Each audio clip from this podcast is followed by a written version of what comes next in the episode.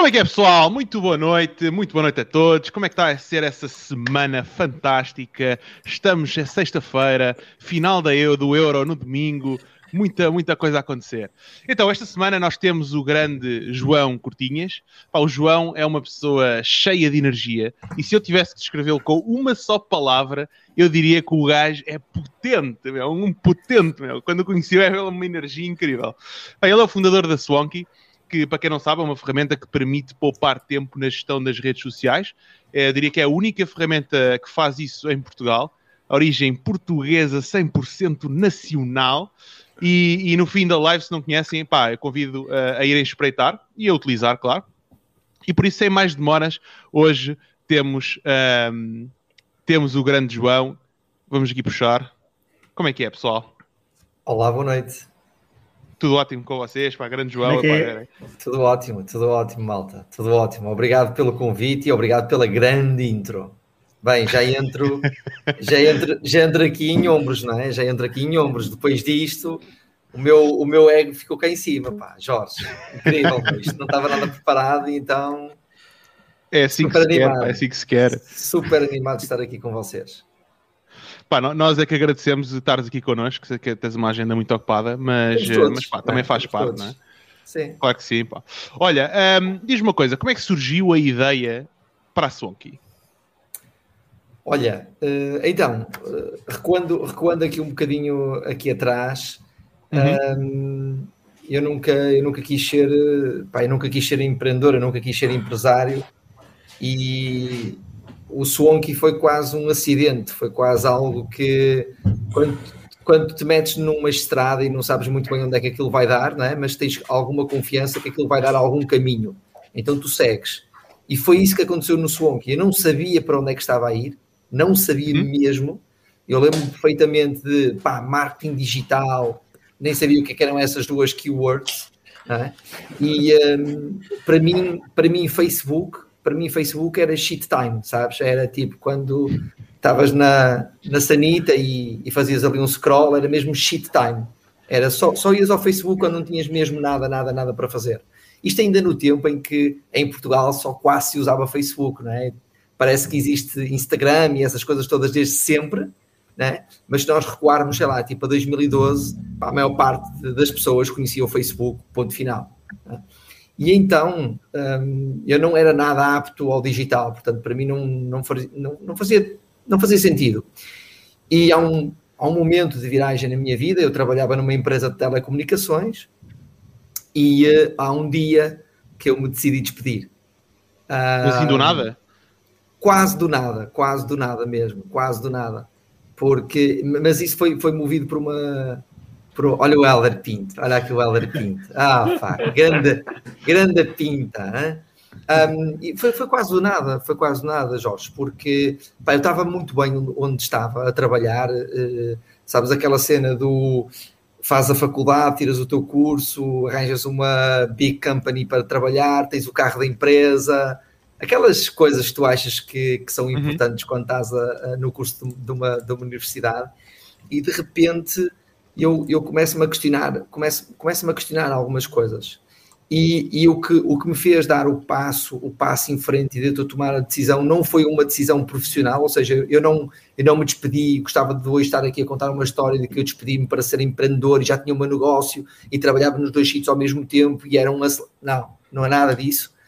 E eu despedi-me para casar. Para casar. Espera aí, como assim para casar?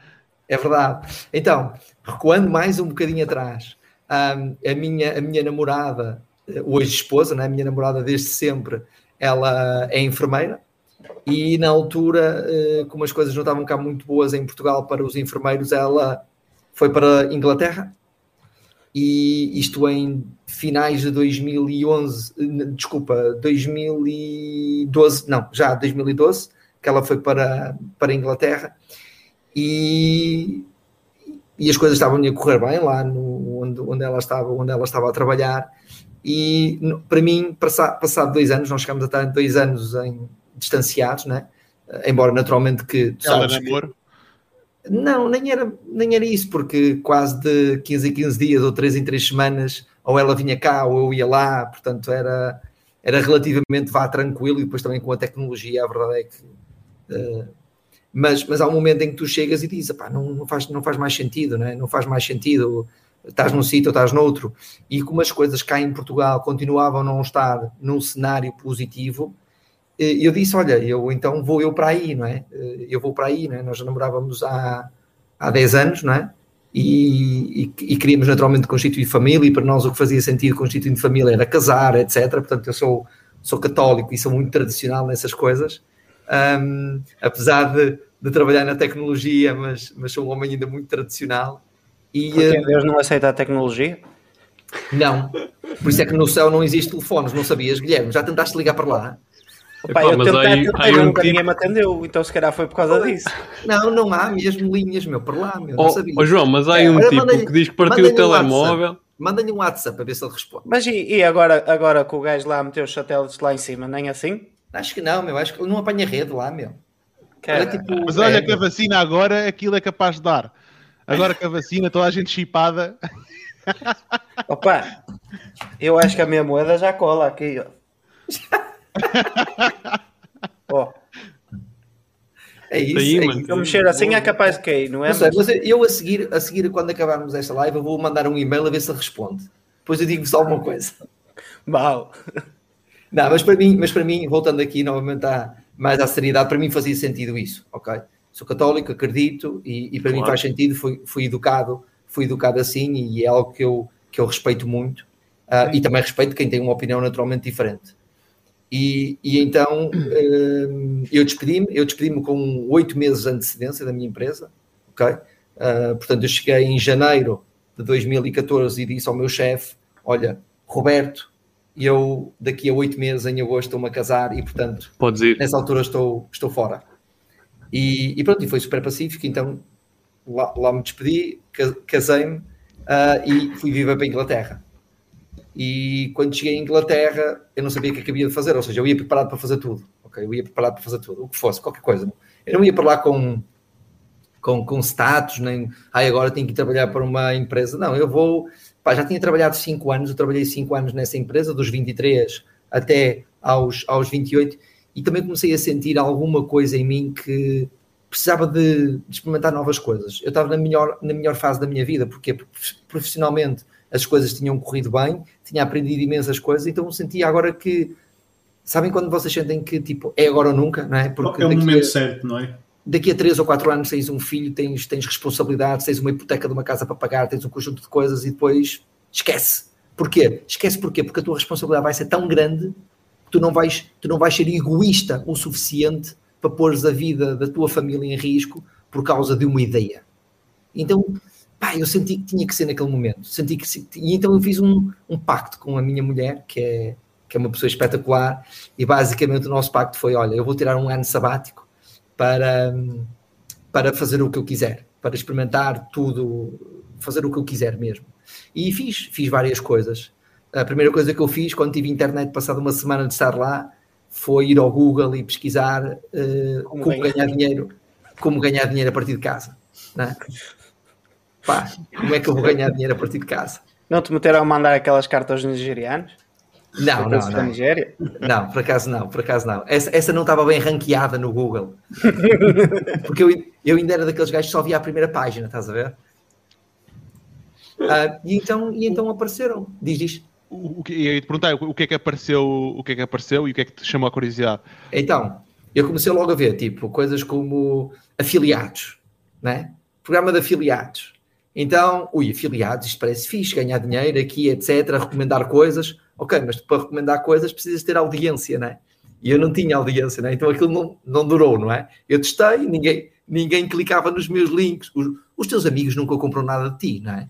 Os teus amigos nunca vão comprar nada de ti. É Portanto, é não, não adianta, não adianta tu pegares num link, pôs no Facebook, para os teus amigos comprar, porque eles até podem ver o preço, mas eles saem daquele link e vão entrar no link original e não compram de ti não é? É verdade. E, então, a minha, a minha experiência no marketing de afiliados um, foi, foi muito, pá, muito, muito, muito curta. Uh, experimentei várias plataformas, até na altura havia uma plataforma muito interessante uh, portuguesa também, que era o Ed, Ed Family, qualquer coisa assim, Ed's Family ou Ed Family, que tu ganhavas dinheiro por ver vídeos das empresas, tipo, eles tinham um esquema de publicidade que ninguém quer ver publicidade na televisão, uh, mas tu és pago para ver televisão, eh, para ver publicidade. Então tu entravas lá dentro e ficavas a ver horas e horas de publicidade e ganhavas tipo 15 cêntimos, 18 cêntimos, de vez em quando assim na loucura aparecia um anúncio premium e tu ganhavas 50 cêntimos. Estás a ver? Raramente, pronto, percebi que cheguei ao final do dia e nem 17 euros dava para dar um salário mínimo, não é? Então também não era viável. Pá, bom, mas podias mas... pôr isso numa tábua aí aberto e até logo. Pois, mas eu, ainda, ainda, não sabia o que, é que era bots, nem coisa do género. Mas eu acho que na altura, eu, eu acho que também cheguei a ver isso e já tinham tipo sistemas de verificação, de vez em quando tinhas que clicar num sítio qualquer, num ecrã. Já não, já assim. não me recordo. Já uh, não me ah, recordo. Que era para ver se eu estava lá a ver. Mas sim. sim já, não, já não me recordo mesmo. E, hum, e pronto, e então pá, experimentei, fui user test em plataformas também, ou seja, tinha que testar sites, tinha que fazer um conjunto de, daquelas perguntas todas que tu tens que, que responder, depois de vez em quando aparecia aquela coisa que em vez só de fazer o clique não é, do rato, também filmavam as tuas expressões e assim davam mais dinheiro. Um, fui, fui, fui, entreguei comida, entreguei comida na Deliveroo, que era uma startup, uma startup uh, inglesa, também entreguei, cheguei lá a entregar comida. Sempre tentei trabalhar num pub, mas não, parece que nunca ninguém me aceitou, não sei porquê. Eu não tenho, eu, eu não devo, eu não devo ter cara de quem bebe pints, não é? E, um, e então não. E houve uma Ou coisa. ao contrário, tens cara de quem bebe muitos e eles é por isso que não estão. Exatamente. Não, acho que não, acho que não. São, são mais copinho de leite, se bem que eles também são todos copinhos de leite, não é? E, um, e depois há um dia que eu descobri as apostas desportivas, não é?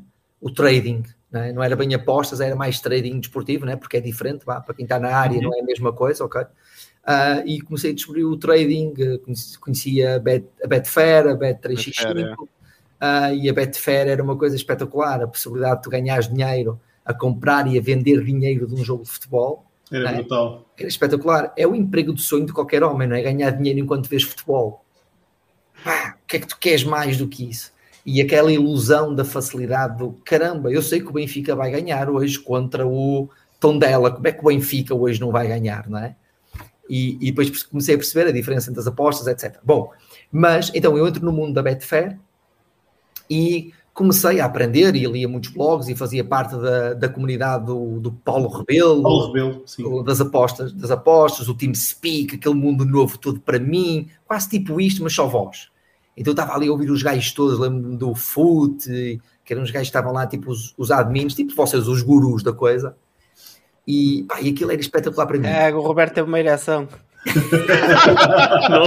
os, os, os, gurus, os gurus deste canal são vocês. Okay? Ah, pronto, ok. Sou, é só aqui, sou, é só aqui. Okay. Só aqui, só aqui. Eu sou um host aqui hoje, né? Um, mas pronto, mas isto para, para, dizer o quê? Então, e, e, e, como é que eu me cruzo com o digital? Porque de repente eu tive a ideia de criar um blog, ok? Eu criei, criei o meu blog depois de uma noitada de trading onde eu perdi quase a minha banca toda ok? Um, porquê? Porque a vida, a vida de um trader, qual é que é? É, tu começas às duas da tarde, mais ou menos, ok? Porque naquela altura dava um, a Super League Indiana, que era a Indian Super League, onde jogavam jogadores como Anelka. Estás-te a rir, Jorge? Estás-te a rir? É Anelka. Estou aqui só estás a falar comigo. Ou seja, todos os jogadores. Olha, todos que jogadores... Não, olha que não, que eu fiz muito trading da Betfair até, até ser ter sido expulsa. E sim, ganhei... sim, mas quando ele começa a falar da ANLK, ah, também sim, jogou sim. Yannick de Jaló e etc. Sim, sim, não, sim. Jaló não, Jaló jogou no Sporting. Então não jogou na Índia. O Jaló também teve Benfica? Não sei, não sei, mas pronto. Mas, mas pronto, essas ligas, então o gajo começava às duas da tarde, depois às seis da tarde tu começavas a apanhar, às vezes ali alguns jogos do Peru, aquelas coisas todas. Eu ia a todas, estás a ver? Eu ia a todas e em todas perdia. A, a variável comum houvesse um jogo e lá estava eu, meu, a meter os meus, os meus 5 euros no, em, cada, em cada bola. Pronto, mas, mas basicamente eh, houve, houve um dia que eu perdi a minha banca quase toda, depois de sair de um jogo do México, né? porque depois ia a Argentina e México, e eram 3 e 4 da manhã, uh, e a gente ali ainda nas, nas stakes para trás e para a frente, ali, né? um mapazinho cor-de-rosa e azul. Um, e eu decidi criar um blog e chamei aquele blog Aprendiz de Trading, e ainda existe mais ou menos esse blog, está live, que é aprendizdetrading.blogspot.com, um, e comecei a criar um blog para aprendizes, basicamente não estourarem a banca como eu, não é? Uh, pá, terem uma gestão de banca, blá blá blá, blá blá blá. E foi aí que me comecei a apaixonar um bocado pelo digital, não é? Um, e depois, naquela altura, o Facebook ainda era uma espécie de LinkedIn, não é? Onde tu, onde punhas um post e aquilo tinha um alcance espetacular. Brutal. E, e de repente eu ia para os grupos e punha lá os meus links e essas coisas todas, e de repente começa a ter ali mais ou menos 1200 visualizações diárias por dia no meu blog. Ok? Então eu sentia, eu sentia, parece que tinha mais sucesso no blog do que propriamente a fazer trading, porque eu acho que as pessoas gostavam mais de ver a desgraça dos outros do que o sucesso. Eu, como quase todos os dias, o meu resumo lá era cheguei ali e perdi dinheiro, a malta gostava disso, não é? Reds. Sei. Malta gostava era dos Reds. O, red, ixi, o green e o red. Ixi. Bem, agora, agora nostálgico essa. Essa foi. O, um, mas pronto, mas, mas isto, uh, eu então criei, criei esse, esse blog e começo a descobrir o poder do Facebook, né? E há um dia, e há um dia que eu começo a colocar lá uns títulos de coisas tipo uh, aposta segura, 100% de lucro. Depois de vez em quando havia aquelas promoções da 365, em que tu conseguias apostar em duas coisas ao mesmo tempo e o retorno do lado dava-te para não sei o quê, pronto, aquelas coisas todas. E eu comecei a perceber que aqueles títulos funcionavam muito bem. E depois comecei a perder, comecei a perceber, não, foi um bocadinho mais do que isso. Depois comecei a perceber que haviam certos padrões no Google não é? Uh, cinco formas de como eu fiz não sei quantos em quantos dias, aquelas coisas todas que nós sabemos. E comecei a pesquisar o que é, que é isto, deixa-me cá ver o que, é que, o que é que é isto. E foi aí que eu comecei a procurar um bocadinho mais sobre o SEO, etc. E foi aí que eu conheci aquele senhor chamado Neil Patel. E por isso é que naquele dia em que nós tivemos a oportunidade de lhe fazer uma pergunta, eu nem quis fazer nenhuma pergunta, só lhe quis mesmo agradecer, porque foi ele eu acho que no mês e meio, mais ou menos, estávamos mais ou menos em junho de 2015, eu devorei o blog todo do Neil Patel. Eu acho que não ficou um artigo por ler. Era de manhã à noite. Eu só fazia aquilo mesmo. Porque comecei mesmo a interessar-me por aquilo, as long tails, as, as short tails e, e, essas coisas todas. Isso não é para uh, meninos, porque os, os, artigos dele são bem compridos. Então, lá está, 1500, 2000, senão não indexa, não é? Já sabes isso, não é? Senão não indexa. Então, pronto e, e efetivamente começou-me ali a apaixonar um bocadinho isto aqui do digital, etc. Depois comecei a sentir uma dor que era, ok, eu tenho um blog, eu tenho que partilhar nas redes sociais, porque depois assim já criei o meu Facebook, já queria criar o meu Twitter, e depois também na altura haviam outras redes sociais que, que também fazia sentido, fazia sentido partilhar. Eu disse, para lá, mas tem que haver aqui uma melhor forma de eu fazer isto, não é? Então, fui, mais uma vez, ao meu amigo Google, e pesquisar, olha, como é que eu posso partilhar o meu conteúdo rapidamente, etc. E foi aí quando eu comecei a descobrir plataformas que já estavam no mercado, ok? Uh, como o Hootsuite, o Buffer, etc., que faziam isso. Eu comecei a entrar nessas plataformas, comecei a ver essas plataformas, só que nenhuma fazia a integração do blog. Ok? E disse, caramba, mas eles ajudam a distribuir o conteúdo, mas eu preciso de ajuda na produção do conteúdo. Eu quero, que, eu quero uma plataforma que me ajude a criar o conteúdo não que distribua, porque distribuir é uma dor de tempo. Tempo para mim não é problema neste momento. O problema para mim é criar o melhor conteúdo para dar à minha audiência. Uhum. E comecei a procurar plataformas e não encontrei nenhuma. Né? E foi aí que eu disse: não há, vou criar eu uma. Ainda tenho mais seis meses de plafond, só tinham passado 15 meses ainda, não é? Pá, em seis meses, certeza absoluta que eu consigo construir uma plataforma destas. Não é? E, e Mas tu és programadora, João? Não. Qual é o teu background? De... Contabilidade. Ok. é quase a mesma coisa. Números. Onde é que eu sou muito bom? No Excel. E o Excel dá para fazer. E o Excel dá para fazer tudo. O meu CRM foi feito em Excel. Menos, menos dinheiro, não é? O Excel faz tudo. Menos não, dinheiro. Não, até dinheiro. Nunca perdi dinheiro no Excel, meu. Não, sim, faz dinheiro, mas. faz... Não, aliás, aliás, há muito gajo que antes de, antes de lançar um produto ou uma empresa, ou seja o que for, já está a ganhar dinheiro no Excel. Milionário, logo. Milionário, logo. E, e depois é o só que não. Sim, sim. Falta sempre uma continha qualquer. Falta, falta. Que é a continha da realidade. Mas, mas pronto, mas, mas foi aí que depois também partia um bocadinho à procura de equipa, não é? E de quem é que me ia ajudar nesta loucura, não é? Porque afinal era uma loucura, porque lá está a pergunta certa que vocês fizeram. Mas João, tu és programador? Não, não sou, não quero ser, e pá, não me imagino, nunca fiz uma linha de código, nem quero. A única coisa que eu ouço falar é JavaScript, divs, arrays, uh, tokens e essas coisas todas, não é? De resto. Mas tu, mas tu estavas em Inglaterra? Em Inglaterra, com uma, com uma rede de networking. Bola. Né? Estavas onde em Inglaterra? Estava em Reading. Uh, fica mais ou menos a, 30, uh, a 40 km, 30 milhas de, de, de Londres tipo, era 25 minutos de comboio até Londres. Super perto. Okay. Super, Super, perto. perto Sim. Então, como é que foi esse processo? Como é que começaste a, como é que foi as primeiras semanas, meses de começar a bater com a cabeça na parede, a tentar descobrir como é que se constrói uma plataforma sem não ter qualquer tipo de background, não ter experiência e, e vir de, de escrever um blog onde só se perdia dinheiro? Sim. Network zero, não é? E networking zero. E esse, esse, esse é o ponto. Esse é o ponto.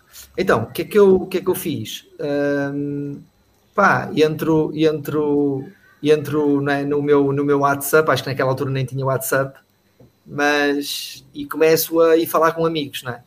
que é hoje em dia né, o que nós fazemos é vamos falar com os amigos, né? queremos montar uma empresa, juntam-se quatro gajos de gestão, vão jantar, bebem uns copos, tiram uma selfie, põem no Instagram e dizem o primeiro dia do nosso negócio, né? E então a primeira coisa que eu fui fazer foi falar com amigos, foi falar com amigos, sim, quem nunca, né? Foi, aliás, eu, eu cometi os erros todos, pá, eu, eu ainda continuo a cometer, eu continuo a cometer, mas, mas a primeira coisa. Tá, tá, quando não dói, quando não dói, ou quando tu consegues ver as coisas em retrospectiva. Ok? Isso chama-se crescimento, não é? O crescimento. Sometimes claro, you lose, sometimes you learn. Claro, claro que sim, claro que sim, mas, mas naquele momento dói, não é? Faz dói, dói. Um, e pá, eu cometi esses erros todos de vais falar com pessoas que, que não percebem aquilo que tu estás a fazer. Porquê? Porque não estão no mesmo. Nem é uma questão de não te quererem apoiar, mas é uma questão de. Não, pá, não estão no mesmo patamar, no mesmo mindset que tu estás. Um contexto é diferente, sim. E então eles não te conseguem compreender. E essa não compreensão causa em ti um sentimento de frustração. Ok? Isso, isso corroeu-me durante muitos meses correu mesmo durante muitos meses. E eu tive, eu tive três, eh, antes de encontrar o meu, o meu sócio fundador, o Daniel, eu tive, tive três, três sócios antes, ok? Uh, três pseudo-programadores, estes gajos com mestrado, que, que me indicaram, etc. E pá, e aquilo era estonteante, porque eles, passado 15 dias, uma semana, desertavam. Houve um que eu ainda hoje não sei se ele está vivo ou morto. Sério, sério, sério, nunca mais soube. O gajo deixou-me de responder mesmo, tipo off, estás a ver? Off mesmo. Chato. Chato bem mesmo. Tal. Mesmo. Olha, mesmo. Na, na, eventualidade remota de estar a ver, por favor, dá aí sinal de vida que é para o pessoal saber. Então, e, epá, era, era lindo ele aparecer aqui hoje nos comentários, fazendo o ponto de encontro. Voltei! Sou eu! Sou, sou eu. eu. Desculpa, ah. Perdoa-me. Nem é o ponto de encontro, Guilherme. Era aquele programa da Fátima Lopes, o Perdoa-me. Estás Perdoa. a ver? Caraças. E, opa, e, e, foi, e foi um bocado isso. E foi. E, foi, e, e, a, e a é frustração. O que é que tu sentiste uh, que foi a maior diferença entre o sócio que tu tens agora versus outros sócios que supostamente também tinham um background técnico? Foi, eh, foi o querer fazer. Foi o querer fazer. Não desapareceu, basicamente. Também, também, também, também, também. E o meu sócio, e o meu sócio tinha 17 anos. Uhum. Aí está a tua vantagem e se calhar relaciona-se com uma coisa que disseste há bocado. Que é, estava na idade em que não tinha nada a perder. E se calhar não tinha mais nada. Ah, tinha Mas muita coisa a perder. Idade, exatamente. Com 17 anos e, exatamente, o futuro. Com 17 anos, a tua Sim. prioridade é jogar Playstation, namorar e brincar a bola no recreio, quase. Também é verdade, também é verdade. Ok, é completamente diferente. Mas era um miúdo uh, e hoje tem 23, não é? Hoje tem 23, continua a ser um miúdo para mim, não é? A ser sempre um miúdo. Um, e, uh, e tinha uma capacidade e uma vontade de trabalho, também pela história de vida dele e pela vontade dele em, em se ingrar pá, gigante, gigante. E foi isso que nos. E, depois outra coisa que, que, resultou muito bem e continua a resultar entre mim e o Daniel é que nós somos completamente diferentes. Mas completamente diferentes. Isso, isso é bom porque acabam por se complementarem muita coisa, não é? É que nem, nem é que a coisa, a curva nem se toca. Tá? Sabes quando tens aquele, aquele gráfico das duas bolas e há uma parte assim que se toca? Que sobrepõe não. completamente diferente. Mas completamente diferente. Mas depois no trabalho, nós discutimos quase todos os dias. É? Todos os dias, quase. Então é tua Mas... mulher, não é teu sócio? Não, não, não, é meu sócio. É meu sócio, Porque, porque, eu, porque eu não discuto com a minha mulher. Eu não discuto com a minha mulher, Guilherme. Lamento desiludir-te. Ele, já aprendeu lição. Trocais ideias. Lamento desiludir-te, pá. Lamento desiludir-te. Não, tu já sabes que não ganhas, por isso já nem discutes, não é? Ela é que manda. Ela é que manda. Portanto, é que manda não, vale claro. a pena, não vale a pena discutir, não é? Mas, mas essa, essa foi a grande cena com o Daniel, foi a vontade dele de querer fazer alguma coisa, ok? E ele, pá, ele é um autodidata, é, é um trabalhador pá, espantoso, espantoso mesmo. E durante um ano nós conhecemos no dia 25 de abril de 2015. Pá. 25 de abril de 2015. Fomos, fomos apresentados por um outro sócio que nós tínhamos na altura, ok? Foi a melhor coisa que esse sócio, que é um grande amigo meu e continua a ser, mas foi a melhor coisa que esse sócio fez na empresa, foi apresentar-me o Daniel, é? basicamente. Um, e depois acabou por, por, por sair, mas nós tivemos durante, durante um ano, mais ou menos, durante um ano, eu e o Daniel trabalhámos por Skype todos os dias. E a nossa vida, a nossa vida era, a dele era, ia para a escola, estava no 11 ano, não é? Ia para a escola, uh, às 6 horas chegava a casa, ficava a programar até às 11 da noite, às 11 da noite ia para a cama, às 8 da manhã ia para a escola, chegava a casa às 6, sempre assim. E foi isto durante quase um ano. Quase mesmo. Um fogo. Mesmo, mesmo, mesmo. E eu durante o dia, eu durante o dia ficava em casa uh, no PPT a fazer o design, porque eu fazia o design no PowerPoint, que era uma ferramenta que eu dominava muito bem. O Excel, o Excel um era muito... Um dos melhores designers que eu conheci também nessa altura era em PowerPoint gajo safado. Eu Pronto, até ficava barato. Pronto, eu fazia tudo em PowerPoint, pá, tudo em PowerPoint, porque eu era na empresa onde eu trabalhava, Excel e PowerPoint era o nosso dia a dia, não é? Uh, big apresentações, né? aquela coisa toda corporate, e, e, e, então era, era bastante bom. Então eu fazia o, o né? ficava às as plataformas, ficava todo dia ali, todo dia ali. Pá, e tinha que haver uma grande disciplina entre mim e ele, entre mim e ele. E eu lembro-me claramente na altura quando o Daniel entrou, eh, como é que foi o clique com ele. Uma coisa muito simples nós tipicamente, uh, o, o Swanky nem o Swanky quando nasceu não, não nasceu para ser isto que, que é hoje. Já vos explico para que, é que aliás, quando nós estivemos no Shark Tank, o Swanky não era para ser uma plataforma de gestão de redes sociais. Ok? Era agendamento, não era? Não, era uma plataforma para content creators, dentro daquela perspectiva de que eu tenho que ajudar Mas... as pessoas a criar melhor conteúdo. Então era uma plataforma para criação de conteúdo. Mas já lá falaremos é, Já sei, sei. sobre. E até sobre tinha isso. outro nome, não era? Era Swank. Era Swank, sim, era Swank. A Swank é melhor. É, Swank é melhor. Ali, tem, ali, tem, tem ali um sex appeal, tem ali um sex appeal muito, muito engraçado. mas, também vos, mas também vos conto a história depois de onde é que vem esse nome Swank também. Mas, mas como é que foi com o Daniel? Foi uma coisa muito engraçada, porque eu e o meu, e o meu colega, o, o desafio para nós testarmos o programador era, olha, faz, instala aí o, o login do Facebook, a ver se ele se safava na API, não é? Pelo menos o login do Facebook. Pá, e havia gajos que demoravam, sei lá, não, duas semanas a fazer um puto de um login no Facebook, estás a ver? Cenas assim do género. E nós falámos com o Daniel, eu dei aquilo, pá, e, e o Daniel foi quase aquela cena de escolha em desespero, olha, pá, que se lixe, meu, vamos tentar mais com este, estás a ver? Porque, porque se não fosse com o Daniel, eu certamente tinha desistido naquela altura, ok? Porque já estava, já estava cansado daquela procura de equipa, de, de pá, o meu stress parece que eu tinha que ser o polícia, de andar ali a controlar as pessoas e, e eu não estava habituado a isso. E, e, o Daniel, nós temos uma conversa com ele e ele diz: Ah, ok, sim, eu agora estou nas aulas e tal, acho que lá para o final da semana já vos apresento isso. Eu, ui, lá para o final da semana? Pá, isto foi uma terça-feira. O gajo, na quarta-feira à tarde, recebe uma notificação no Skype, na altura era só Skype, não é? A dizer: Olha, já fiz eu disse, já fizeste? Ele assim, que eu estava aqui na aula, entretanto já tinha acabado os exercícios e fiz isto agora e já está a funcionar. Brutal. Opa, eu, eu, sabem o que é que eu fiz naquele dia? Cheguei a. Cheguei, esperei que a minha esposa chegasse a casa para lhe pedir autorização e marquei um voo para vir logo a Portugal. Porque eu tinha que o conhecer já pessoalmente. Né? Logo, né? Portanto, e vim cá, passado para aí dois ou três dias, tive cá uns dias, a gente alinhou-se, o que é que queria fazer, o que é que não queria, tudo de boca, né? Tudo de boca. E depois ele na altura, na altura ele pediu, ele pediu para, para acabar a escola e etc, né? Porque também o pai também queria que ele acabasse a escola. Pá, é um miúdo de 17 anos, ok?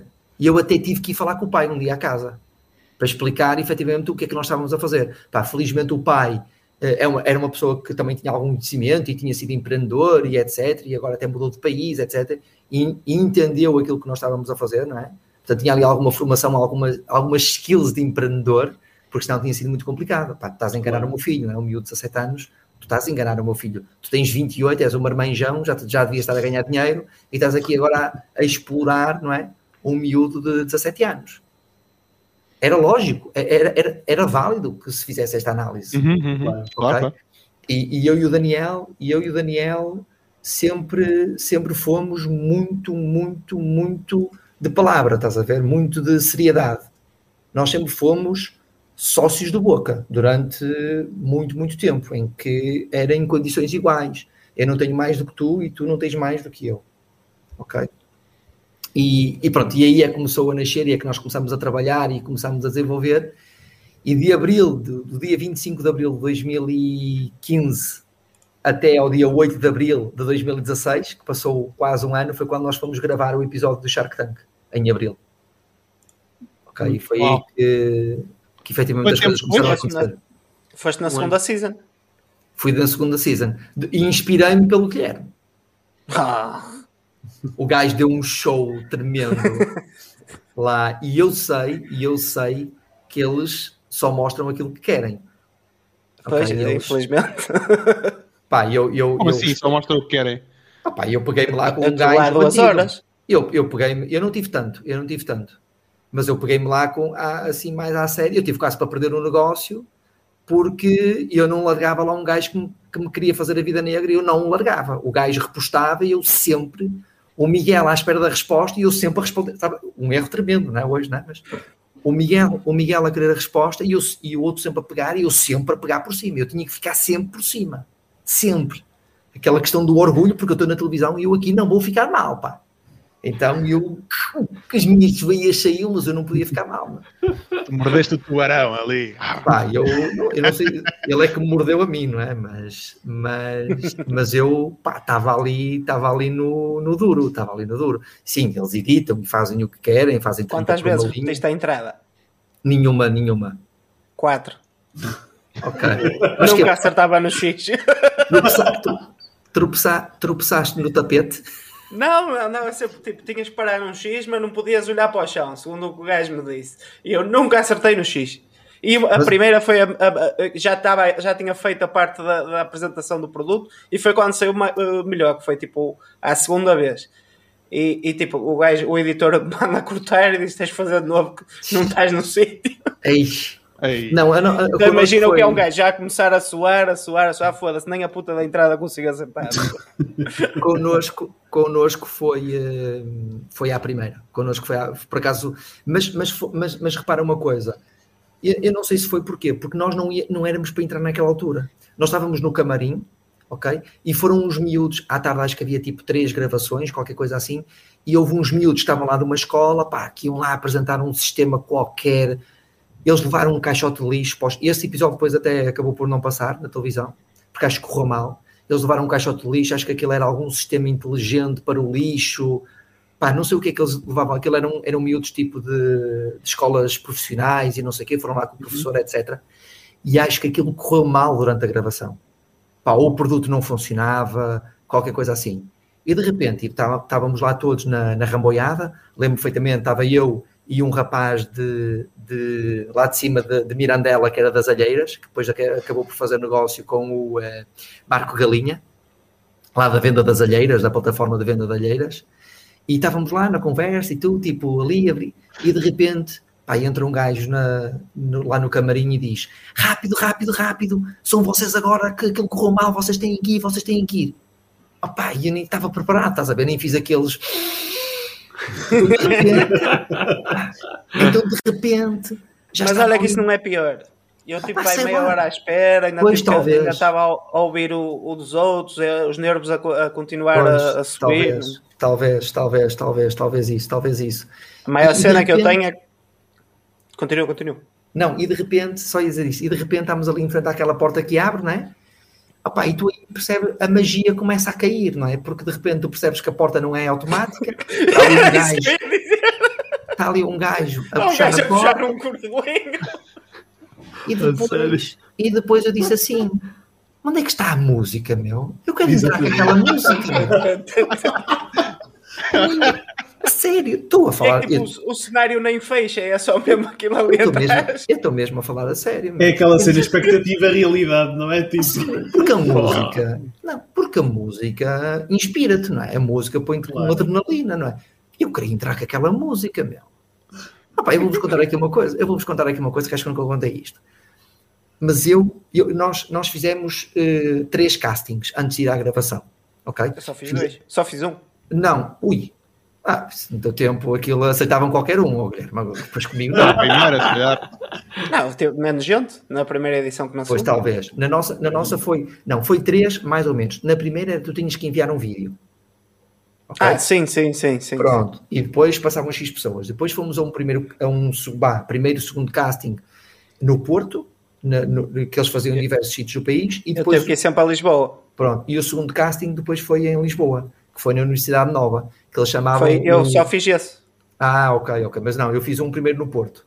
Pá, no mas, Porto... ah, mas espera aí, se calhar fiz dois ao mesmo, no mesmo dia, porque tive que fazer a apresentação de manhã uh, e passar tipo, por outra cena onde os gajos foram corrigir um bocado do daquilo que ah, eu devia okay. de, de, a proposta em si porque ah, era suposto haver aquela cena da obrigatoriedade de tu receberes pelo menos a proposta que, que fazias que no Shark Tank na altura não havia no americano mas depois começou a haver que a, é, tu, a empresa nunca pode ser avaliada abaixo tu nunca podes aceitar uma proposta onde a avaliação da empresa seja abaixo Certíssimo. daquilo que foste lá pedir Sim, certíssimo. Mas, o gajo corrigiu-me corrigiu essa não, parte porque eu estava a avaliar acho que era o valor que tu pedias. Se tu pedias 50 mil, a avaliação podia mudar. Mas o valor que tu ias pedir é que tinha que ser. Eh, exatamente, é que nunca, imagina, nunca pode ser abaixo. Mil. Exato, nunca podia ser abaixo, exatamente. A, a, a, empresa não pode ficar avaliada abaixo. E foi isso que o gajo me disse: que eu estava a avaliar a empresa em 300 e tal mil euros. Eu estava a pedir, acho que era 10. Uh, eh, opá, não me recordo, já foi há muitos anos. Não sei se eram 25 mil euros por 5%. E ele disse-me: olha, deves corrigir aqui porque senão vai-te dar a avaliação, eh, ninguém te vai dar essa avaliação e mesmo, e mesmo aquilo, e, e foi aí que eu baixei para 10, 10 mil por 10%. E o gajo mesmo assim disse que era provável que não me chamassem porque a avaliação estava muito irrealista para as minhas contas. Ok. Eu, eu, não, eu, não, eu não tive problemas de avaliação, ok? Nunca ninguém me questionou a avaliação. A mim, a mim eu lembro-me no primeiro casting, que eram três gajos, eram três gajos, depois um deles é um grande amigo meu hoje, o Paulo, o Paulo Marques, o Paulo Sousa Marques, tu deves conhecer, Guilherme. Uh, sabes quem é? É o, é o dono da marca Shark Tank e Dragon's Den em Portugal, ok? Ele comprou os direitos dos dois programas em Portugal, só ele é que pode fazer isto, ok? Mais ninguém pode fazer. Já recebi um, recebi um e-mail dele uma vez para tirar logo do Shark Tank do meu site. Já sei quem é. Pronto. Hoje é um super amigo meu, é um super, ele hoje é o CEO da Toys R Us Ibérica, Portugal e Espanha. Okay? E, e, eu lembro-me de estar no primeiro casting ali na Ange, pá, eu entrei com a pica toda e o gajo só me disse assim: Já passaste? Eu tipo, estava a falar há dois minutos e o gajo disse: Já passaste, mas olha, vai com calma, porque senão eu daqui a pouco, eu daqui a pouco já estou fora da sala, tu daqui a pouco estás em cima de mim. E quando eu reparei, eu já estava quase em cima do gajo. É porque eu, eu a falar, né? E tal, e fácil, acontece, e vamos, não sei o quê. Ele diz: Oh, mas tens que ir com calma. Eu, ah, claro que sim, claro que sim. E depois, quando fui a, a Lisboa, uma coisa que eu ia dizer, quando eu fui a Lisboa, eu lembro-me claramente de estar, antes de entrar lá no. Porque em Lisboa eles chamavam aquilo Dolphins Tank. Ok? Era o Sim. Dolphins, Dolphins Tank. Eu lembro-me claramente de entrar, de estar a entrar lá, e antes de entrar, eu, YouTube, música de Shark Tank, só mesmo para ouvir isso. E quando entrei lá dentro, já entrei naquela vibe de Shark Tank, estás a ver? É importante, é aquele momento inspirador que tu tens que que, que, ter, não é? E nós precisamos todos de inspiração. Então pus. E naquele dia, na, naquele dia da gravação, eu, na minha cabeça, não é? na, minha, na minha magia aconteceu porque aquela música abriam as portas, punham aquela música e um gajo entrava lá dentro do peito. De repente não há música nenhuma e um gajo entra lá dentro a seco, não é? portas a abrir e estão aqueles caramelos todos a olhar para nós e um gajo ali feito pato. E a rir-se o caralho. Logo, sim, sim, sim. Logo a rir-se, olhar de cima. Tu entras, eles partem-se logo a rir e tu é. foda-se. É que por cima meteram meu, a gaja penteou-me o cabelo à foda-se. Eu tinha-me enganado, no dia antes, antes metia, metia a lâmina de barbear na, na máquina, tinha comprado uma máquina nova para ir ao Shark Tank. Meti aquela merda, regulei lá para o 10, começa a fazer barba, esqueci-me de meter o a tampinha da ponta, ou seja, foi tudo a zero. Ah, e pior, comecei pelo bigode dessa vez. Sei, fui sem bigode. Parece oh, um, um só, só, só, tinha espera na altura, não era uma coisa Só tinha isto tudo porque o teu bigode. Exatamente, é isso. foi para Lisboa, foi de comboio para Lisboa, foi no Alfa, tinha lá uns putos a berrar o caminho todo. Opa, ia lá fazer as contas, não me conseguia concentrar. Opa, cheguei a Lisboa, fui roubar para o taxista que deu-me depois-me a dar a volta ao, ao bilhar para uma merda que eram 5 minutos, andei para 20 minutos de táxi, paguei uma fortuna. Opa, esquece. Ai, caralho. Não, Guilherme, tu, tu pá. Tu, e, e, já, já que estamos a, a, a, falar da cagada toda, eh, eu acabo, saio do lado da, da primeira gravação, não é? Saio, começo a tirar a camisa e o cara, a camisa nem era minha, obrigaram-me a trocar a camisa. Começo a tirar a camisa, já vou em tronco no pular fora, barriga de fora, chega um gajo, ei, ei, ei! Calma que ainda não acabou, ainda tens que gravar as reações. Eu, foda-se.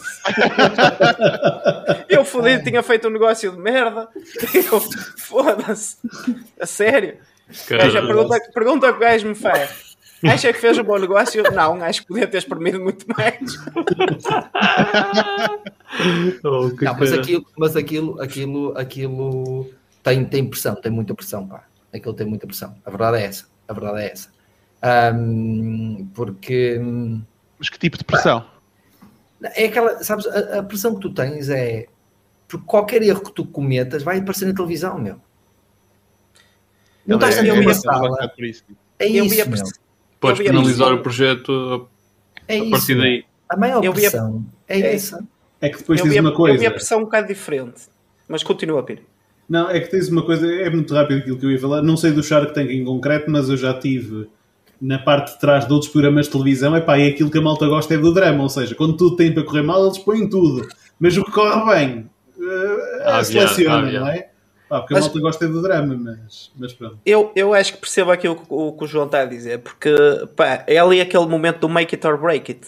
Sim. Tipo, tu já tinhas 28 anos e, e, e, etc. Eu tinha 21 anos, eu nunca tinha ido a Lisboa na vida. Eu tinha 21 anos, sempre fiz tudo sozinho, nunca, ninguém, nunca tinha tido ninguém que me ajudou, estás a perceber? Tipo, okay.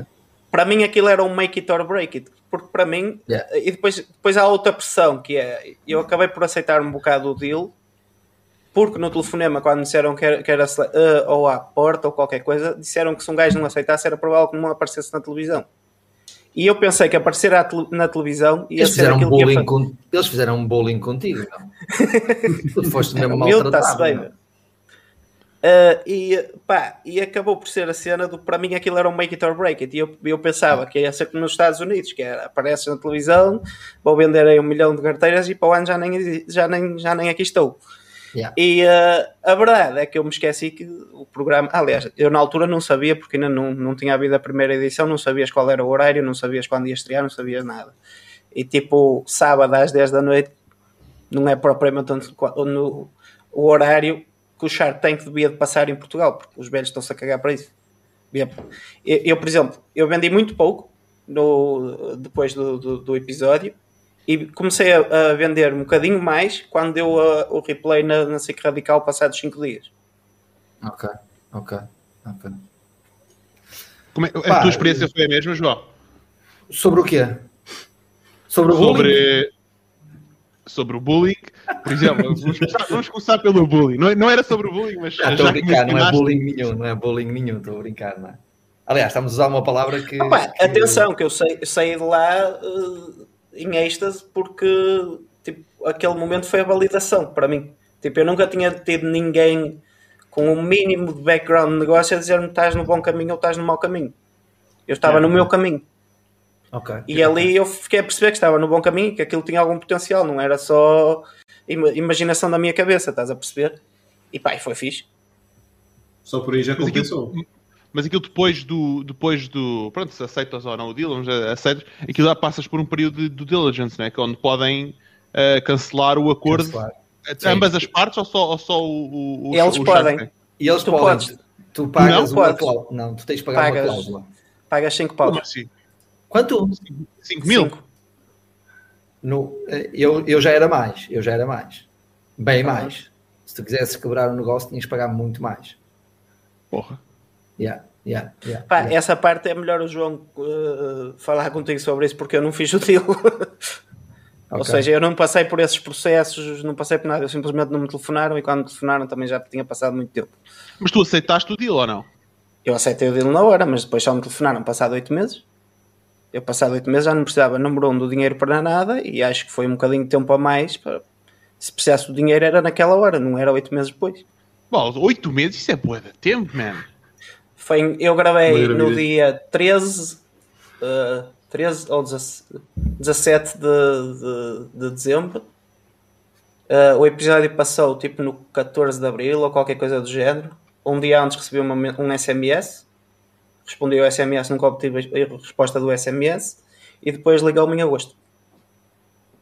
O, o Shark, no fundo, que foi fizeste o deal. Ou a equipa, não sei. Um, pô, isso é muito tempo. E como é que foi contigo, João? Foi diferente. completamente diferente. Completamente pois. diferente. Primeiro, porque eu não esperei a chamada, fui eu que lhe liguei. Eu mal acabou, mal acabou a gravação, eu fui logo, Miguel, dá-me o teu número. Logo. E eu fiquei com o do, do Mário. com o do Mário. eu, assim, eu, eu, bom, eu com esses, com esses, com esses uh, dois, dois sócios, desse, eram dois, foram dois que entraram contigo? Não. Quantos é que entraram? Só um. Ah, era só um, era só um, era só um. Mas Bom, eh, eu... depois estava a fumar um cigarro cá fora e o, o Mário passou e tipo, dá-me o teu contacto que eu quero falar contigo, mas também nunca mais falou comigo. Ok. Não, bom, eu basicamente, pá, olha, eu acho que tive uma sorte tremenda no Shark Tank, ok? Acho que tive mesmo muita, muita, muita sorte.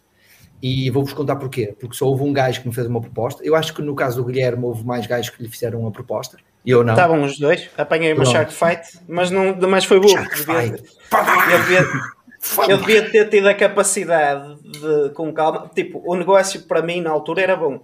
Atenção, o negócio para mim na altura era bom, porque eu precisava era de capital urgentemente e, não, e como eu tenho uma, claro. tenho uma margem fixe, não, não me matava, o, o, o deal não me matava. O deal era bom para mim. Uh, agora, eu podia ter feito ali mais coisas. Podia ter puxado para baixo, podia ter feito o deal não em perpetuidade, podia ter eu, feito um monte de coisas. Guilherme, Guilherme, eu também podia ter feito um monte de coisas. Mas um gajo ali na hora quer dizer agarrar o que tens e andar. Quando, quando e tu tinhas 21 uma... anos, meu, também, meu. Sim, meu. É diferente. Sim, não ia morrer. Pá, sim, mas a pressão e, e a idade, de certa forma, a imaturidade nessa altura. Eu, eu, sei, tu, eu vou ser muito sincero, tu teres 20 ali, ou 30, ou 40, ou 50, porque tu viste ali pessoas com 50 anos uh, a ficarem ali sem chão, estás a perceber? Portanto, eu, eu, sinceramente, por muita experiência que tu possas ter, a não ser que, a não ser que sejas num nível de, de capacidade de negociação e que estejas habituado em andar uh, em conversas com investidores, essas coisas todas, tu chegas ali, tu podes ser um empresário que até está a faturar um milhão de euros. Uhum. Pá, mas tu chegas ali e eles perguntam qual é que é o teu EBITDA? Uh, EBITDA? Uh, eu, eu isso sabia. Eles logo, que empresário és tu, pá? Pois era um bocado. Eu, eu, eles, a, a nós deram-nos uma lista de coisas que tu tinhas que saber sim, sim, aquela, nova. Sim, Pronto. sim, aquelas cenas todas. Eu, essa, essa lista eu sabia adequar e principalmente essa sim, do Evita, que era uma coisa que eu não sabia o que era. Sim, sim, então sim. essa é que eu me mas, fiz mesmo a conta. Mas, por exemplo, eles a mim não perguntaram nada disso. Ok, eles a mim não me perguntaram nada disso. Também não, também, também não. Uh, Aliás, eu, eu, eu disse mais coisas que não me perguntaram do que me perguntaram. Eu disse a estratégia de, de, online, disse a estratégia de retail, não sei o que é, que não tinham perguntado para mostrar que eu que sabia. É aí que vem o comentário da gaja que diz: ele sabe fazer melhores contas que tu. Sim, sim, sim, sim, sim. sim, E, sim. e depois, se tu vês o meu episódio, aparece as contas todas desfasadas. Parece valores que são de retail com valores que são ao cliente final.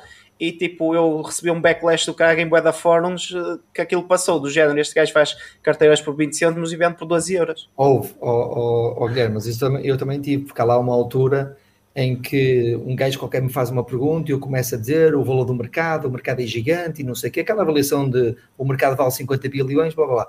E houve lá um char que disse: Oh, meu amigo, eu não gosto nada dessa conversa. E aí não apareceu a minha resposta. E eu disse-lhe: Desculpe, mas eu não estava a falar para si. Eu estou a responder ao seu colega. Chupa. E essa é uma parte não maneira de queimar a ponte. E- mas, eu- mas eu já estava há muito tempo queimado com ele, meu. Eu há muito, aliás, eu, eu mal entrei, o gajo, pá, devia estar num dia não, e o gajo quis pegar comigo, não é? Quis, houve lá dois gajos, houve lá dois gajos que estavam realmente interessados, porque eram os gajos que tinham um bocadinho mais à porta com tecnologia, não é? Houve lá uma pessoa que disse assim: plataformas são de redes sociais, mas isso já existe. Quase como se não existe. Não, quase como se já não existe também empresas de barcos no Douro, também Mas- já existem mas empresas sabes- de barcos do Douro, não é? Mas, ó João, sabes que essa, essa questão que estás a falar é que é? Tu tens, um- tu tens uma vantagem que é tu na segunda, na segunda temporada já conheces as personas. Eu ainda não conhecia, não conhecia porque eles depois, apesar de serem cinco, cinco empresários, eles têm uma parte de showbiz que têm que assumir uma persona. O gajo mais agressivo, o gajo mas, mais mas, mas repara, mas pois, mas estás a ver, mas isso, isso, isso aí é uma desvantagem para ti. E eu vou-te dizer porquê. Sabes porquê? Porque tu vais para lá com crenças, com crenças limitantes e face a essas pessoas. Sim, é Eu- possível. Eu, Eu, eu, não, não, é possível, é que é mesmo. Porque eu entrei eu tenho o Mário, o Mário Ferreira como um gajo boeda simpático, porque ele foi boeda simpático para mim. E vês o, o resto das temporadas todas Shark Tank, ele é o maior filho da puta que lá está em termos de persona. Agora fez um bocadinho como o Krobinovich, não foi? Pois, pronto. Tem- tem- como tu sabes, temos que gerir alguns nomes e, al- e algumas coisas com algum cuidado. Claro, claro. Ok, mas o que eu quero dizer, o que eu quero dizer com isto é que repara uma coisa, eu entrei lá dentro e se tu me perguntasses daqueles que lá estavam todos, eh, quais é que eu escolhia por ordem, se me dessem a escolher, se os cinco estivessem interessados, possivelmente o Miguel era o último que eu iria escolher. Olha, eu se, conhece- eu se soubesse tinha escolhido o Tim Vieira, mas ele me foi o único que não me fez uma oferta. Isso aí daria, daria outra conversa, mas eu também não vou por aí. Depois podemos fazer em off. tu não tinhas o Tim Vieira, pois não? Não, eu não tive o time Vieira. E ainda bem que não tive o time Vieira. O Tim Vieira só teve, só teve numa Na temporada. primeira. Sim. Eu não Quem? acompanhei muito bem Quem é a. que teve na segunda? Era o Mar- Marco Elinha. Era o Marco Galinha, Ok. eh, era a Isabel Neves, que é da Associação de Business Angels de Femininos, qualquer coisa assim, uma coisa assim, advogada, etc. Depois tinhas o Mário e o João e o Miguel. Tinhas, foram dois sharks que foram substituídos. Ok. Trocado. ok? Mas como tu sabes, Guilherme, nem toda a simpatia que tu vês na televisão é o que depois que acontece cá fora. Claro. ok? claro. Que assim como o teu negócio, assim como o teu negócio não foi para a frente, houve muita gente que fechou negócios no, no programa e ficou com uma fama de investidor e um gajo super espetacular e que depois cá fora essas coisas também não se concretizam. Não estou a dizer que seja o caso do time Vieira, ok? Pelo contrário, tenho imenso respeito pelo time Vieira, pá, e já cheguei a trocar algumas mensagens com ele e não estou a falar do caso, ma- mas sei de casos de outras pessoas ah, em que isso aconteceu, ok? Ó, João, a primeira temporada funcionou, funcionou tão mal que. Mas porquê é que tu dizes que altura- funciona, Guilherme? Guilherme, mas porquê que tu É dizes isso que eu tinha a funciona dizer. Porque houve uma altura em que me estavam a ligar, gajos de outros negócios do, do, do Shark Tank, a ligar, a perguntar se eu tinha recebido, que estavam a fazer, não sei, um, um tipo. Ligaram a quase toda a gente e quase ninguém ainda tinha sido sequer contactado. E estávamos a falar, tipo, já no verão. E. eh, No verão, ou e, seja, quantos meses depois? 3, 4 meses depois? não, seis. No mínimo. 6 meses, ok. E, eh, e tipo, acho que alguém escreveu um livro sobre isso. Que até queria o meu depoimento, eu não dei. Ok. Pá, eu, eu, tive, eu, eu tive uma experiência diferente, ok? Eu tive uma experiência diferente e, e posso dizer que, em primeiro ponto, só para, só para voltarmos aqui a este tema e também para passarmos para outros, para outros temas, não, isto não é uma sessão de discussão de Shark Tank, né? Claro, claro. mas, mas imaginem, pá, a, minha, a, minha, a minha experiência foi completamente diferente. Possivelmente, se não tivesse acontecido o Shark Tank, o som que não existia hoje, ok? O som que não existia. Porquê? Porquê que diz isso? porque eu não tinha ainda a bagagem necessária para ser empreendedor. Não tinha. E o Miguel, o Miguel não é um investidor, o Miguel é um sócio presente Bom, todos os dias. Ok, eu é tipo tu lá tu cá. Eu ligo-lhe à hora que eu quero, eu mando-lhe um WhatsApp com uma parvoíce qualquer à hora que eu quero. Ok? E, e então, pá, e aquilo foi uma coisa muito, muito orgânica. Nem tudo correu bem, atenção. Tive, tive alguns, alguns desafios com, com um sócio que o Miguel trouxe na altura para nos apoiar, para estar no dia a dia da operação e tudo, e que era nosso sócio e aquilo não correu bem, ok? E depois esse sócio eh, teve que sair, ah, mas o Miguel sempre esteve do nosso lado. Em todas as discussões que houve, o Miguel sempre esteve do nosso lado, sempre. E, eu, e houve uma coisa que, que pá, eu não larguei o Miguel, meu. Eu nunca mais larguei o Miguel. E repara uma coisa, eu naquele dia saí, saí do Shark Tank com o número dele, telefone. Quando cheguei cá em cima ao norte, liguei-lhe. Era um pai sete e tal. Ok? Agradecer e que para a semana já queria marcar uma reunião com ele para lhe apresentar o nosso plano todo. Ok? A reunião aconteceu para aí passado um mês, ok? Porque o Miguel depois percebeu um bocadinho como é que. Aliás, no outro dia mandei-lhe mandei uma mensagem e. Não, liguei-lhe e ele manda-me uma mensagem a dizer: João, estou na Sérvia. Não é? Não é? Tipo, estou na Sérvia, João. De vez em quando está Mas- no mas Japão. se calhar era isso. está- Se calhar era isso que ele devia ter feito, só que eu na altura pensei que o protocolo social, eu nem sei se não foi instruído a não ligar, uh, não me lembro, mas também Ah, mesmo assim pensei que o protocolo social, lá está, era, era naif, Uh, pensei que o protocolo social era, eu tenho que esperar. Sim. Pá, eu, eu, eu, eu fui a Lisboa, a primeira reunião que eu tive com o Miguel, ok? Eu vesti o fato. Fui de fato. Ok? A cheirar a naftalina, não. Não, não era, não era, porque eu já, eu Comprou já um usava. Eu já Eu- usava. não. eh, Eu já usava de vez em quando no meu, no meu, no meu emprego anterior, ok? Eu fui de fato. Pá, e achei eu que o Miguel disse assim: olha, anda ter comigo lá àquela zona do Rocio, ok? Lá em Lisboa, lá ali na, na Baixa, lá no Rocio, não sei o quê. E eu, minha cabeça, ei, bom, bruto de escritório, né? Pensei eu, não é? bruto escritório, vai-nos receber num bruto escritório, vamos conhecer a riqueza toda dele. Sabem onde é que eu me, sabem onde é que eu me encontrei com o Miguel? num banco de jardim. Num- numa esplanada. Porque o gajo estava entre reuniões, estás a ver? E o gajo tinha, teve que. Eu fui a Lisboa, nunca mais me esqueço, gastei cento e tal euros, porque nessa altura eu não tinha o dinheiro do Shark, não é? E, e, e- e o dinheiro custava muito, não é? 120 euros, não é? Para Lisboa. não é? E eu, e o tive que fechar Nat- eu tive que fechar Natal uma semana antes para poder ir ao Shark Tank. Fechei a 13 de, de dezembro ou, ou, ou qualquer coisa do género. Que eu nunca me esqueço. Nesse dia foi uma correria aqui em casa. Até a minha mãe não foi trabalhar à tarde para me ajudar a, a, a aviar as encomendas. Isso é bom, pá. Vender é sempre bom. Vender é Sim, sempre mas ele bom. teve que fechar antes, Mas na, eu na tive melhor que fechar altura antes. do ano, ou das melhores alturas do ano. Sim, sim, sim, sim, sim. Mas sim, sim. Pronto. Continua, João, Mas- continua.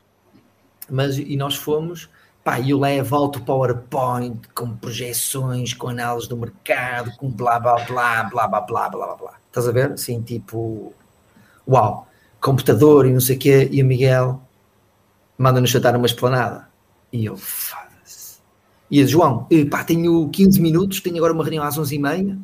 E eu comecei logo a pensar, foda-se, acordei às 7 da manhã para apanhar o Alfa, para estar aqui às 11 e o gajo diz que tem 15 minutos. O que é que eu vou fazer a seguir? Estás a ver aquela cena? Eu fui ver o Benfica a seguir.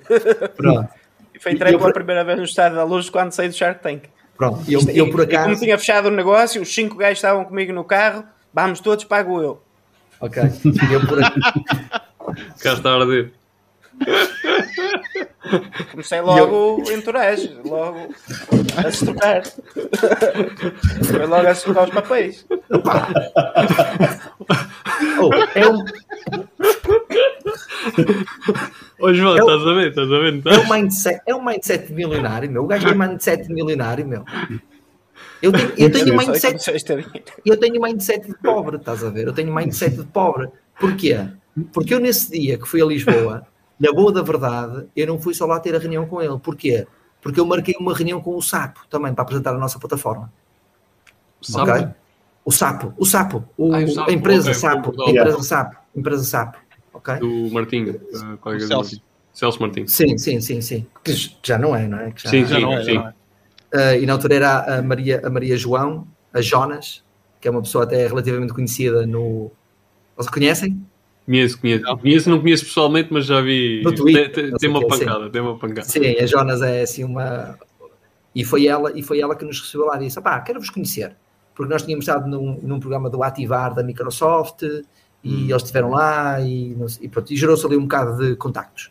Eu também fui lá apresentar a plataforma uh, para render o peixe, né? e a Lisboa, 120 euros, eu tinha que fazer render o peixe. Uh, pronto, mas isto não, não desfocando, nós apresentámos lá com o Miguel, pá, e o Miguel, esse tal período que o Jorge estava a falar do diligence, que deve ser uma coisa pá, extremamente complicada, documentos para a frente, documentos para trás, e não sei o quê, não sei o quê, não sei o quê. Na verdade, Jorge, nós quando fomos ao Shark Tank, tínhamos um MVP super merdoso, que aquilo era um login e só tinha tipo um back-end, um front-end, estás a ver, e com, ali com umas funçõezinhas de, de, de back-end. E nós sentámos e o Miguel disse assim, como é que, como é que foi o nosso negócio? E eu disse assim, ah, eh, 35%, não, não, 35% por 50 mil euros. Ok? Portanto, o Miguel tinha 35% e nós tínhamos os outros 65%. E o Miguel disse assim, olha, vamos fazer o seguinte, pá, eu vou meter os 50 mil euros que vos, que vos disse, temos um ano, temos um ano para testar se isto dá certo ou não. Ok? E cada um de nós fica com um terço. Foi isto. Baixou a cena dele. Foi isto que o gajo disse. Estavas com, estavas com um burn, burn mensal muito grande? Qual burn, uh, Guilherme? Eu nem fazia dinheiro, não fazia. Não, qual burn, meu? Era um desempregado e um, e um, e um, e um gajo estava no 11 ano, meu. Qual burn rate é que havia? Meu? Não lhe pagavas, não tinhas, está bem. que burn rate, meu? Que burn rate? Tinha, aquilo, pá, era um, aquilo era um servidor. Não, por acaso, Aquilo Por acaso ontem vi um episódio de, Dragon's de... Den e os gajos tinham um burn rate de, de 100 mil euros por mês numa app de merda. Está bem, pronto, mas isso. Temos, agora. Ok. Pá, o burn rate era 3,99€ por mês, que era o servidor da Contábil, que era um, um, gajo, que um gajo pagava, ok? Aqueles servidores tipo de. que é partilhados por toda a gente, que agora está-me a falhar o nome, ok? Uh, esse era o nosso burn rate, não é? O, o, meu burn rate era não estar a ganhar dinheiro. Isso é que era o meu verdadeiro burn rate, não é? Que era o que eu estava a queimar, não é? Porque podia estar num, numa outra empresa a ganhar 1500 ou, não é? Estás a perceber? Yeah. Uh, então, pá, eu não tinha nada. Eu não tinha nada. Eu lembro-me que quando eu, eu saí do programa, nós estávamos numa, numa altura, não vou dizer nomes, mas nós estávamos numa aceleradora de startups. Malta. E, e eu vou-te dizer porque é que o Shark Tank em Portugal correu mal. Ok? Uh, eu chego lá à startup e disse: fechei negócio. Então, João, quanto é que fechei? Disse: pá, 50 mil euros para 35%. João, arruinaste arruinaste a tua empresa, nunca mais vais conseguir, e mais não sei o quê, e nunca mais vais conseguir ter investidores, e mais não sei o quê. Epá, Só tinhas eu de, repente, eu de repente, não, mas eu de repente passei daquele estado de pá, fiz uma coisa porreira para as melhores merdas do mundo. Não é? Afinal, afinal, sou tão bom, sou tão bom, sou tão bom e fiz um negócio de merda. Mas ninguém. espera, pensar o mesmo. Espera, mas espera, mas espera, mas espera. Mas ninguém chegou à minha beira e disse: João, pega lá 50 mil euros. Exatamente. Yeah. Onde é que estavam esses 50 mil euros? Por acaso era uma cena que eu tinha a dizer, eu acho piada que a malta gosta muito de dizer Ei, tu fizeste isto e fizeste mal e não sei o quê, mas depois, uh, tipo, fizeste mal porquê? Tipo, em que contexto no teu? Não, eu, eu, explico o contexto. O contexto é que numa aceleradora eles estão, é, pá, é acelerador de é. tecnologia, ok? Sim, e os números que tu vês, tu, te, tu para, tu a partir do momento em que tu aceitas investimento, tu estás a trabalhar para o exit, ok? Yeah, e tu precisas sim. de alavancar capital e cada vez ter uma, uma, uma avaliação maior para poderes levantar mais claro. capital, porque isto é, é sempre a queimar até fazer a exit, para, para, para, apostar em crescimento. É Exatamente. o mundo das startups tecnológicas, é esse. Por isso é que tu te vês empresas a levantarem tipo seed rounds agora, tipo um milhão de euros agora como seed round, um, Pá, porque, pronto, porque o mercado caminha para aí, por isso é que a malta chega lá, está habituada. Também em 2015 não havia nada, né? Uh, o mundo, o mundo da, da, Mas tocaste num ponto interessante, Jorge. Tu tocaste num ponto interessante que é, agora vou fazer a pergunta ao João. João, quantas vezes é que pensaste no exit da, da sua Nessa altura, alguma vez imaginaste ou ponderaste sequer um exit? A questão é esta, é que muitas vezes, uh, e se calhar é um dos problemas que também é preciso ver a nível de startups em Portugal, é que nem todas as empresas que estão a começar são a pensar no exit. Eu conheço muitas que são, de facto. Pá, mas há empresas que não querem crescer para ter um exit, que querem simplesmente crescer e E Sim, mas continuar... isso, é um, mas isso é um lifestyle business. Ok? Tu, a partir do momento em que tu metes um investidor, das duas, Sim. uma.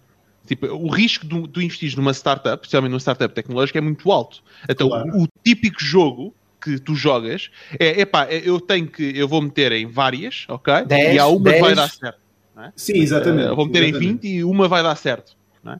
E então uh, o, jogo é, o jogo é feito para um, um liquidation event. Um liquidation Claro. event pode ser uma exit, pode ser, um, uma, pode ser Uma tipo fusão, na bolsa, pode sim. ser uma fusão, vendes a uma empresa maior. Uh, pá, só que a série é, é essa. tipo, o jogo não está feito para tu teres o que eles chamam de um lifestyle business, em que aquilo basicamente gera resultados, gera cash flow e gera resultados ao final do, do ano, que depois são distribuídos os dividendos, como é uma empresa qualquer típica e normal.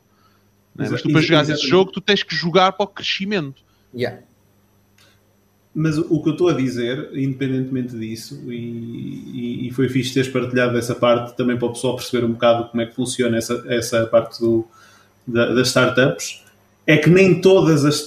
Quando eu digo startup, eu não estou a dizer startup no, No Mas sentido a- de. Tipo, na Mas versão a- catchy. Eu estou a dizer startup é uma empresa que começa, é algo que começa. Mas isso não é uma Isso. startup. Mas, isso- mas a verdade é, e eu percebo o que o Jorge está a dizer, porque ainda no outro dia estava a dizer isso a alguém. A definição de startup é um negócio que tem que ser altamente escalável. Por isso é que é uma startup. E depois passa a uma scale-up, não é? Que é aí quando já está mesmo Yeah. no processo de, de escalar. Uma padaria, não- uma padaria pode fazer mais dinheiro do que duas ou três startups e não é uma Obviamente. startup. Obviamente, sim, porque o, o objetivo não é o mesmo. Sim, Sim, sim. Mas eu nunca disse, mas eu nunca disse que queria construir uma startup. Eu queria construir um negócio. Pronto. Ponto final, parágrafo. Ok? E esse romantismo e esse eh, sex appeal todo que veio aí com o Web Summit e que tu tens que, em vez de estares a vender, eu gosto é de vender, meu. Mas Eu é gosto isso é de eu pegar no era aí. E ligar para os clientes, percebes? Eu não gosto de andar com um pitch deck debaixo do braço a mendigar por mete aqui não sei quantos mil euros.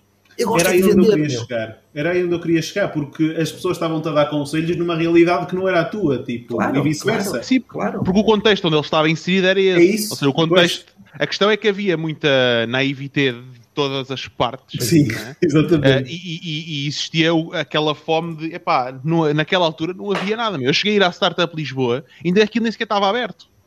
Pois. Estás a ver? Eh, Eu tenho amigos meus que saíram de lá, que hoje têm tipo startups com, com sucesso e tal. Uh, naquilo não havia nada, seja, ninguém sabia o que é que era. Tipo, eh, aquilo, esses nomes começaram a aparecer, a aparecer naquela altura. Yeah. Uh, até antes, 2015. Eu Não sei quando é que abriu o Startup Lisboa, mas. uh, em 2013. Quanto? yeah. Mas foi, foi mais ou menos nessa altura. Esses anos aí, esses, Esses anos, Pronto. sim, esses anos dourados, esses anos dourados. esses anos dourados. Em que- Oh, João, mas continua, Exato. tu interrompi o teu raciocínio e estavas a falar então da, da aceleradora. de- Ninguém- E, e que ninguém tinha chegado com, com o cheque dos 50 mil, né? É isso, meu, tipo, e e estava-me a pôr num, num patamar que eu tinha que ser obrigatoriamente uma startup, porque é isso que é sexy e é isso que a malta agora defende e, e isso é bom para o Estado ter um conjunto de números, por isso é que o Web Summit vem para Portugal, quando na verdade eu apenas queria construir um negócio. Era isso que eu queria fazer. Eu queria Yeah, construir yeah. uma empresa, ok? Ahm, que fosse algo naturalmente maior que aquilo que eu tinha feito até aquele, aquele dia e não tinha obrigatoriamente de ser, e eu aprendi isso mais tarde também, ok? Aquilo, nem sempre isso também teve claro na minha cabeça no início, ok? Ahm, mas eu, eu percebi isso mais tarde, que o Swanky não tem que, não tem que estar a trabalhar para ser uma exit, eu tenho que, eu tenho que trabalhar para fazer o, o Swanky crescer o mais que eu consiga e as minhas capacidades o permitam. E para servir tenho- os teus clientes da melhor maneira ter- possível. e tenho que ter e tenho que ter a clareza suficiente para que no dia em que houver uma pessoa com mais capacidade do que eu para levar a empresa a outro patamar, eu tenho que levantar da minha cadeira para lhe dar esse lugar. E eu estou completamente disponível. E a minha abertura é essa. Eu quero fazer a crescer a empresa, imaginem, o meu objetivo é fazer crescer a empresa do zero a um milhão. Mas possivelmente eu posso já não ser a pessoa que vai fazer crescer a empresa do milhão aos 10 milhões. Exato. E está tudo bem com isso. Porque o teu perfil de empreendedor pode ser o de beginner.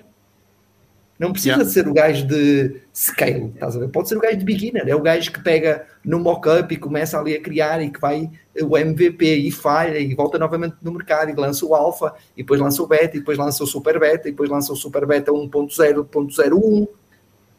Ok? E isso também é uma autodescoberta descoberta para nós enquanto empreendedores.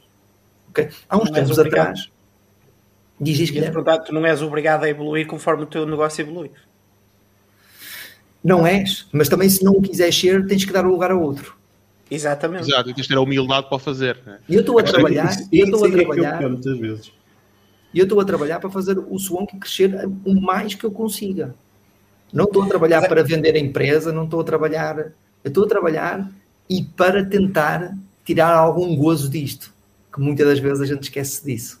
Claro. Porque é- era o que eu ia dizer. O facto de seres um big, eh, de tu te apelidaste, não sei se te apelidaste, mas disseste poderias ser, não é? Um beginner, é, tens uma coisa boa, que é acaba este, peças para outro. Facilmente. Claro que sim. É mais Claro fácil sim. tu, tu mudares de, de- de negócio do que se calhar um gajo que já é o gajo que faz da- da segunda parte à terceira. Eu não, eu, já não eu, tem tantas oportunidades também. eu há uns dias atrás, eu há uns dias atrás disse uma frase a uma pessoa foi: empresas nascem, empresas morrem. E o meu bebê, o meu bebê está em casa e tem 3 anos e meio e chama-se Constança. Não se chama Swonky. Ok? E, e eu tenho essa. E, e pá, o ano passado, o ano passado perguntaram-me uma empresa tecnológica, perguntou-me se eu estava à procura de vender a empresa. Eu disse não, mas estou à procura de sinergias que me façam crescer a empresa muito mais rápido que aquilo que eu estou a fazer agora. Se isso passar por uma aquisição, por uma venda, que seja. Que seja. Mas no sentido da venda tem que ser para que a empresa continue a crescer. E que naturalmente, meus amigos, a minha conta bancária também cresceu muito.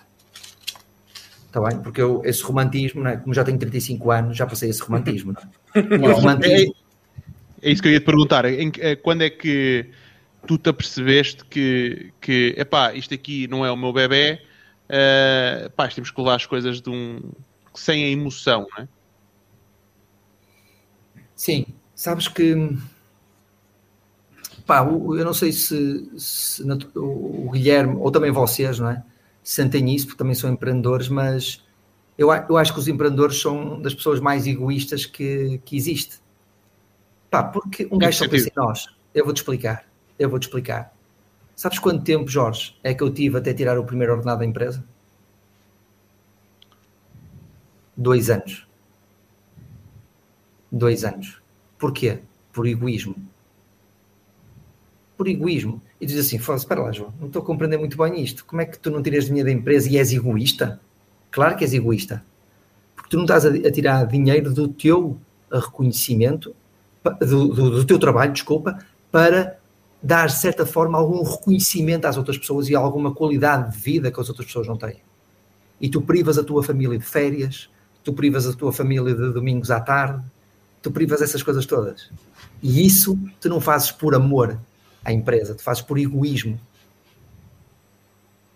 E isso é uma, é uma realidade que muitas das vezes nós não conseguimos perceber, mas os empreendedores são verdadeiramente egoístas. E sabes porque é que eu tirei o primeiro ordenado da minha empresa? Sabes quando é que eu retirei? E a empresa já estava no verde.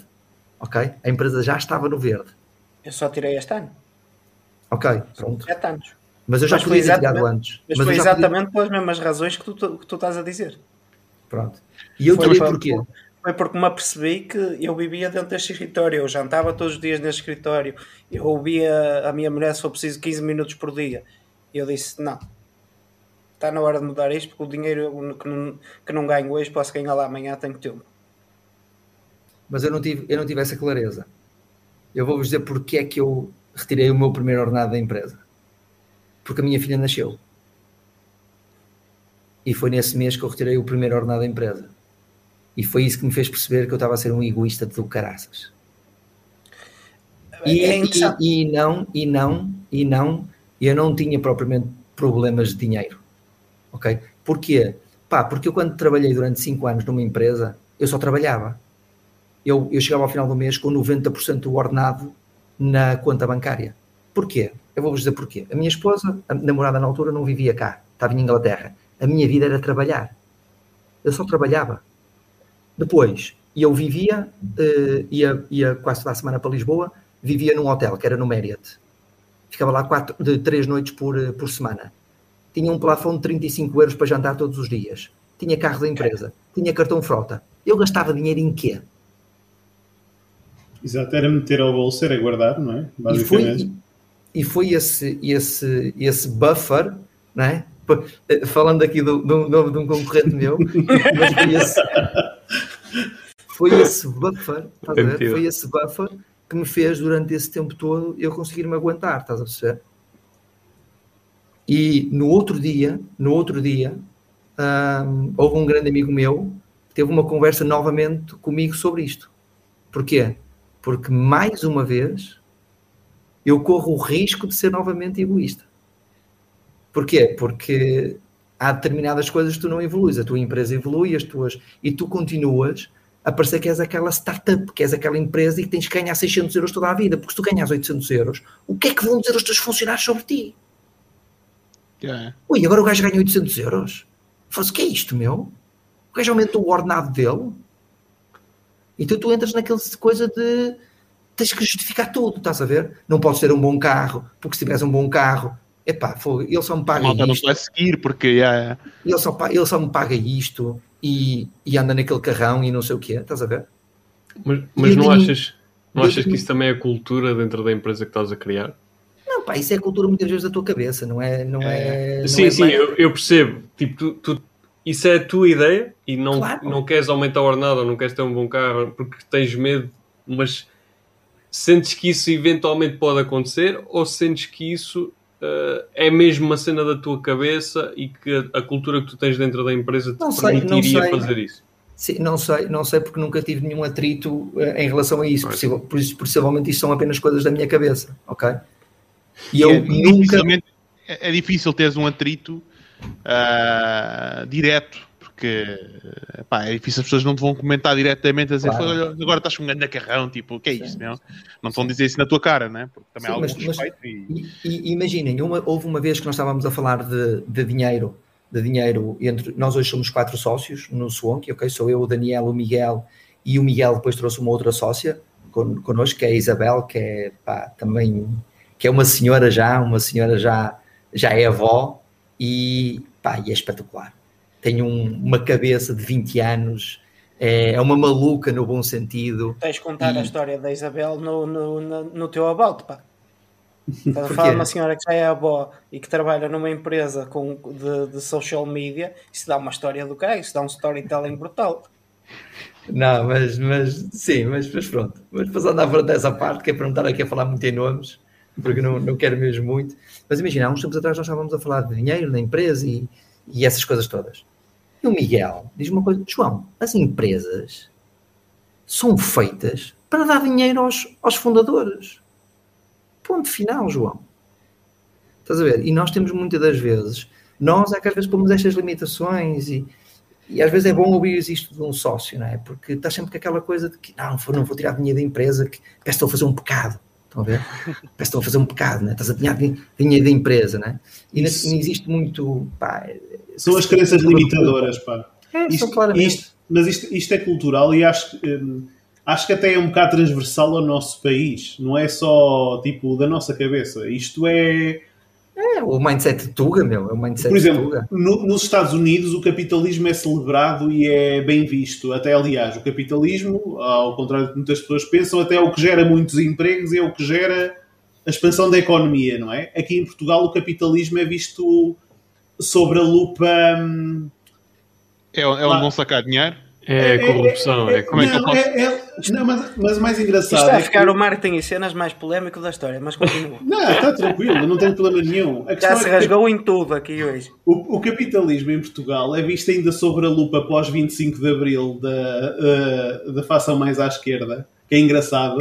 Um, e, que, e que acaba por olhar e penalizar um bocadinho o, a iniciativa privada e tudo mais, sendo mais engraçado que, por acaso, os sociais-democratas, ao contrário daquilo que as pessoas uh, imaginam, é, é de centro-esquerda. Mas pronto, a maior parte das pessoas não sabia isso, mas uh, é só para deixar aí a nota. E que é capitalista, ou seja, aqui a questão é que muitas vezes um, nós estamos a associar determinados conceitos, que é, por exemplo, aquilo que estavas a dizer, ganhar dinheiro. Ganhar dinheiro, pá, é bom. Tu criaste uma empresa porque quiseste criar a tua realidade e quiseste expandir a tua realidade, não é? Epá, não pode ser penalizado porque estás a criar isso. Porque assim, da mesma forma que tu tens o benefício, agora faço-te a pergunta ao contrário. E o risco, quem é que o aporta? São os teus funcionários? Não são, não é? Tipo, é, que, é nós temos a, tendência em ser. Somos egoístas, mas também somos egoístas para. Vai, isto vai soar mal. Egoístas para connosco mesmos, que é tipo, nós estamos a pôr-nos aqui numa situação em que estamos a limitar e a autolimitar mediante as nossas crenças a dizer, pá, tu não mereces isto, quando merecemos. Tu trabalhas todos os dias, foste egoísta para ti e para a tua família, como disseste bem, não é? E se calhar nós todos já o fomos aqui um pouco, porque nós sabemos que merecemos e que queremos mais. Até que ponto é que isso é mau, não é? Um, isto faz lembrar um bocadinho aquela história do, da malta quando o professor de Economia, só para, para, fechar aqui, aquele professor de Economia que resolveu dar a mesma nota a todos os alunos e os alunos começaram cada vez a tirar notas mais baixas porque estavam todos a apoiar-se nos melhores alunos e os melhores alunos disseram, é pá, não, eh, se os outros estão a tirar notas baixas, também não estudamos e de repente a média desceu toda. O que é que isto quer dizer? Quando não há iniciativa, as coisas não acontecem. Nós não podemos eu... depender eh, do Estado para sempre, não é? Exato, exato. essa iniciativa China... de, forma, de forma subliminar ou foi impressão de mim? Diz? Nada. Diz, Estamos diz, a falar de política, tu meteste a iniciativa assim de forma subliminar. Ah, não, não, não, não, não, não, não, não, não, não, Bem não. Não, não, não. Por acaso, por acaso, por acaso simpatizo, mas também não simpatizo com algumas coisas que acho que mas, mas não é. Exato. não, mas se, se tu fores a ver a China, a China fez a mesma coisa. Houve um conjunto, há, um, há uns artigos aí, podem procurar, eu não me lembro agora do nome, mas houve, eh, na, antes desta, desta revolução capitalista da China, eh, que eles tiveram, para mim a China é o país mais, dos países mais capitalistas que existem. Ok? Tu vais lá e aquilo é uma loucura. É uma yeah. loucura. Mas é agora lá o novo presidente, não sei o quê, que, que, implementou essas medidas. E eles foram buscar isso aos agricultores. Houve uma cidade qualquer que eu agora não me lembro do nome, que eu estes nomes assim para mim falha sempre. Um, e provavelmente às vezes digo umas calinadas, e vou dizer se há algumas calinadas, mas houve esse agricultor. Eles juntaram-se, aquilo na altura era, to, toda a gente tinha, contribuía um, a sua produção toda para o governo. Tu não eras dono de nada ok? E toda a tua produção que tu produzias da, agricultura era toda para o governo, depois o governo dava-te uma parte um, e toda a gente era obrigada a ir trabalhar nos campos, ok? Tu não tinhas o teu campo onde tu trabalhavas, tu ias trabalhar no campo que calhasse.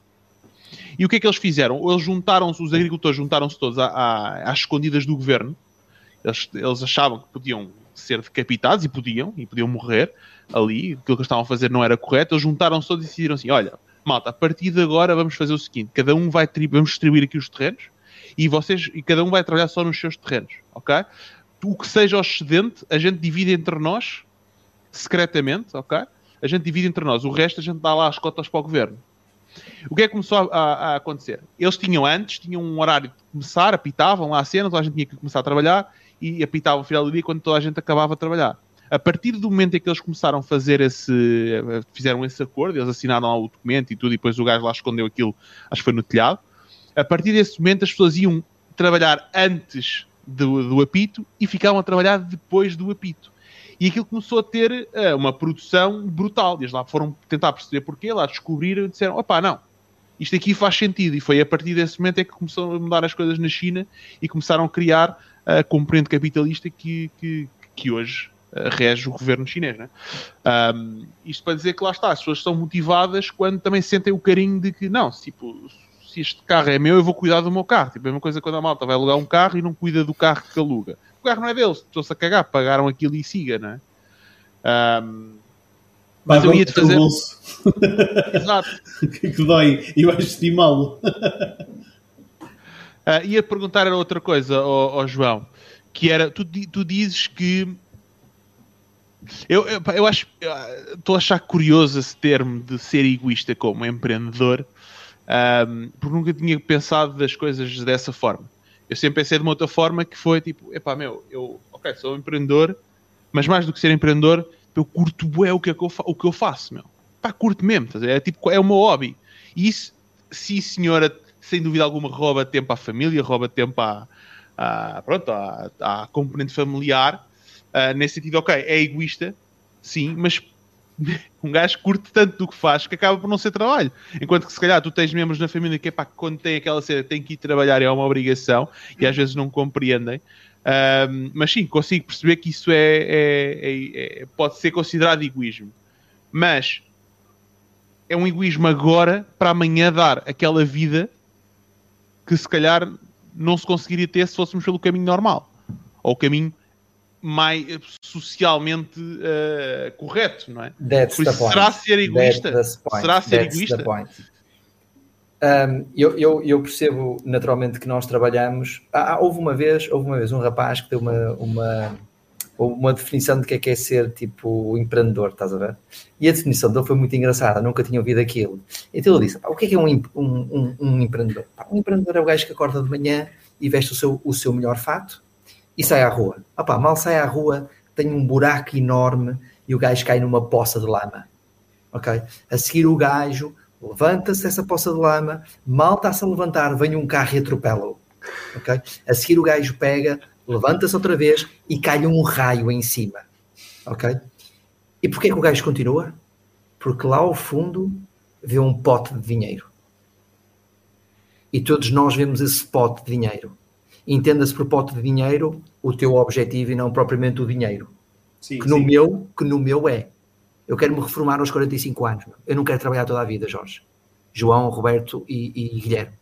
Eu não sou um gajo que quer trabalhar toda a vida. Não, eu não quero ter 60 anos e ser o gajo mais cool e ser investidor e apoiar startups. Não quero, meu.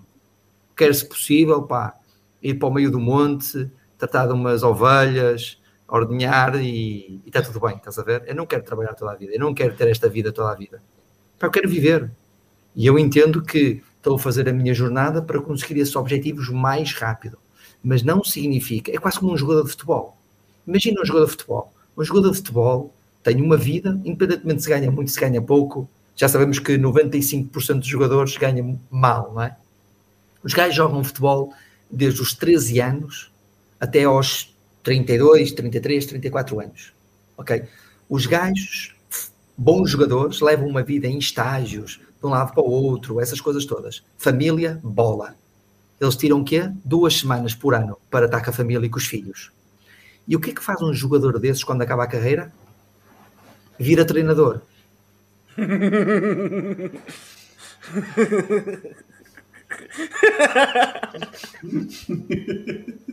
Percebes?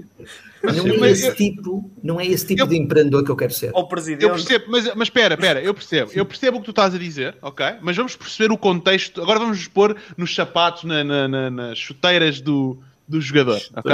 O jogador é, é um jogador profissional, ok? E não vamos dizer que as estrelas, mas porque as estrelas se calhar não se dedicam a ser treinadores, ok?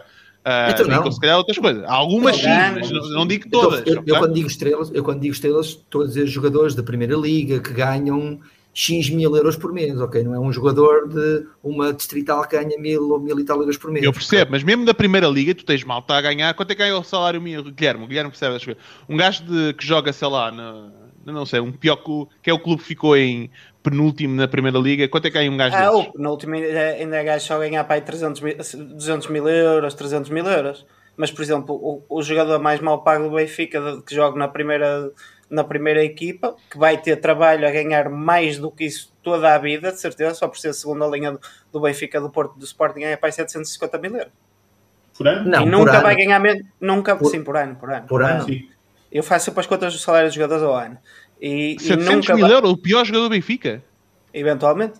Uau! Sim, sim, ganha sempre. Estás a tempo, 50, 50, não, depende. Sim, 50 mil, 50 mil euros deve não, ganhar sempre.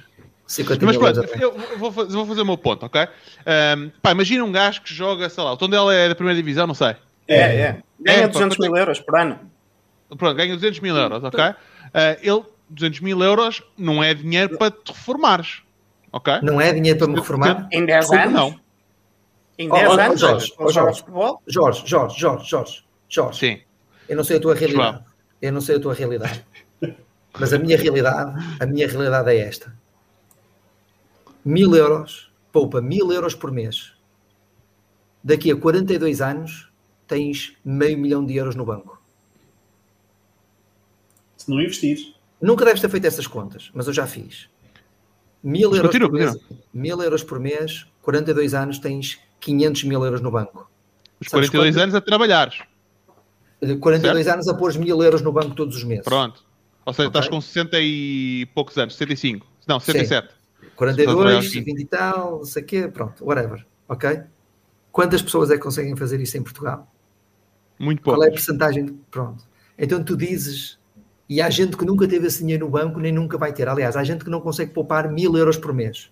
Ok? E tu Uhum. dizes-me que um gajo que ganha 200 mil euros por ano durante Uhum. 10 anos não se pode reformar? Não.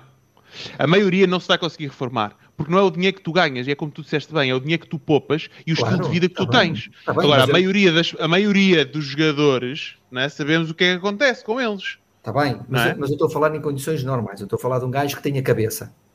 Ok? A falar de um gajo que tenha cabeça. Eu não estou a falar de um Mário Jardel que fez e aconteceu e não sei o quê. Mas hoje em dia, hoje em dia ele já tem. Hoje em dia ele já automaticamente. Hoje-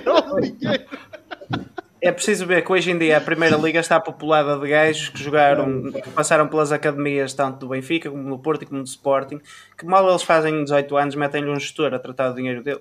É, Mas tu Sim, te- mas pronto, mas, mas, Sim, mas mas- mas o meu tens ponto é este, mas o tens meu ponto é este. perderam, aliás. Não, mas hoje em dia já é difícil disso acontecer. Sim, tu Eles tens- têm formação para, para Não vamos fazer um Mac de formação, bola. pessoas, têm Não. empresas, empresa, os próprios empresários dos jogadores já não tratam só das transferências deles, tratam do dinheiro todo como os gajos de, como fazem nos Estados Unidos, da NBA, NFL e etc. E pá, Ah, já uma é série muito, muito boa difícil. com, com isso, por acaso, muito fixe. Ou O de Baller. Ballers, Muito fixe essa série. é. Não conheço. Mas bom, pensa, ah, é com o The Rock.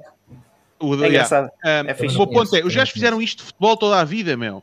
Jogaram futebol toda a vida, toda a sua vida até aquele ponto, não é? E se calhar é a grande paixão deles e por isso é que eles querem se jogar, ah, querem, querem continuar a vida como treinadores. É a mesma coisa que um empreendedor Mas- que adora o que faz, ser- faz uma Jorge. exit e depois o negócio a seguir, a seguir monta outro negócio. Jorge, é a mesma Jorge. coisa, meu. mas, não, mas, mas, não é, mas não tem que deixar de ser sonho para tu seres egoísta. Tu, muitas das vezes, ao perseguir os teus sonhos, estás a ser egoísta. Com as Mas pessoas João, eu percebo isso, mas eu compreendo, mas isso as pessoas tomam as suas decisões Claro, e claro que têm que viver com as consequências Claro, delas. claro que tu sim. estás claro a tomar a tua e eu respeito e acho que cada e, e- e respeito totalmente o que estás a dizer e não queres para ti é não ser egoísta, para eles até pode ser egoísta, mas estão-se completamente a cagar, estás a ver? Sim, Ahm, sim, sim, olha, sim, está aqui o, o- Olha o- vou pegar aqui alguns comentários. O primeiro, o do Fernando a dizer- a dizer que a questão é que os jogadores profissionais não têm essa educação porque todos têm apoio para tudo e mais alguma coisa enquanto estrelas. Sim, mas eu co- concordo com o Guilherme ah, e, e também digo que sim, mesma a malta, coisa. É é a isso, mesma coisa, exatamente, sim, é eles a começam a apanhar a coisa, é situação. Vou pegar aqui o comentário do Cortês, que o que também é um grande fã da bola. E Ah, ele está ele mais diz- por dentro do que eu. uh, acho que esses números são, são melhores de Olha, acreditar que os meus. Os meus são do se não FM. contarmos se não, se não contarmos com os três grandes, a média anual dos ordenados da, da Primeira Liga são abaixo dos 100 mil euros. O que para Portugal é um bom ordenado, é um excelente ordenado, é muito acima da média nacional. Acho que a média vai dar aqui nos 700, 800 euros. Ahm, mas, mas mesmo assim não é o que tu ganhas, é o que tu poupas, não é? Claro. 100 mil Sim, euros por ano. Tem bicho, não é? Tem bicho, é mau, não é? Faz, a- faz, faz a conta, a conta que, o, que o João fez há pouco é poupar mil euros. Tu desses 100 paus, consegues poupar, imagina, 3 ou 4 mil e aceleras a curva, ou seja, ao- aos 45 tu tens 2 milhões. Sim, mas é que, que, uh, o, o, atenção que só está ganhas isso para durante tu 15 estourares anos. dinheiro. Sim, eu, sei, mas o, ambiente está todo sim, orientado para tu estourares dinheiro, porque o teu colega acabou de comprar um Porsche, não é? Ou o gajo comprou um carrão e tu vais ficar atrás. Tipo, todo, toda a pressão social do jogo da Ui, bola é feito para, Vocês tipo, ouviram? meu, eu vou para a discoteca, pá. Vocês ouviram aquela história do, do Cândido da Costa?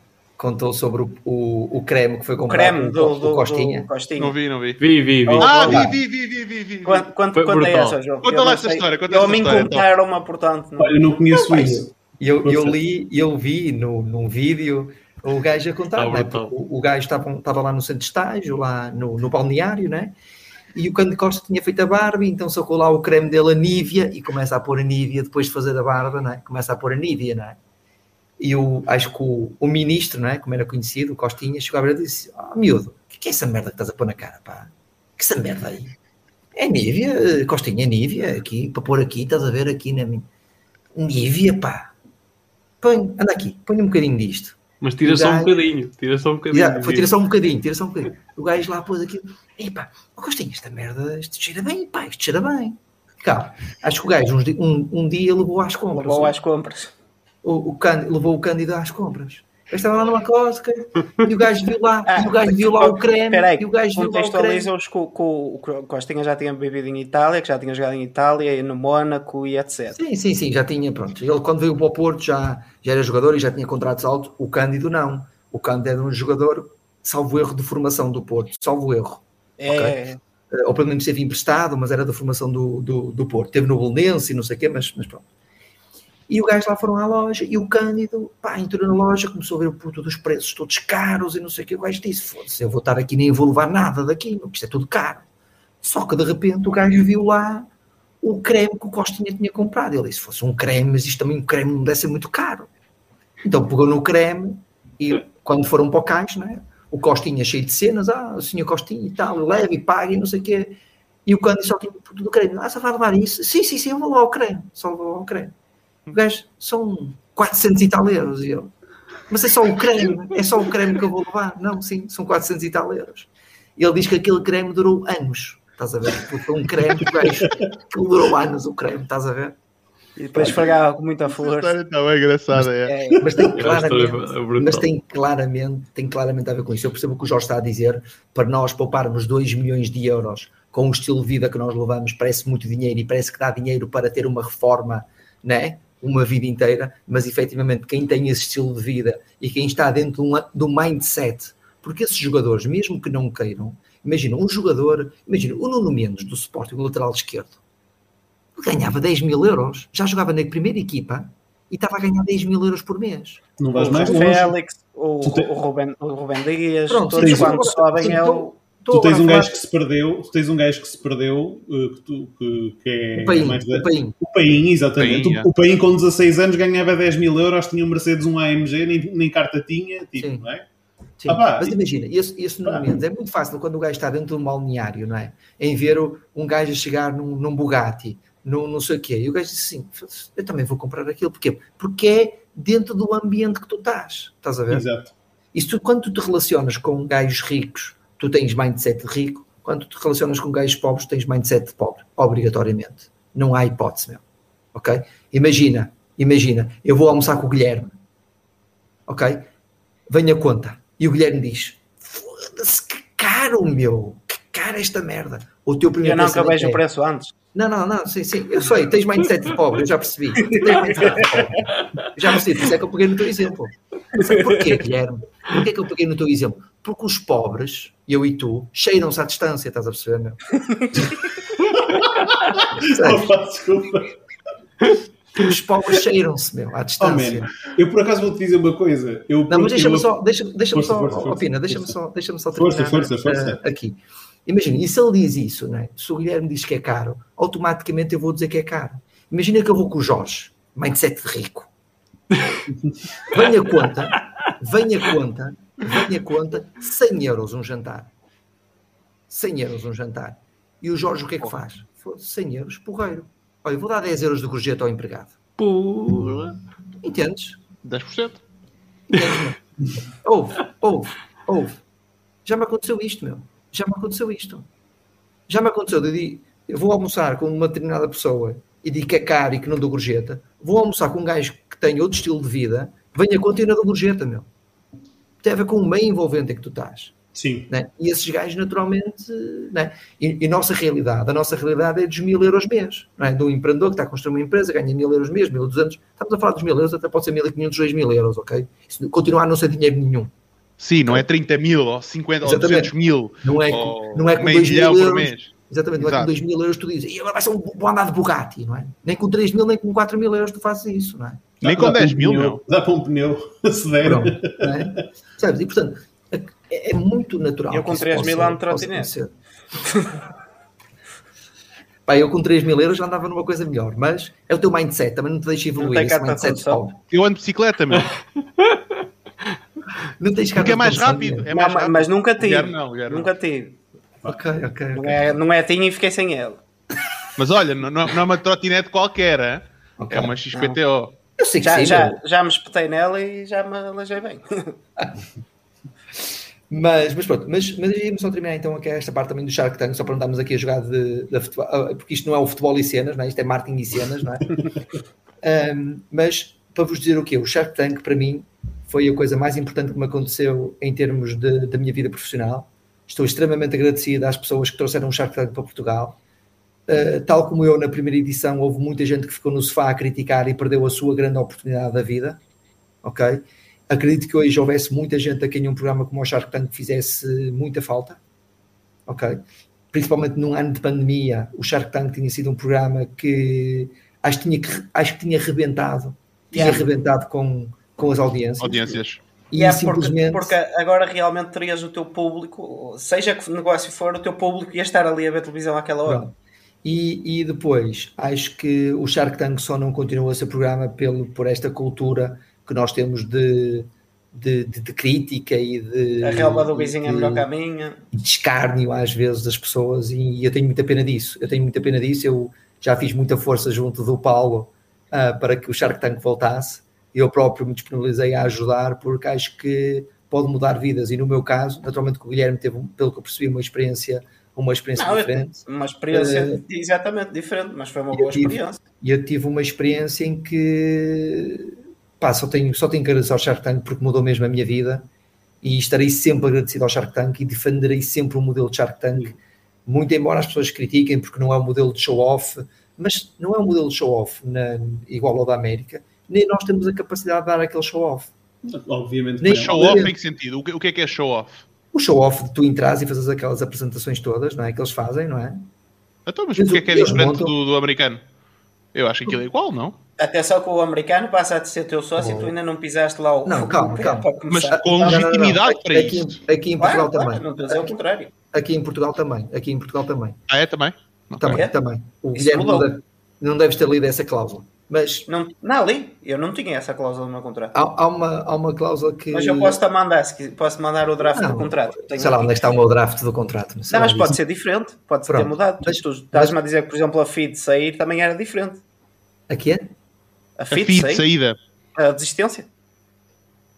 Ui, Olha, okay. Falou-se em, pronto. Foi aí, o homem foi logo.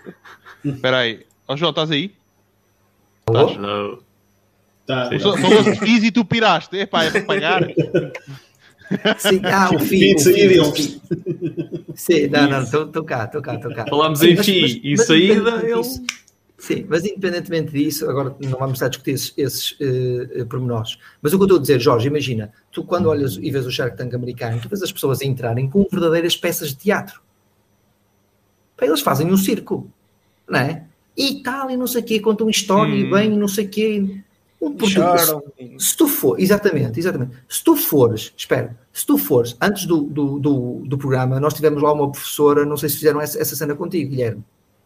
Imagina, antes de nós entrarmos, nós tivemos que fazer uma apresentação para uma professora para ela nos explicar a parte da respiração. Se bem que tu entras lá dentro, esquece dessas merdas todas, não é? mas, mas tiveste e não sei o quê, e ela disse: Olha, não levantes a mão, não faças isto, não faças aquilo. Mas se se eu fosse ali ao Shark Tank e me dissesse, pá, vais ter que montar uma história, tu entras lá dentro com o teu sócio e fazes isto e fazes aquilo, eu não ia conseguir fazer aquilo. E eles fazem aquele circo todo. E nós temos que perceber que o Shark Tank, o Shark Tank não, não esteve em Portugal para ser um, um reality show. Teve para ser um programa educativo. E o, e o problema é que as pessoas gostam mais de reality shows do que Ora. programas de educação. Gostam do drama. O Shark Tank, o objetivo do Shark Tank era ser um programa de educação. E as pessoas não perceberam isso. Eu acho okay. que na primeira temporada eu concorri com a estreia da Casa dos Segredos no dia a seguir. Se não estou em erro. Não sei, não sei. sei não mas posso mas, dizer... João, o, o, o, meu take é este, não é? O Shark Tank americano vai já com quantas edições? 10, 12, 12, 12. O, da mesma forma como do primeiro Shark Tank em Portugal até ao, ao segundo Shark Tank em Portugal, não é? A tua experiência já tinha mais cenas do que a experiência do Guilherme. É um processo iterativo. Da mesma forma como tu lanças a versão 1, 2, 3, 4 do teu SAS, não é? Aquilo é, é, a mesma coisa, é um processo iterativo. Se vais ver os Dragon Den, começou daí, não é? O canadiano, ou, não sei, ou o inglês, não sei qual foi, aquilo é muito parecido ao português. Sim. Foram os primeiros. É. Eu ainda e a malta vai aprendendo com o processo. E eu acho que é isso. É tipo, ah, de repente, no, na América, aparece lá uns gajos que são moeda criativos e fazem lá um show-off e aquilo funciona. A partir do momento da produção, se vê, porra, pera lá, este episódio teve muito mais, muito mais audiência é do que os outros. Espera lá, então agora os outros aumenta e leva o, o, o a, a, produção, o nível da, da, da, da pronto, das pessoas que lá aparecem e as pessoas já treinam é. para isso. Não é? eu, não sei se, eu, eu não sei se estou errado, mas acho que o Dragon's Den já existia antes do Shark Tank americano. Sim, sim. Sim, sim, o Dragon's sim, Den ainda ontem vi, acho que vai na 17 temporada. Mas olha que não vi grande evolução. Eu já não vi o Dragon's Den na web porque o Dragon's Den nunca me chamou muita atenção. Se calhar faltava essa parte do show-off, mas pá, acho que vai lá de tudo a Dragon's Den. E, e efetivamente tinha lá, foi lá uma senhorinha com um senhorinho, vender uns chocolatinhos. E, não, e, quem vê a primeira temporada de Dragon's Den e quem vê aquele pitch não sente grande diferença. Mesmo Pá, o Shark Tank, eu percebi isso que o Jorge estava a dizer. Se tu vis a primeira edição do, do Shark Tank, não é? O, o Mr. O Mr. O, o Mr. O, sim, o Wonderful, o Mr. Maravilha, não é? Uh, não era assim, não é? Ele próprio não, não foi sempre como é hoje, não é? E eles vão ganhando também a sua confiança para fazer o que fazem. Mas, mas mesmo numa décima edição, o Shark Tank Portugal nunca irá ser um Shark Tank americano. Nunca. Não tem escala, não tem escala para isso, não é? Exatamente. O americano, eu não sei, não sei qual é a porcentagem com que eles ficam, mas eu diria, eu digo que eles têm toda a legitimidade em que ficar ali com, com, uma, com uma parte, porque traz-te uma, uma distribuição na ordem dos milhões, que em Portugal e em é Portugal, e em Portugal também, é eles também, podem, eles também podem ativar, ficar com uma parte do negócio também, em Portugal. O, ou a, a, questão aqui uh, do americano é que tu já deu a volta, já tens gajos que foram uh, participantes e que já, já se sentam na cadeira Só e hoje um. em dia. Só tiveste um. O, qual? O da GoPro, não é? Não, o da GoPro teve nunca no Shark foi... Tank. O da GoPro não, nunca não. teve no Shark Tank. Mas o pronto, tiveste foi aquele que... gajo da, da Ring Bell, da campanha que foi comprada pela Amazon por um bilhão de dólares. Sim, sim, sim. Esse sim. foi o único. E, e que ninguém investiu nele. E, não, mas e, e depois hum. tens, tens, tens também, uh, hoje em dia aquilo já é, já tens muitos hosts que rodam. Já não tens, tens, isso, isso, claro. Tens, isso tens, tens, tens muitos gajos que vão lá uma vez, vão lá uma mas, vez. repara, o Brasil, porquê que no, no Shark Tank, o Shark Tank Brasil continua? É pá, o do Brasil. É uma distribuição é muito maior também, não é? E é mas não sei. Tem escala, tem escala. Tem escala. Mas, mas oh João, quando tu falas neste momento em escala, é mais de conseguires ter pessoas lá para apresentar projetos? Pessoas para apresentar e pessoas para ver. E mercados para comprar. Imagina. Conheces alguém, alguém que foi rejeitado? Aonde? Do Shark Tank? Alguém que não tenha conseguido chegar à parte de, de ir ao programa? Em, em Portugal? Sim. Claro que conheci. Eu não conheci ninguém. Mas também. Certo, uh, também não falaste com ninguém. Certo, não falaste Exatamente. com ninguém. Eu cheguei lá e não falava com toda a gente mesmo. Eu chegava lá e falava com toda a gente. Eu queria saber os negócios de toda a gente, que era para saber. E eu, eu, começava logo a dizer: Este gajo não tem hipótese. Aí aquele gajo é muito bom. Estás a ver? Então eu via sempre, imagina, sempre que um gajo que eu achava que não tinha hipótese saía com um sim, o meu grau de confiança aumentava. Estás a perceber? Então eu sou muito yeah. atento a essas cenas, meu. Eu sou muito atento a essas cenas. Vi claramente pessoas que eu vi lá na apresentação, lá no, no mesmo dia que eu, e dizia assim: epá, ganda pinta, meu. E que depois não foram à televisão. Porquê? Ou por equities, ou por, não sei, não é? Naturalmente, não é? Mas vi, lembro-me lembro de ver esses casos e estava sempre à espera de ver onde é, em que episódio é que eu ia ver essas pessoas. E depois dizia, e este aqui veio ao programa, como é que é possível? Estás a ver? E depois percebi, e depois percebi que eles precisam ter pessoas que não vão levar investimento, não é? Porque não pode ir lá toda a gente que vai levar investimento. Mas imagina. Ah, mas, mas, na primeira temporada foi pai 90%. Não sei, não sei. Mas eles na segunda temporada, eles na segunda temporada fizeram uma coisa muito inteligente, porque fizeram um roadshow pelo país. Ok? Hum. Imagina, eles foram, eles foram fazer castings à Ange. O meu primeiro casting não foi em Lisboa, fiz que foi na Ange, no Porto foram à Startup de Braga, foram a todos os polos onde havia startups, ok? Qual é que foi o erro disso? É que essas startups estavam noutro mindset, que é o mindset dos milhões. Eles não estão no mindset, porque para eles parece que, lá está, os 10 mil euros, os 20 mil. Caramba, se hoje chegasse uma pessoa em condições normais, alguém chega à tua beira e diz assim: Olha, pega lá 30 mil euros para tu montares o teu negócio. Uau, não é? Uau, Agora, o que, é que acontece, negócio... o que é que acontece se tiveres um pitch deck e se alguém te oferecer 30, 30 mil euros? Pá, isso é para quê? Né? Percebes? Tem a ver um bocadinho com isso. E a malta, na minha opinião, não percebeu a oportunidade que, que, que houve de Shark Tank. E eu, na primeira oportunidade, quando houve a primeira série, Guilherme, e eu cometi esse mesmo erro, que foi achar que, pá, isto aqui, não, eu estou noutro, eu estou noutro patamar, Estás a ver? Tipo, Shark Tank. Isto. isto é para meninos, isto é para pussies, estás a ver? E quando, e quando saiu, quando saiu a, a, a, a segunda edição, eu inscrevi-me logo. Acho que foi tipo logo no primeiro dia, estás a ver? Que eu fiz lá o questionário, logo no primeiro dia. Já está. Estás a ver? Já está. Eu também me inscrevi logo no primeiro dia. Foi logo, tipo, foi logo. Já não, não, não perdi a oportunidade, estás a ver? Não perdi a oportunidade, pá. E por isso estou muito grato ao Shark Tank e, e a tudo que deu e, e, felizmente trabalho e tenho dois sócios espetaculares, o Miguel e a Isabel.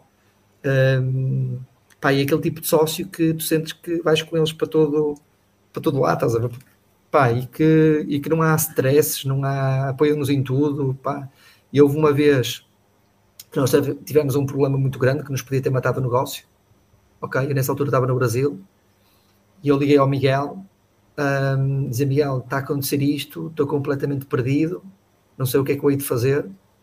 E o gajo disse uma coisa que me vai marcar para sempre, que foi, João, tem calma, vamos tentar resolver, independentemente do que acontecer, nós vamos ser sempre sócios. Pai, quando alguém te diz isto, meu, tu vais com essa pessoa até o fim do mundo. E eu vou com o Miguel até onde ele quiser que, que eu vá.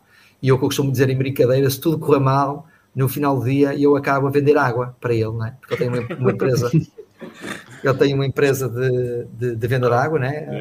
A, a, a, Fonte Viva, a Fonte Viva e a Aquajet em Espanha, que é o líder ibérico, que é o líder ibérico na distribuição da água e o terceiro a nível europeu. Okay? Uau! Yeah, yeah. Elas são garrafões grandes, não é? Yeah, yeah. Ibérica, Ibérica é toda, é toda dele e depois uh, tem maior cota, não é? E depois na, na, Europa acho que está em terceiro lugar, ou estava, não sei agora com as pandemias e essas coisas todas, mas ele estava mesmo. Aliás, ele tem, ele tem um objetivo há 10 anos, de cima para baixo, conquistar a Europa toda. Okay? Epá, mas, mas foda-se, realmente a pandemia deve, deve, ter sido terrível para esse negócio. Deve ter sido, deve ter sido uma coisa. E, e qual foi essa, essa tal, essa, as, as tais crenças que há pouco o João o João Pina também estava a falar, as nossas crenças. Porquê é que eu nunca tinha escolhido o Miguel? E voltando a esse tema, certo, para encerrarmos aqui este tema do, do Shark Tank.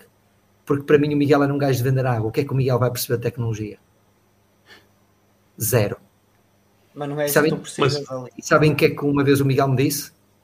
João, vender-se água ou software é a mesma coisa. Muda o cheiro, João. Mas o mindset de vendas é a mesma coisa. Eu até te digo uma coisa, ó, Costinhas, eu até te digo uma coisa, um gajo que consegue vender água para mim tem mais mérito que outros, porque a água tu abres a torneira e tens, meu. Se tu sabes vender é água, se tu sabes vender água, meu. É verdade. É verdade. Isso é como um gajo que vende, que vende ar não sei de onde. É a mesma história. É Fátima. Não, não é? opa, claro, claro que eu estou a levar isto a um extremo, mas a verdade é que, por exemplo, água é uma coisa que é difícil de vender e de tornar tipo é, é uma commodity, não é? Tipo, exceto, é... exceto quando tu tens cedo, não é? Sim, exatamente. Exato. Já paguei, de, já paguei o equivalente a 10 paus na moeda da, da, Polónia por uma Coca-Cola. Okay. Isso não é água, pá. Porque eu estava cheio de sede dentro do, do, metro e um gajo à minha frente fez assim. Tch. Eu, não, tá, peguei na nossa que tinha, apontei-lhe para a Coca-Cola, toma. O gajo a olhar para mim. Eu, pronto, leva. Sabem que, sabem que a maior, a maior uh, lição, digamos, quase de humildade que eu tive, não foi a maior, mas foi uma das grandes lições de humildade que eu tive na minha vida, foi com uma pessoa que estava a vender água. Isso foi no Brasil. Eu estava no Brasil, um, nessa altura eu fui ao Brasil a trabalho, mas depois estava, mas depois também fiz uma parte de férias com a minha esposa, lá está, deixei de ser egoísta e comecei a levar a minha, a minha esposa também para o Brasil também aproveitar um bocado esta, esta correria que a gente leva, não é? Porque eu em 2019 passei três meses e qualquer coisa no Brasil, ok? Portanto, é? é muito tempo, três meses em 12 meses é muito tempo, não é? Entre yeah. ir e vir, ir e vir, e, e nós nessa altura estávamos na, na Bahia, sim, na Bahia, e estávamos lá para subir lá para um sítio. E para eu passar lá no, no controlezinho, lá para ir no teleférico, aquilo tinhas que tinhas que meter lá tipo 10, 10 reais, 5 reais, não lembro quanto é que, ou centavos. E eu não tinha, porque só tinha notas, notas maiores. Ok? E então, eh, ali não havia tipo nada onde tu pudesses trocar dinheiro e estava um, um, senhor a vender, a vender hum, água. água. Água. E eu fui lá e queria lhe comprar uma garrafa de água. E ele disse: É, pá, cara, não tenho troco para isso, não sei o que e tal. E e não paga assim, deu o dinheiro certo e não sei o quê, etc, etc, etc. E disse, olha, mas eu nem quero comprar água, eu só queria era 10 reais, 5 reais, whatever o que fosse, para meter na máquina para, para subir. E ele virou-se para mim e disse: Ah, mas eu dou-lhe esse dinheiro.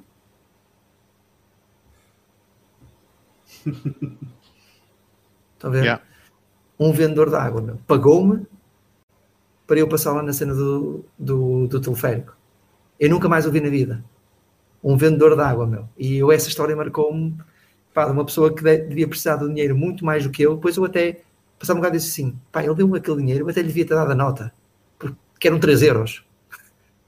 Yeah, yeah, yeah. Percebe? Yeah. Até lhe devia ter dado a nota. Mas naquele momento eu fiquei tão. Mas você vai me dar o dinheiro? Tipo, você vai me dar. Sim, sim, sim. Venha, Ficaste venha, venha. atónito, venha. não é? Tipo, ficaste tipo. Sim, tipo, eu fiquei. Não, e depois eu, eu queria voltar para trás, só que aquilo, uh, aquilo já não desce com pessoas, só sobe. E depois tu tens que continuar lá. Sim, tipo, eu tinha que vir a pedra, mas eu até queria voltar aqui. E depois andei a remoer. Foi naquele dia que eu fui lá ao Pelourinho, lá na Bahia, não sei o quê. Eu andei todo dia a remoer com aquela história, estás a ver? E acho que até é a primeira vez que estou a contá-la. E foi com um vendedor de água. Brutal, meu. É o pay it forward, de alguma forma, não é? É, meu, é tipo. Yeah, é isso, yeah. é isso. Bom, olha, saindo do assunto do, do Shark Yeah. Tank, finalmente, passado duas horas. Nós já passámos Antes, por uma antes data da de live começar, antes da Vamos live falar um começar o Jorge, o Jorge perguntou-me se podíamos se era na boa falar do Shark Tank. Eu disse, pá, faz isso rápido que eu hoje tive um dia mau. Uh, duas horas não está mal. Uh, pá, temos que falar um bocadinho de marketing agora, meu. Não foi Ok, só a Shark. Tank, o gajo passou por muita cena, mas sim, vá. Política, futebol. Só faltou Também. falar de Fátima, tínhamos, tínhamos queimado tudo. Também não, há, também não há problema, porque também a esta hora já só estamos aqui nós, não é? Mais ninguém nos está aqui a ouvir, por isso não se preocupe. Exato, é tranquilo. Exato. Só não falámos da, da, da prisão agora e não sei o quê, tudo o que está aí. Mas, mas, mas também podemos lá também podemos falar isso sobre No isso. fim, no fim. Não vale a então, pena. Re- Religião, futebol e, e- E política, Política. e não. política, eu não discuto, pá. E falámos tudo, disso tudo. nestas primeiras duas horas. Mas eu estive sempre calado, eu estive sempre calado nisso. um, falando um bocadinho de, de- de social media, não é? ok? O que é que tu hoje vês que no pá, o panorama de hoje de, pá, das 30 mil redes sociais que existem, se bem que só as, uma, uma mão cheia delas é que, é que de alguma forma contam. um, o que é que distingue hoje uma empresa que trabalha bem redes sociais de uma que não trabalha bem redes sociais? Consistência. É consistência. A principal, a principal regra nas redes sociais é primeiro é consistência e depois é valor. Mas primeiro é consistência. E a grande diferença hoje é que toda a gente nas redes sociais quer nascer, quer criar hoje um Instagram e quer ter 100 mil seguidores. E isso não existe. Porque toda a gente nasce com zero followers. E as pessoas não têm consistência. As pessoas não querem ter essa consistência. Então, o que é que acontece? Tu crias um Instagram e a tua estratégia é convidar os teus amigos, né? Convidar, não é seguir. No caso, não é convidar, é seguir. Para ver se eles Isso é a seguem pior merda que tu podes fazer. Sim, mas é, é nisso que eu estou, é nisso que eu estou a falar, né? Porque isso- exatamente, não é? E depois tu começas a criar conteúdo e recebes dois e três likes e deixas de acreditar na tua estratégia. Porque não estás a receber mil likes. E, exatamente, e as pessoas não percebem que toda a gente começa com zero seguidores. Então acho que claramente primeiro é a parte da consistência. A consistência, antes do valor, para mim é a consistência. É tu apareceres. É, é aquela regra do quem não é, quem não é visto não é lembrado. Não é lembrado. é tido, não é? Não é tido. Não é? Então acho que primeiro é a consistência. E depois é tu entenderes o valor que tu queres acrescentar nas redes sociais. Ok? Nós, imagina, só para dar o exemplo do Swanky, nós que devíamos ser um dos gurus não é, das redes sociais em, em Portugal e que de melhores práticas devíamos ter, nós só o ano passado, só o ano passado, é que conseguimos ter verdadeiramente uma estratégia de social media. Ok, nós andamos, nós andamos, nós, nós andamos dois, três anos sem saber o que é que estávamos a fazer, quase. Não, sabíamos, mas, mas tipo, não havia uma, uma estratégia consistente, ok? E foi quando, e foi quando eu disse, não, malta, nós temos que ser autoridade, nós temos que ser autoridade. E este evento do social media não veio porque eu gosto de fazer eventos, Jorge. Estavas há pouco a dar-nos os parabéns, não sei se era em off ou Agora- já estávamos em live. Não, foi em off. Ah, Ah, ok. Foi em off, foi, foi. O Jorge, Explica- malta, explica o é Jorge é. deu-nos os parabéns pelo grande evento que nós realizámos, para quem não soube. Mas conta lá o que evento é que foi esse, para quem se, se não conhecerem. Foi o Social Ok. Media Day, não é? Sim, nós fizemos o Social Media Day. Um, porque em termos de autoridade, temos que ser nós, a máxima entidade em Portugal, a celebrar o Dia Mundial das Redes Sociais. O Dia Mundial das Redes Sociais, por obrigatoriedade, foi isso que eu fiz perceber à minha equipa, tem que ser nosso, tem que ser da marca Sonk. Temos que ser nós essa autoridade. Isso tem que estar dentro da nossa estratégia. Ponto final. E voltando aqui um bocadinho à parte da estratégia, certo? Para explicar porque é que nós fazemos determinadas coisas.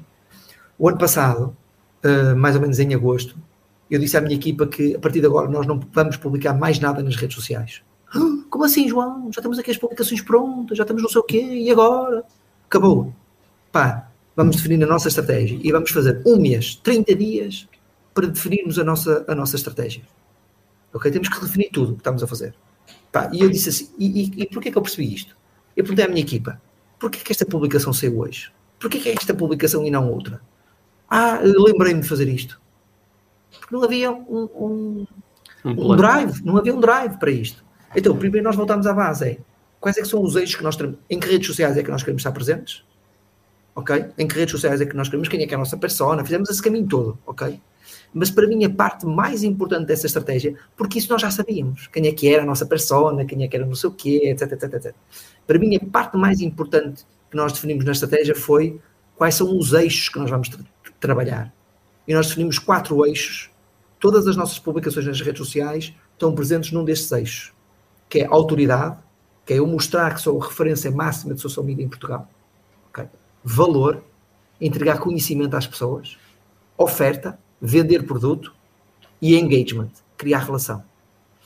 Todas as publicações que estão no nosso feed, se vocês forem agora no nosso Instagram, se vocês virem todas as publicações desde o ano passado de setembro, todas as publicações, desde a cor, o estilo da publicação, e depois vocês começam a perceber padrões. Imagina, há uma determinada cor que é associada a um determinado eixo. Ok? E foi isso que nos fez passar, imagina, de 500 seguidores, hoje já vamos em 4 mil e não sei o quê. Tu dizes assim, João, mas isso é espetacular, é a realidade que é. É a realidade que é. Para vocês é, não é? Para o que tinham, é espetacular. espetacular. Ok? E temos feito este caminho de, de, de, de, consistência. E é este valor que nós estamos a pôr, e é este conhecimento, e é. E, e acho que hoje em dia as pessoas não têm essa paciência, porque é. Querem lançar, está, primeiro acho que é consistência, e depois da consistência é claramente o valor do conteúdo. Estou a entregar o que a minha audiência quer, sim ou não. Okay? É quase, imagina, ponto. Nós durante, andamos durante muitos anos, não tem propriamente a ver agora com o social media, mas com a questão do blog devemos ter blog ou não devemos ter blog. E eu sempre defendi, sempre defendi, sempre defendi que nós não devíamos ter blog.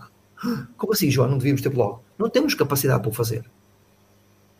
Pá, então vamos fazer aquilo que nós conseguimos fazer. Para não fazer mal vezes, feito. Muitas das vezes, o maior erro que nós fazemos no social media é queremos fazer coisas que não, que não conseguimos fazer. Como, por exemplo, vou gravar um vídeo. Vou gravar um vídeo. Ok, bora lá. Vou gravar o vídeo, ponho aqui o telefone aqui em frente, começo a gravar o vídeo epá, não ficou bem, a luz, falta-me um microfone, falta não sei o quê, tenho que ter os fones para parecer um gajo e nunca mais sai esse vídeo. Porque eu não tenho condições para ter esse tipo de estratégia. Ok? Pá, se eu for ver o feed, imaginem, nós tivemos, nós tivemos na, no nosso evento no Social Media Day, que já vou explicar um bocadinho o que é que foi isso, mas nós tivemos no Social Media Day a Control, ok? Que é possivelmente um dos maiores casos de engagement nas redes sociais em Portugal. Portugal. E eu dei-me ao trabalho eu dei-me ao trabalho, não sei se vocês alguma vez o fizeram, mas eu dei-me ao trabalho de ir ao primeiro post que a Control tinha. Fiz scroll, o feed todo. Tim, tim, tim, tim, tim, tim. E a Control não teve sempre estes posts. Ou seja, ela teve que encontrar o que é que a audiência queria. Primeiro ela teve que ter consistência.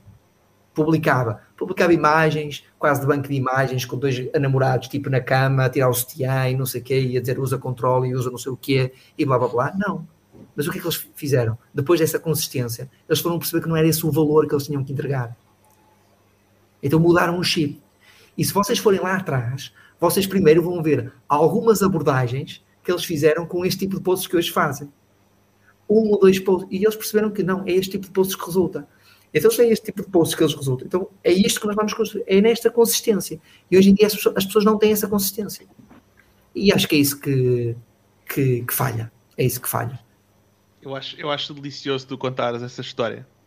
Uh, número um, porque nós temos a nossa newsletter e lançámos agora, fizemos uma edição cada um, e o Roberto falou do processo é? Eu falei, dei ali um toque ao processo também. Um, e acho que o Jupina também, acho que o Guilherme acho que não falou disso, mas esteve lá perto. E nós falamos muito do processo, não é? E, um, e no outro dia eu estava com, a minha namorada, a minha namorada estava a fazer um casaco em, acho que é tricô, eu não sei qual é o nome técnico, mas Sim. acho que era com tricô. E ela estava a dizer, epá, não, estou a conseguir fazer o ponto, epá, não estou a perceber muito bem como é que se faz aqui este ponto ou não sei o quê. E eu lhe disse, olha, eu percebo imenso tricô, uh, disse, olha, não te preocupes, faz, tenta fazer, não é? E que tu vais perceber como é que se faz.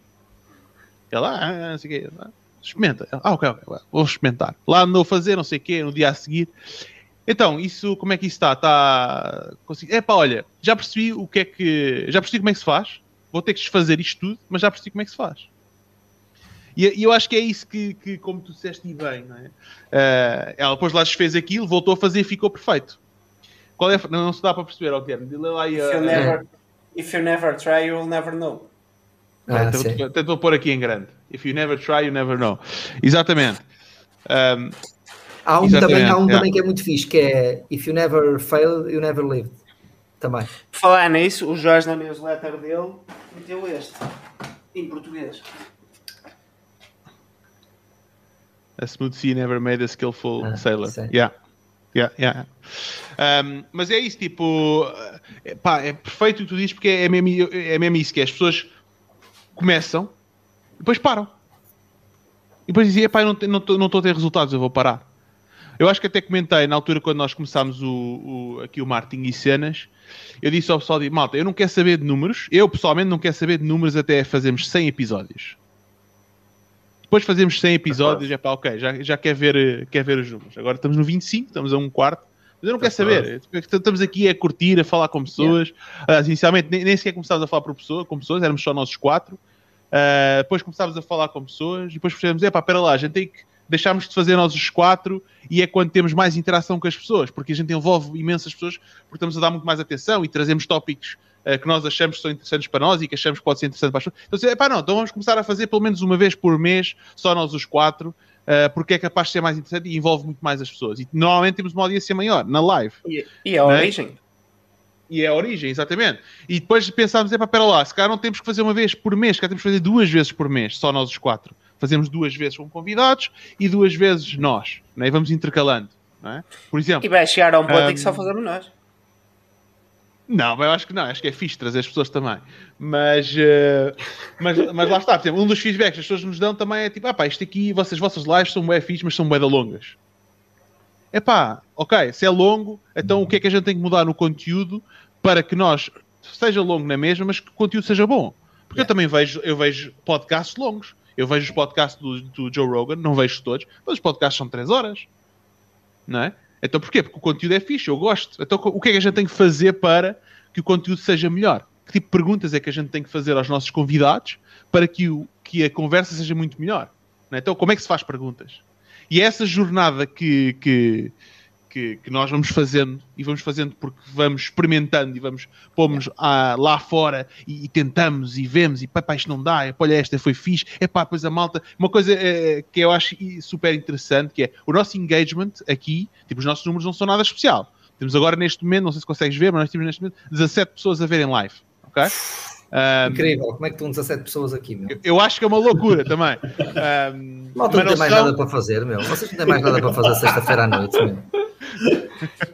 Uh, eu, acho, eu acho sempre, fico sempre fascinado quando as pessoas dizem, olha, vi as vossas lives todas e eu, porra, meu, incrível. Dá-lhes uma medalha, meu. Mas a cena devias, fixe é que nós temos. Devias fazer, devias fazer como aquela gente que diz, tipo, no Click, no Funnels e no YouTube, estás a ver? Enviar, começares a enviar aquelas molduras, estás a ver? De quantos episódios é que sim, yeah. 100 horas de conteúdo do marketing e cenas, estás a ver? Tens que começar a enviar essas placas. É mais, é, já, já devemos. Isso, né? Não, não, já devemos ter feito as 100 horas. Não, muito se for mais. Uma média de tre... Se for muito uma média de 3 horas, são 75. Ah, são sim, ok. Eu estava a considerar horas, o número de horas que as pessoas já viram. Temos sim, uh, não sei ah, quantas. Mas, vocês... isso, mas isso tu não consegues ir por individual, mas alguém que já tenha visto tudo já teve 3 dias a ouvir-nos. Se não, as placas na mesma que aquilo vai te gerar autoridade para o, para o canal. Exatamente. As placas exato, na mesma. Exato, exato. A malta quer é placas. A cena fixe é que nós temos tido pessoas aqui consistentemente, por exemplo, então eu estou aqui a ver a Sónia que fez o último comentário. A Sónia aparece sempre atrasada, ok? Eu não sei se aparece atrasada, mas pelo menos comenta tipo a meio da live, sempre. A passar Uh, mas aparece, é bué da vezes.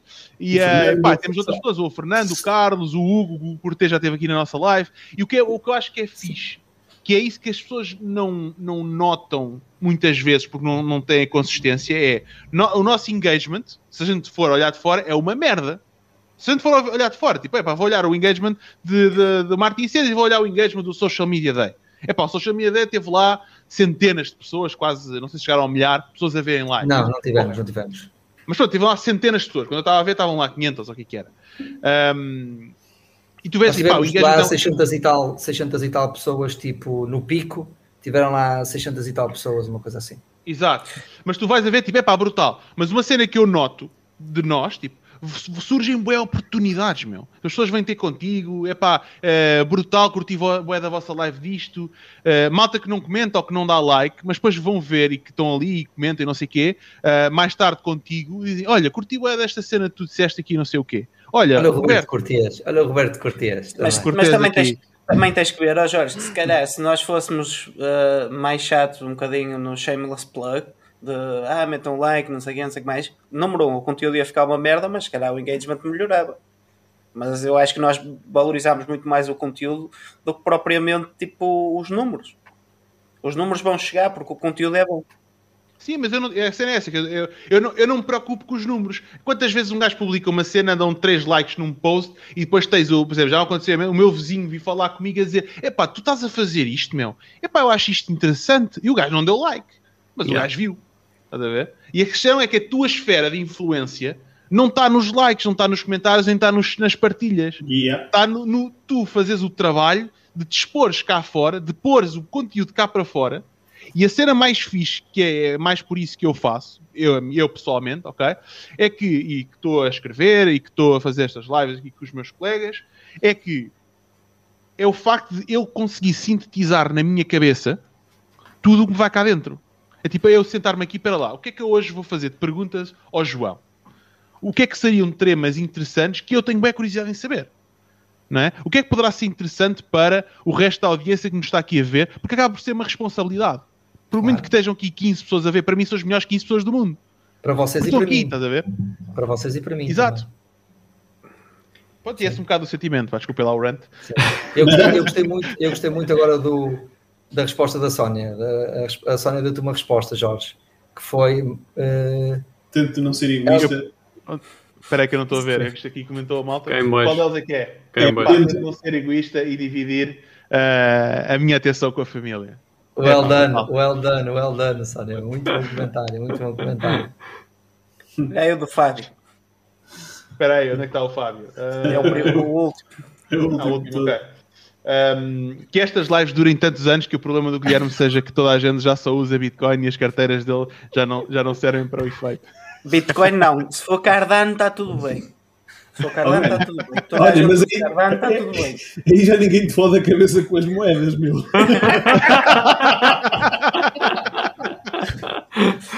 Mas sabes que, que Mentira. Bem, eu, eu a semana passada eu mandei, disparei um e-mail à lista. Eu não sei se disse isto na semana passada, mas eu, eu disparei um e-mail à lista e, ehm, e pedi algum al- a quem deu feedback. Eu pedi um vídeo e quase todos os vídeos os gajos falam das moedas. Como eu tive um, quase todos os meus clientes que me responderam com um vídeo para eu usar depois como UGC. No vídeo deles falam das moedas, que as moedas não, não é preciso, que podem ir no bolso. E há um que começou a juntar as moedas todas, a meter num, num milheiro, e diz que vai viajar agora este, este verão com o dinheiro que juntou desde que tem uma Dino Odyssey. Não tem assim há tanto tempo. Bem Que metido. depois foi verificar. Yeah. Ok, ok. Well Mas well olha, done. mas está mas tá aí mais um exemplo de consistência, porque hum, o, eu lembro-me na altura de ter falado disto com, com o Nunes ah, e, e ele partilhar a ideia de que ia fazer o vídeo e ia falar: epá, e olha, e as moedas metias ali. Precisamente pelo facto de ele estar constantemente, lá está, consistência a lançar ads e a resposta era sempre a mesma: então e as moedas? Então e as moedas? Mas Isso eu é sempre não. Mas eu digo-te já, num dia em que eu acordo e não tenho um comentário a perguntar pelas moedas, eu vendo mal nesse dia. Lá, opa, lá, lá está, é- são aquelas cenas, mas a questão é que muitas vezes uma pessoa tem um bocado de medo do, do processo, não é? quero é o resultado, não é? Eu quero é aquele, o anúncio perfeito, o post perfeito, o vídeo perfeito. Epá, mas o vídeo perfeito é feito de 100 vídeos imperfeitos. Yeah. Uh, ou seja, tu nunca vais ter um vídeo perfeito. É exatamente, pá, eu um procuro... gajo... Um gajo idealiza, procuro... desculpa, é, é só é um gajo idealiza uma coisa, mas lá está, expectativa versus realidade. Pá, se calhar vai mais um gajo viver no, no, no espectro da realidade que é bem menos complicada. Yeah. Eu procurei o vídeo perfeito depois de ter um que, que, que bombou, refiz o vídeo com várias versões, testei, uh, fiz um, o, o que eu chamei um anúncio Frankenstein, que é testei todas as iterações possíveis, aquilo tinha um, um início, um meio e um final diferente. Testei todas as combinações possíveis e o primeiro era o melhor, não é mesmo? Yeah. Porque foi yeah. o mais alto. Foi gravado Sim, no mas, mas a fazer vídeos, a fazer vídeos, ninguém é tão bom como o nosso amigo Ricardo Teixeira. Pá máquina, o gajo é da máquina, meu. É bem criativo o vídeo, é bem criativo, é verdade. Hoje eu, eu hoje vi um das marés vivas, ainda nem mandei isso para o grupo, mas hoje vi um das marés vivas. Vocês já viram? Não vi, das... ah, não vi, não vi, não vi. Que ele parece um Mitch, meu, na praia. um Mitch bacana. Opa, vocês não estão bem a ver, meu. O gajo parte a loiça toda, meu. Mas isso fica ver. na memória de, de, das pessoas, né? Peraí, já consegue sair da vídeo? Epá, eu não sei. Está onde? No YouTube? Se calhar encontras na Library. Eu não sei onde é que eu apanhei. Eu posso, deixa-me só ligar aqui que eu acho que tenho aqui. Eu posso, posso tentar colocar-te aqui o vídeo que eu ainda tenho aqui para ver. Eu só vi, ainda vi a introdução. Eu quero ver o que é que ele está a dizer. Ah, tá já vi, já vi, já vi. Já encontraste? Eu vou, eu vou passar. É, como, é isto? Como empreendedor tens de não sei quê? Ou é um anúncio? Ah, foi no e-mail que ele enviou hoje. Foi no e-mail que ele enviou hoje. Espera aí. Então, uh... Mas é um link, é um vídeo do YouTube, é um anúncio. Deve ser ah. este aqui. Espera aí. Eu vou passar aqui. Eu vou passar uma não, beca, porque são 4 minutos. Sim, é 4 minutos. Põe só o início, põe só o início. Okay, põe só o início. Uh, share screen. Opa, o Ricardo é, é, o maior. Temos que lhe dar os parabéns porque é este aqui. Ah, nisto ninguém o bate. E em muitas outras coisas. Mas... Ei, eu não nisto... posso, meu. Para te partilhar tu, meu. Porque eu não te diz aqui não tem permissões. Eu tenho um computador novo, então isto aqui. Então como é que. E eu, eu consigo partilhar a tela? Consegues partilhar o ecrã, tens um botãozinho. Ou um de vocês, não sei.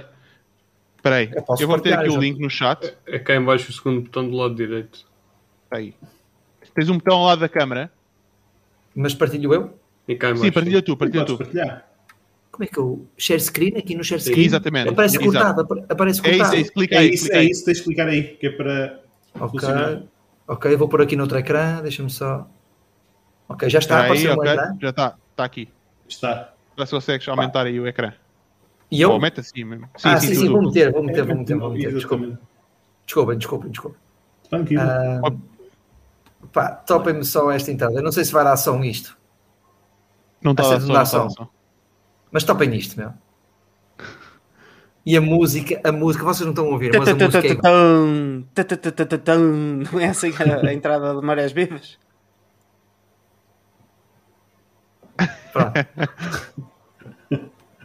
E depois passa, e depois passa de Mitch para Indiana Jones. É isso que eu ia dizer. Exato, exato. É bem metida, é bem metida. Ai, que câncer. É, é top, é top, está top. Não, mas o gajo tem, uns vídeos. Quem faz muitos vídeos assim também é o Billy Jean, assim, os vídeos mais criativos no marketing. Sim, o Billy Jean, e, o, e o Roberto Cortês também faz uns, aquele da tropa. Sim, o da tropa. Está tá, tá muito fixe. Ele estava aqui a comentar, que há malta aqui que diz que comenta, mas que estão, não comentam, mas estão sempre à escuta. É isso mesmo.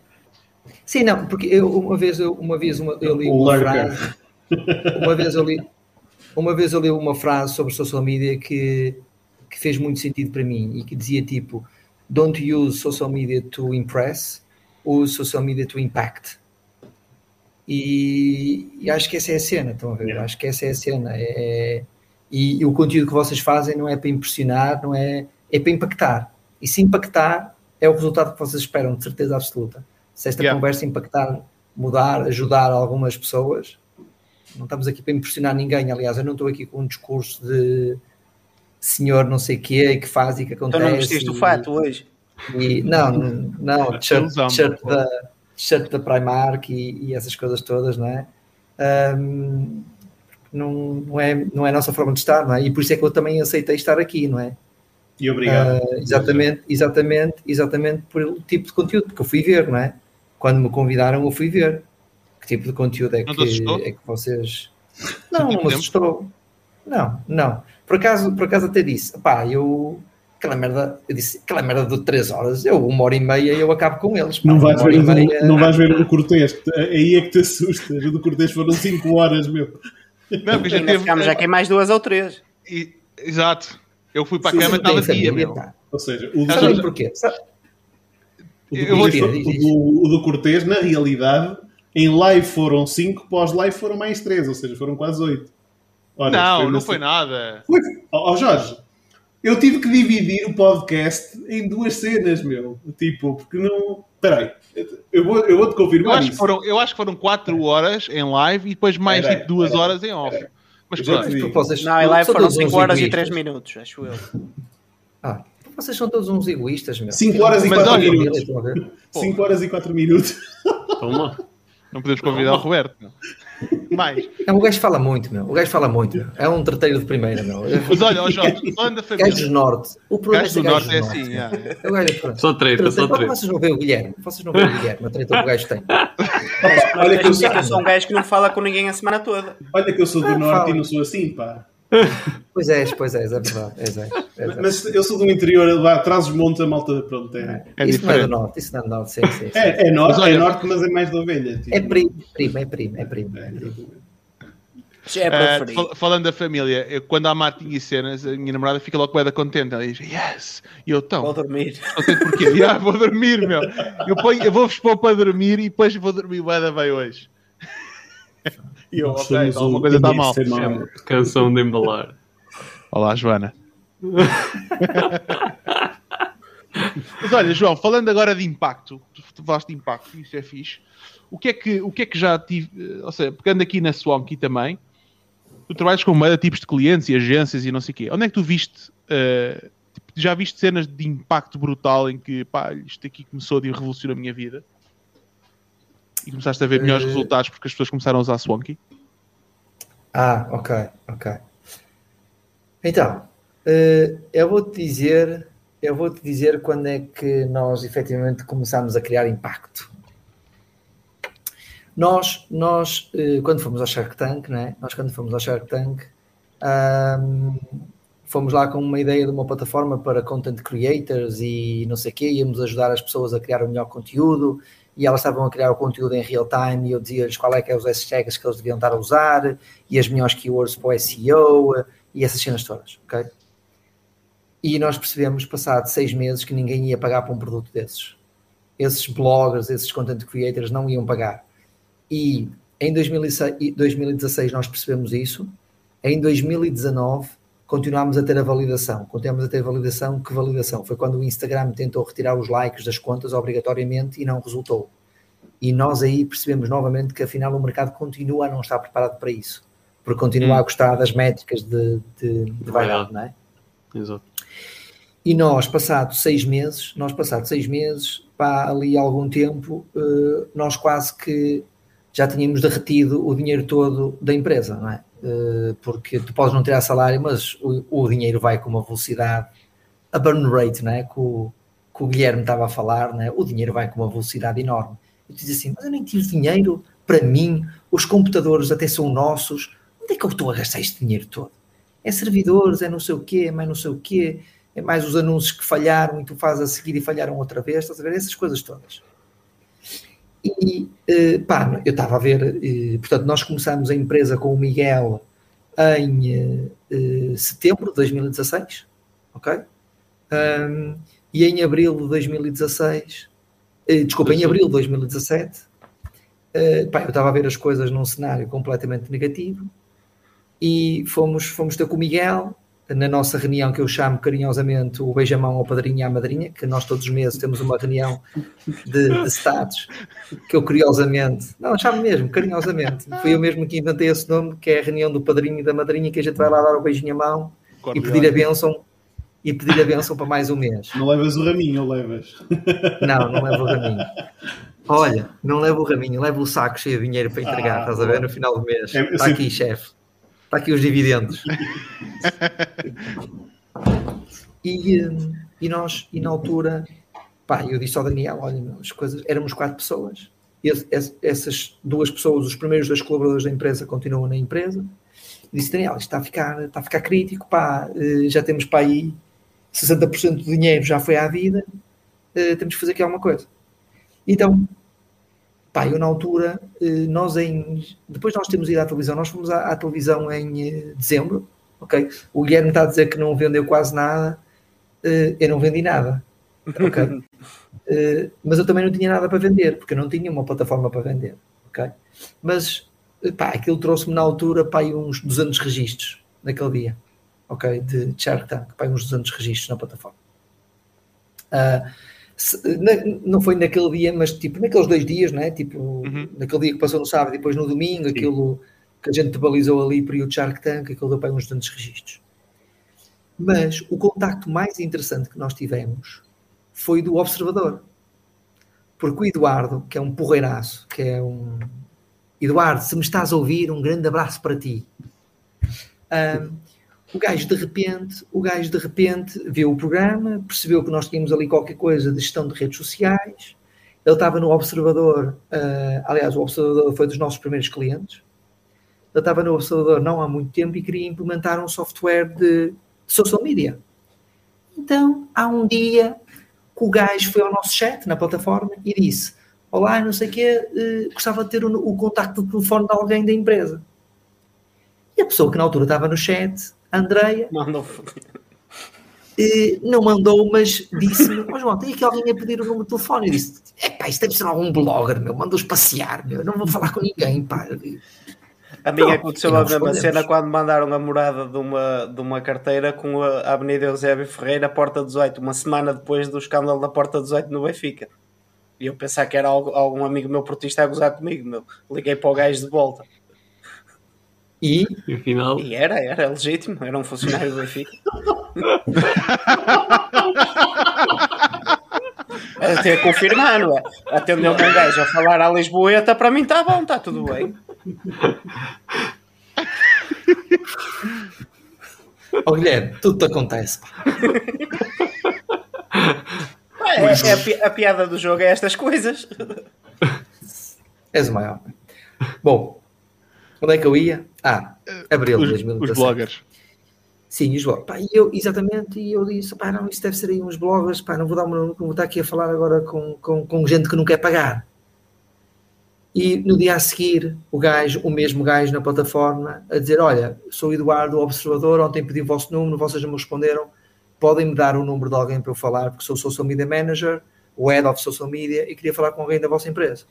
Pá, quando aquela cena coisa porque liguei-lhe logo. Ele disse: Ah, queria marcar uma reunião, quando é que vocês podem? Eu disse: Olha, amanhã. Eu amanhã, por acaso, tenho que ir a Lisboa, já tenho uma reunião marcada e posso me reunir contigo ao final do dia. Não tinha reunião nenhuma, não é? uh, ele disse: Pá, João, então se consegues vir cá no final do dia, espetacular. Eu disse: Boa, vou ir no final do dia, tenho as minhas reuniões em Lisboa e passei Eduardo, não há problema nenhum. E fui lá ao Observador, pá, lembro perfeitamente o Eduardo. E não é por acaso que nós temos o vídeo do Observador no nosso site se vocês fizerem scroll, nós gravámos um, um case study com, com eles. Um, e, e, pronto, e houve, e houve esse contacto do observador e nós começámos ali a trabalhar um bocadinho no, no observador e, e, a tentar perceber se a nossa plataforma os ajudava. Naquela altura ainda não ajudava, ok? Passado três semanas, recebo um e-mail do grupo empresa, ok? Outra vez o mesmo discurso. Pai, tal, precisávamos aqui de uma solução, vimos que vocês estiveram no Shark Tank, temos aqui um programa para apoiar startups, ok? Que era o SIM, que era startups, não sei o que, de mídia, qualquer coisa assim. E pá, eu estava tipo, isso foi no dia 25 de janeiro, salvo erro, e eu no dia tipo 28 ia para a Inglaterra, outra vez, porque nessa altura ainda estava a viver em Inglaterra. E eles queriam marcar uma, uma reunião para a primeira semana de fevereiro. E eu disse, pá, você não vou estar a regressar à Inglaterra e depois estar a vir aqui, mais um bilhete, não é? Aquele mindset de pobre, mais um bilhete, não é? Mesmo que fossem 100 euros, mais um bilhete. Então eu liguei lá para a empresa, peguei no telefone e liguei para a empresa e fui descobrir quem é que tinha sido a pessoa que me ligou. Pá, andei de telefone em telefone, em telefone, em telefone e consegui chegar à secretária na altura do CIO da empresa, que era o Raul. E a secretária lá me conseguiu então marcar uma reunião para no dia a seguir, às 11 da manhã, na empresa. Nós fomos lá, apresentámos o software ao Raul um, e ao Pedro Soares também, que é um, um, um amigão hoje em dia, e apresentámos o nosso software. Eu disse, pá, João, nós precisamos de uma coisa destas, mas isto ainda não faz e não sei o quê e tal. Pronto, e eu disse assim: para lá, já é o segundo, as, as, as, segundas pessoas estão à procura de uma plataforma de social media, mas já existem outras plataformas no mercado. E o que é que eu fiz? E, pronto, e isso, isso bateu, mas na altura eu ainda estava ali na negação. Na negação.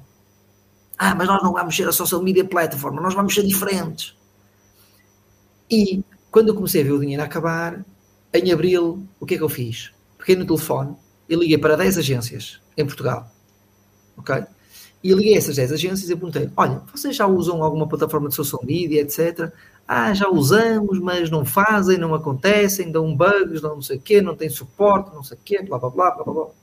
Eu disse: olha, eu estou a desenvolver uma ferramenta e daqui a dois meses gostava de vos apresentar. Será que podemos marcar uma reunião? E marquei todas essas reuniões para junho. Ok? Voltei à Inglaterra e marquei todas as reuniões para junho. Em abril, que era nesse mês, antes de ir, eu fui ter então a, a tal reunião com o padrinho e com a madrinha e o primeiro slide da apresentação, e único, eu levava sempre um PowerPoint tudo bonito, com as coisas, quanto é que estávamos a queimar dinheiro, quantos utilizadores é que já tínhamos. Estão a ver? Quanto é que estávamos a queimar dinheiro? E, e, É mesmo queimar, e é- depois, Vês e depois só vês o sim, fumo. e que, não, e que ti- já tínhamos 10 mil usuários e que X estavam a usar e quando eles começassem a pagar 3,99€ por mês, porque 3,99€ toda a gente vai pagar, não é? E pá, nós vamos logo faturar 20 mil euros por mês, estão a ver? Aquela magia toda do Excel. Mas dessa vez eu só levava um slide que dizia Wake me up when September ends. Exatamente igual à música. E o que eu disse ao Miguel e à Isabel foi: olhem, nós estamos errados, estamos a fazer isto tudo mal, não vamos ter hipótese de sobreviver com este produto que nós estamos a criar. Preciso até setembro para criar uma plataforma de gestão de redes sociais, porque nós já temos a tecnologia e identificamos que em Portugal existe essa necessidade. Ok? Então, em junho, vim cá, fui a essas 10 agências, já tinha um MVP para essas 10 agências, saías de cor, ok? Saías de cor, porque ainda hoje continuam a ser todos os nossos clientes, ok? Já, desde, desde 2017, e eles testaram a plataforma. E o acordo que eu fiz com eles foi: vocês vão usar a plataforma, vai acontecer muita porcaria durante eh, este tempo, vai acontecer muita merda que não devia acontecer, e em setembro, em setembro, eu vou, vou colocar uma versão live no mercado que vai ser a plataforma que vocês precisam. Mas para já eu preciso que vocês usem esta plataforma para nós detectarmos erros e vocês dizerem as necessidades. Ok? Em setembro, ah, no dia 4 de setembro, nós lançamos a plataforma live. Portanto, o primeiro Swanky, verdadeiramente o Swanky, verdadeiro, só nasceu em setembro de 2017. Ok? E eu disse-lhes: vocês vão usar em setembro e eu dou-vos dois meses. Se vocês durante dois meses gostarem da plataforma, em novembro vocês vão ter que pagar a plataforma. E em novembro essas 10 agências, não eram 10 agências, porque eram 7 agências e 3 clientes publishers. Ok? Vocês têm que pagar a plataforma. E eles pagaram a plataforma. E foi em novembro de 2017 que nós fizemos o- os primeiros clientes. O que é que eu quero contar com essa história? Entretanto, já, já acrescentei aqui vários pontos. Nós fazemos os primeiros clientes e depois fica, parece que já tínhamos conquistado alguma coisa. Não é? Estamos Fizemos aqueles clientes, fizemos aqueles clientes, depois começámos a ganhar alguma notoriedade, vinha mais meia dúzia de clientes e de repente estava ali tudo bem, não é? Olha, vamos já pagando as contas e tal, e não sei o quê, já dá para pagar os quatro salários e tal, e, e pronto, e estamos aqui na maionese, não é? Estamos aqui neste maionese, neste wishful thinking, não é? Da coisa, não é? Pá, e em novembro, em novembro de 2018, passado um ano, mais numa minha apresentação fantástica, porque eu fazia apresentações fantásticas sempre aos meus sócios, vou lá com outro PowerPoint e agora vamos fazer e vamos acontecer e não sei quê. E o Miguel apertou-nos, literalmente, e disse: João, estamos há um ano disto, nisto. Se daqui a três meses não, du- não duplicarmos o número, pá, não vale a pena continuarmos nisto, vamos ter que fazer outra coisa. E eu fiquei em choque. Foda-se, o que é que este gajo me está a dizer? Meu? Que não dá? Co- Como assim não dá? Temos clientes, estamos a vender, já pagamos ordenados. eh, que é isto, meu? Fiquei mesmo ali sem chão, estás a ver? Fiquei mesmo ali sem chão. É. E eu lembro-me de vir o caminho, o caminho para cima, né? porque eu nesse dia fui sozinho, o meu sócio Daniel não tinha ido, porque pronto, cada, cada macaco no seu galho e não temos que andar sempre em casal, não é? Ele tem muitas coisas para fazer, eu tenho as minhas coisas para fazer, que é uma coisa que a gente faz muito bem nisso. E eu vim para cima, opá, e vim todo o caminho a dizer palavrões e a falar alto e a discutir, e, como assim? Como assim? E a bater no, no volante do carro e não sei o quê, aquelas merdas todas, estás a ver? E no dia a seguir, cheguei à empresa, reuni a malta e disse: Amigos, a partir de agora é para vender. Acabou a brincadeira, para vender. Toda a gente aqui tem que vender. Toda a gente tem que vender. Acabou. Nós temos que vender. Esqueçam o digital e os anúncios e a taxa de conversão e o caraças que, que, que... no limite, pegamos no telefone, toca a ligar para clientes. Toda a gente. Bem, não foi naturalmente toda a gente, é? mas o mindset é que estávamos, tínhamos que estar todos orientados para vendas. Toda a gente tinha que estar orientada para vendas. Pá, e nós em eh, dois meses não duplicámos, triplicámos o resultado. Ok? E, e foi a partir de, de janeiro de 2019 que nós começámos a nossa, a nossa, a nossa escalada e, e pronto, e desde e, e, e, nós, nós logo nesse mês atingimos logo o break-even e, e, a partir daí começámos não a ser uma, uma startup, mas começámos a ser uma empresa sustentável um, e que gera todo o seu cash flow e tudo aquilo que, que fez. E há uns tempos atrás eu, eu por acaso liguei a um, a um investidor, a um venture capital. Ele estava-me a perguntar os nossos resultados, as nossas métricas, o nosso MRR, aquelas coisas todas que se yeah. pergunta. E o gajo depois a seguir perguntou-me, João, quanto é que tu já levantaste? Eu disse, uh, pá, não, não, levantei bem, eu tive 50 mil euros no Shark Tank. E, assim, ele disse, tu faturas isso com os 50 mil euros? Eu disse, não foi com 50 mil euros, porque esses 50 mil euros foi para teste, não é? Eu estourei-os todos, mas depois fizemos o caminho e hoje faturamos, faturamos isso. E depois ele logo a seguir teve uma conversa muito, muito sincera comigo e fez-me determinadas questões, foi perceber o que é que eu quero do meu negócio, eu quero efetivamente ir por um caminho, aquele caminho que nós estávamos a falar há pouco, Jorge, ou se quer continuar a, fazer o caminho da sustentabilidade, fazer crescer a empresa para um dia haver um outro, um outro, um outro projeto maior.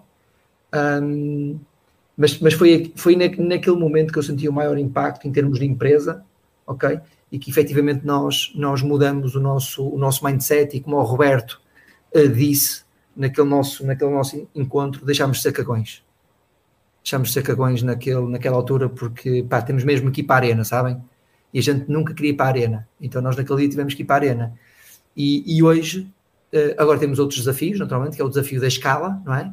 Porque 80%, 80% da nossa revenue é de Portugal, e isso não é o que nós queremos, queremos, queremos evoluir. Claro que temos um cliente da Indonésia, temos um cliente da África do Sul, temos não sei, não é isso que nós queremos, não é?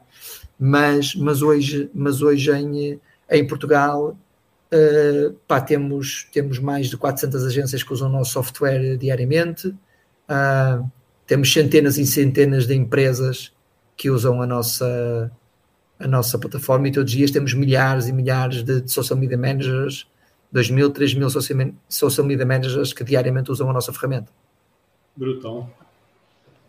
Brutal, meu. Yeah. Isso é, é excelente. É, Yeah. Por, acaso, por acaso agora estavas a contar a tua história e fizeste-me lembrar um bocado, eu não sei se já tiveste hipótese de ler o livro um, eu não sei se isso é no .com não façam, não, façam perguntas, não façam perguntas sobre livros pronto Pá, porque eu vou-te explicar porquê porque o Russell Brunson, que é o fundador o fundador do do Click. ClickFunnels tem uma história muito não, idêntica. O Swank Academy, nós fazemos o Swank Academy no ClickFunnels. Pronto. E ele tem uma história muito engraçada que é precisamente essa, que foi ele falar com Venture Capitalists e estar a explicar como é que o negócio dele crescia e eles não conseguiam perceber, tipo, mas como é que é possível? Tu ganhas dinheiro a ganhar clientes? Isso é impossível, não sei o que é ele.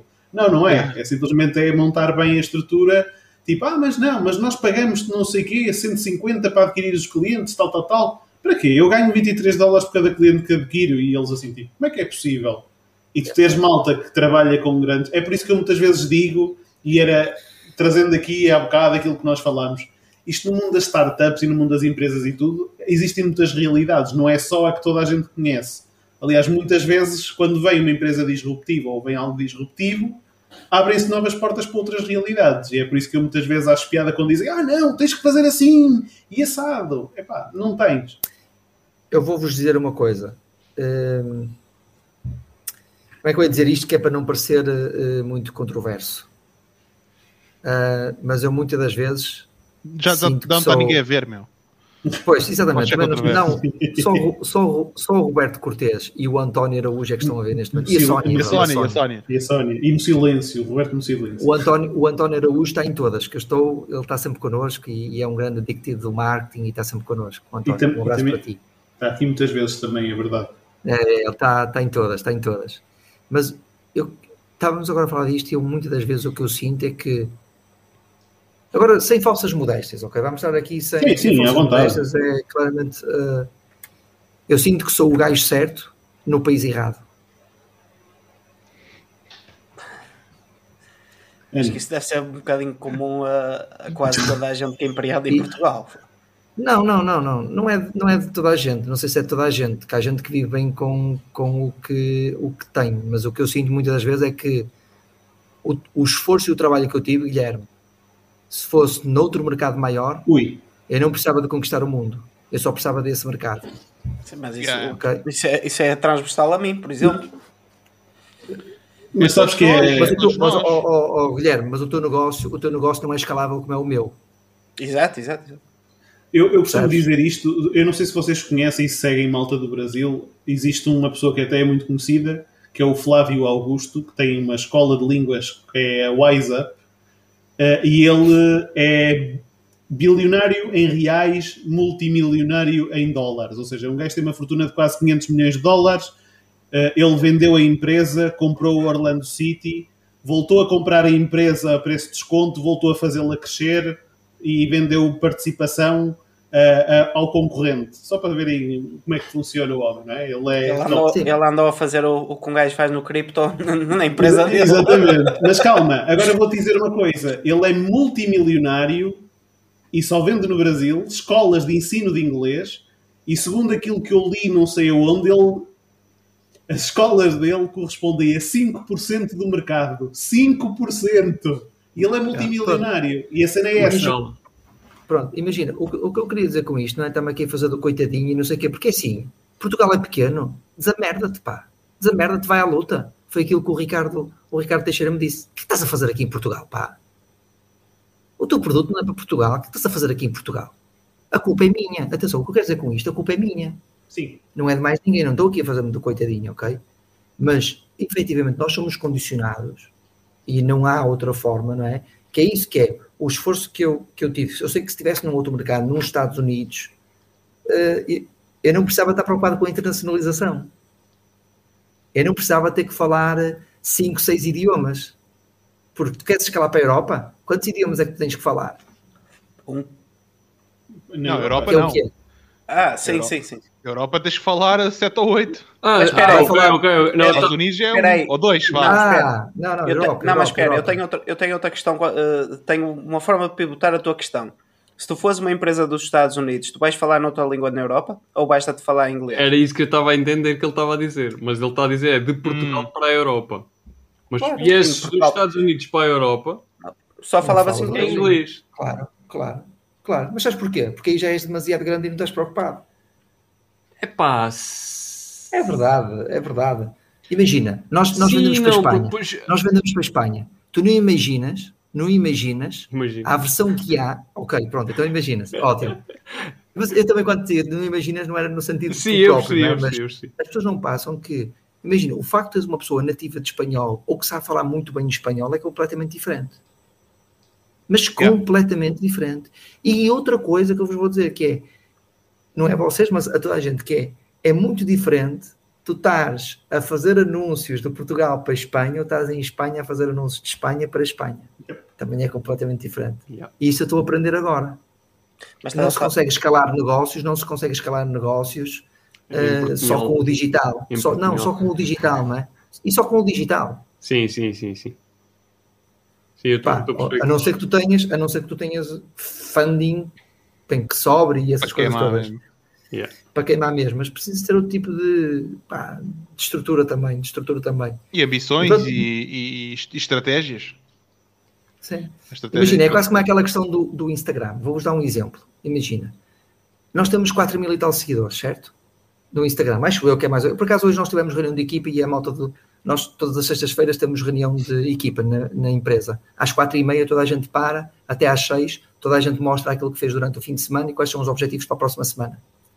E uma vez por mês a pessoa do marketing traz as, os dados do coisa. E hoje, por acaso, reparei, eu não sou muito atento às redes sociais, parece, não parece muito sexy de dizer, mas não sou efetivamente. E hoje reparei que tínhamos estados 4 mil e tal seguidores. E eu penso assim, ok, tenho 4 mil e tal seguidores. Fónico, só tens 4 mil e tal seguidores, João, como é que é possível, não é? Penso nisto. Depois eu vou ver um, o meu concorrente no Brasil, imagina a MLabs, que é meu concorrente no Brasil, tem 120 mil seguidores. Ok, diga assim, foda-se, 120 mil seguidores. Mas se calhar são Uau. menos do que os que tu tens, comparando o mercado deles ao, ao teu mercado. That's the point, Guilherme. Por isso é que eu gosto de és um gajo inteligente. Sim, é, é uma questão de escala, meu. E, e... É isso, meu. É uma questão de escala. E também de cultura. Eu, eu, por, eu por exemplo, vejo muito isto. No meu nicho, tu, por exemplo, pá, todo, acho que toda a gente aqui quase deve saber que eu estou no nicho de produtos para barba, essencialmente. Se tu, se tu, se tu acompanhas páginas ou blogs de, relacionados com esse tema, com este nicho, pá, se te metem lá a dizer, olha, partilha a tua foto com barba, carago, meu, aquilo é, é milhares. Tu se fizeres isso em Portugal, tens lá 3 ou 4 ou 10 no máximo.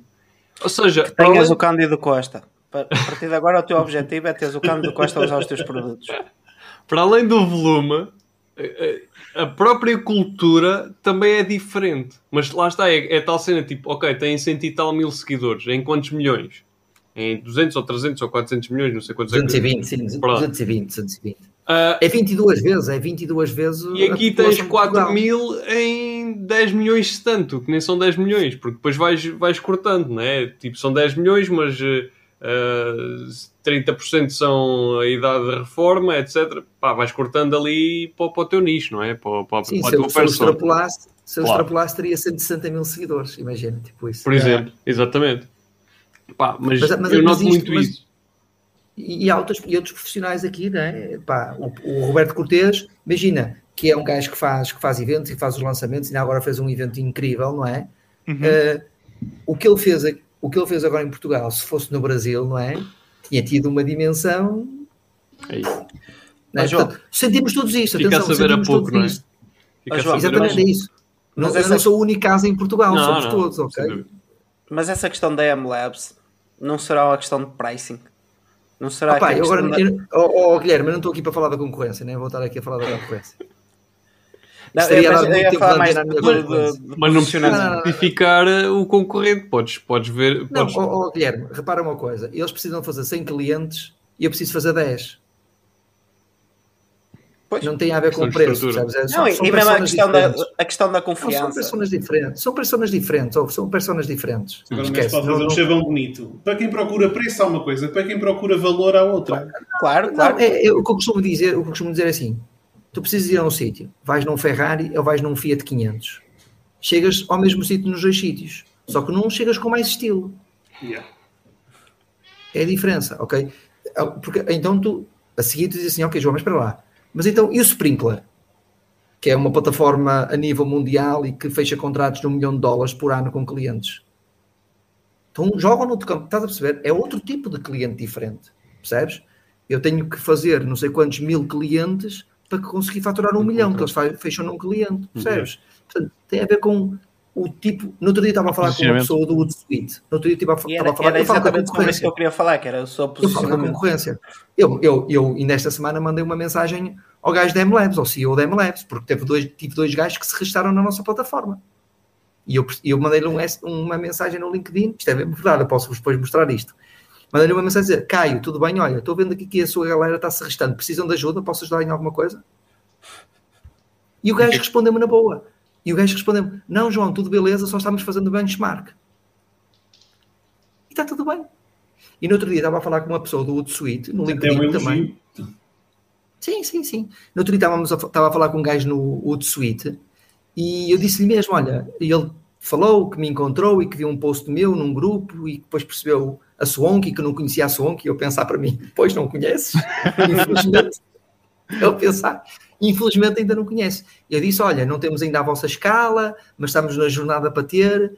Mas olha, eu gostava, eu gostava de, de vos conhecer. Vocês receberiam aí? Ele disse: João, tenho o maior prazer em te receber cá no, no Hootsuite, só que agora estamos em lockdown. Mas percebes? Portanto, não tenho problema nenhum falar com a concorrência. Também e, tenho esse posicionamento. E, pá, não, e porque são posicionamentos. E, ah, mas o que é que eu queria dizer com isto? Mas ele responde no mercado: Ah, João, não conhecia o Song, estive a ver agora a vossa plataforma, muito fixe, etc. O bom disto é que só 30% do mercado é que ainda está tomado. Então há mercado para toda a gente. Yep. Percebes?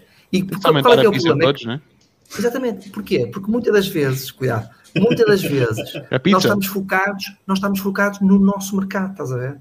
E não vemos os outros mercados que estão por explorar. E nós, neste momento, pá, no Swonk estamos nessa fase, estamos na fase de que precisamos de escalar mesmo. Yeah. Por isso é que temos de tomar aqui, pronto, porque já chegamos aqui a um nível porreiro, não é? Somos um, uma, uma PME porreiro, não é? Pronto, e está tudo bem na mesma, está tudo fixe, está porreiro, mas agora tem a ver que é, qual é que é o próximo, o próximo passo. E naturalmente Portugal não dá, por muito que a gente, por muita vontade que a gente tenha, não é? Uh, não dá, meu, a manta não. Tens 500 agências em Portugal, tens 500 agências em Portugal, nós temos 400 e poucas. As outras são de PR, nem todas as agências fazem social media, estás a ver direto, aquele social media mais, mais tradicional, não é? Acaba então, por ser. Não muito acaba por ser um bocado o que o Neil Patel disse: não há grande uplift a partir daqui. Tu só tens a perder sim, não, e não tens sim, a ganhar. Há, há depois há centenas e centenas de empresas, isso aí, mas, mas estou a dizer, tipo, a tua persona, a minha, a minha principal persona são agências. São agências, esse é que tem a maior dor. Claro que depois a empresa, imagina, uh, é público, não há problema nenhum. Imagina, nós trabalhamos com, com a Câmara agora Municipal de Lisboa, ok? Pá, são uma, são uma verdadeira empresa no digital. Eu fiquei mesmo surpreendido com o trabalho que eles fazem. Incrível, pá. Incrível. Eles têm aquilo muito bem montado. Okay? Só o RGPD que não funciona muito bem. E, não, isso, mas isso não é esse departamento sequer. Sim, são outras. Mas percebem, portanto, há muita empresa e há muita empresa. Pá, eu, se, eu, nós trabalhamos com, com muitas câmaras. Só, só câmaras são 300, não é? Se eu as conquistasse todas era porreiro também. Ou seja, ainda há muito mercado para conquistar. Só que tu consegues conquistar, imagina, 40% do mercado a uma taxa de esforço. E para conquistar depois os outros 60%, a tua taxa de esforço já não é a mesma. Exatamente. Ainda esta semana estava a falar isso com. Estava eu e o Pina a falarmos disso. É? Mas, ah, mas, mas, foi, foi aí que eu senti um na cabeça, impacto e por essa cara. Hã? Levaste na cabeça, estavas a fazer uma cara. Não, não, uh, não, que é um problema, é um problema coletivo e transversal a todos os clientes. Por acaso eu e o Jorge estivemos a discutir isso em vários contextos, um, porque a malta foca-se muito na aquisição e, e, como é que eu ia dizer? A malta, quando, eh, principalmente no digital, muitas vezes não é o caso, não é o caso do Jorge, uh, porque o Jorge também discutiu isto comigo na perspectiva que já estava a concordar comigo e estava alinhado comigo mas, por exemplo, muita malta com quem ele fala e muita malta com quem eu falo que tem estas expectativas, que é o que o Cortinhas acabou de dizer.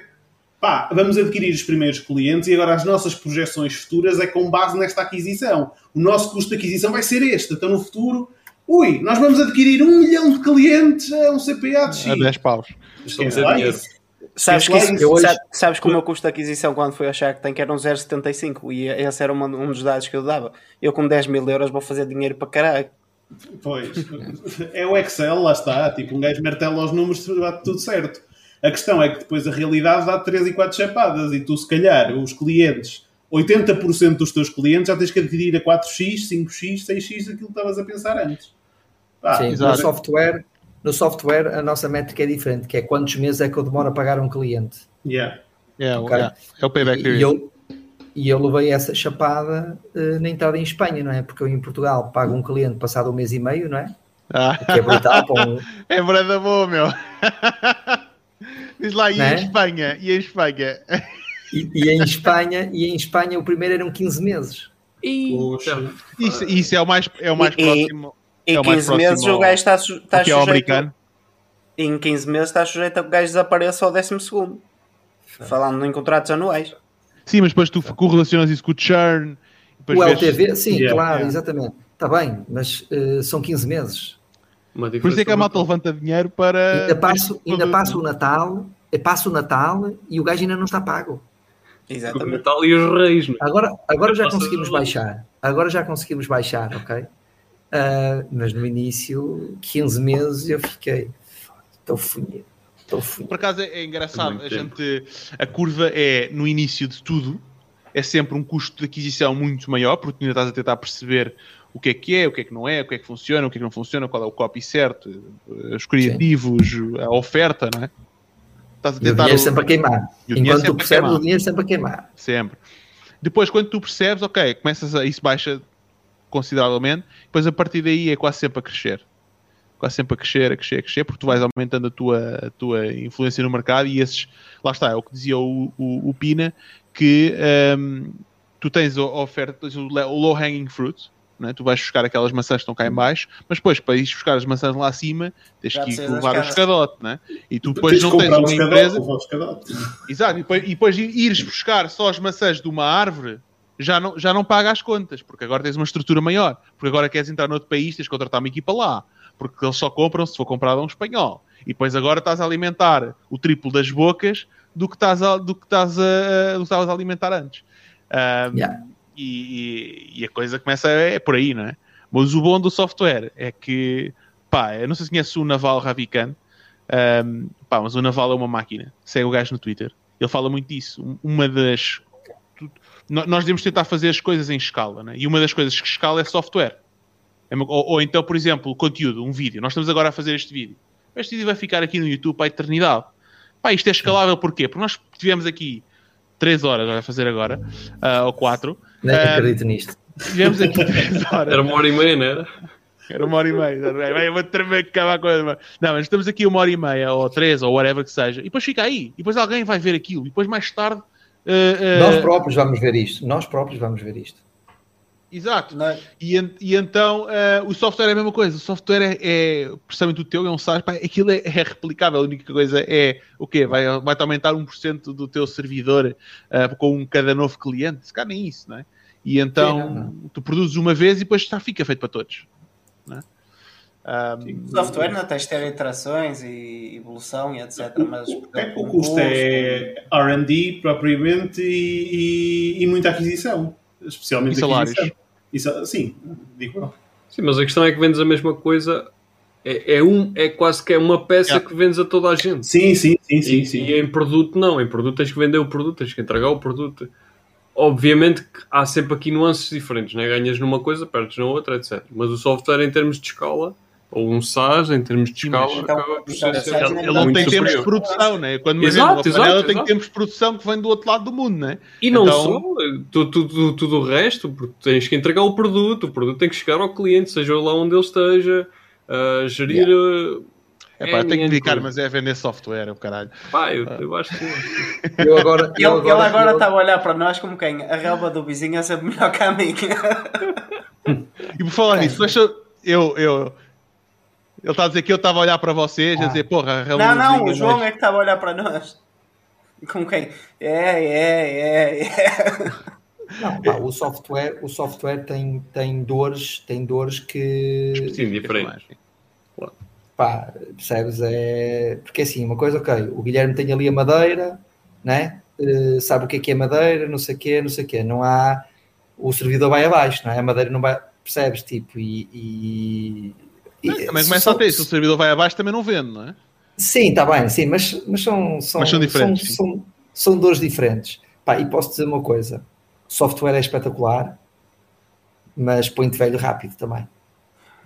Porquê? Põe-te velho rápido. Porque a, a, quantidade de variáveis que tu não controlas são é muitas. Maior. São muitas, pá. Como assim? São muitas. Dá-me um, dá um exemplo. API, vou dar um exemplo. ele trabalha com. APIs terceiros? Sim. Sim, e, mas já nem vou por aí, já nem vou por aí.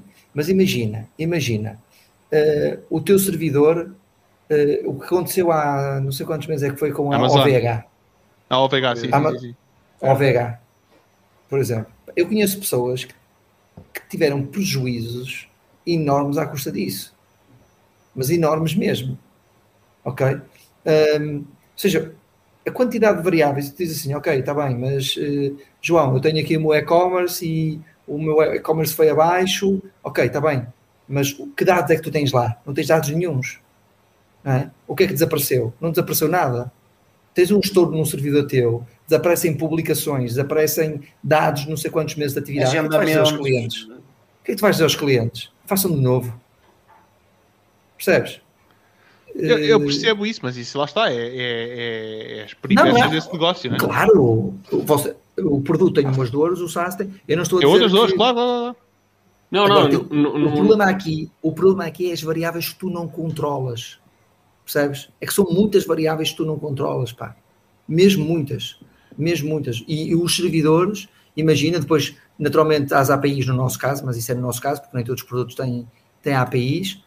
Pá, é, é gigante, meu. E depois, outra coisa que é a necessidade porque vocês estavam a falar numa coisa, mas que não é bem assim, que é, ah, tu fazes uma vez e já está. Tanga.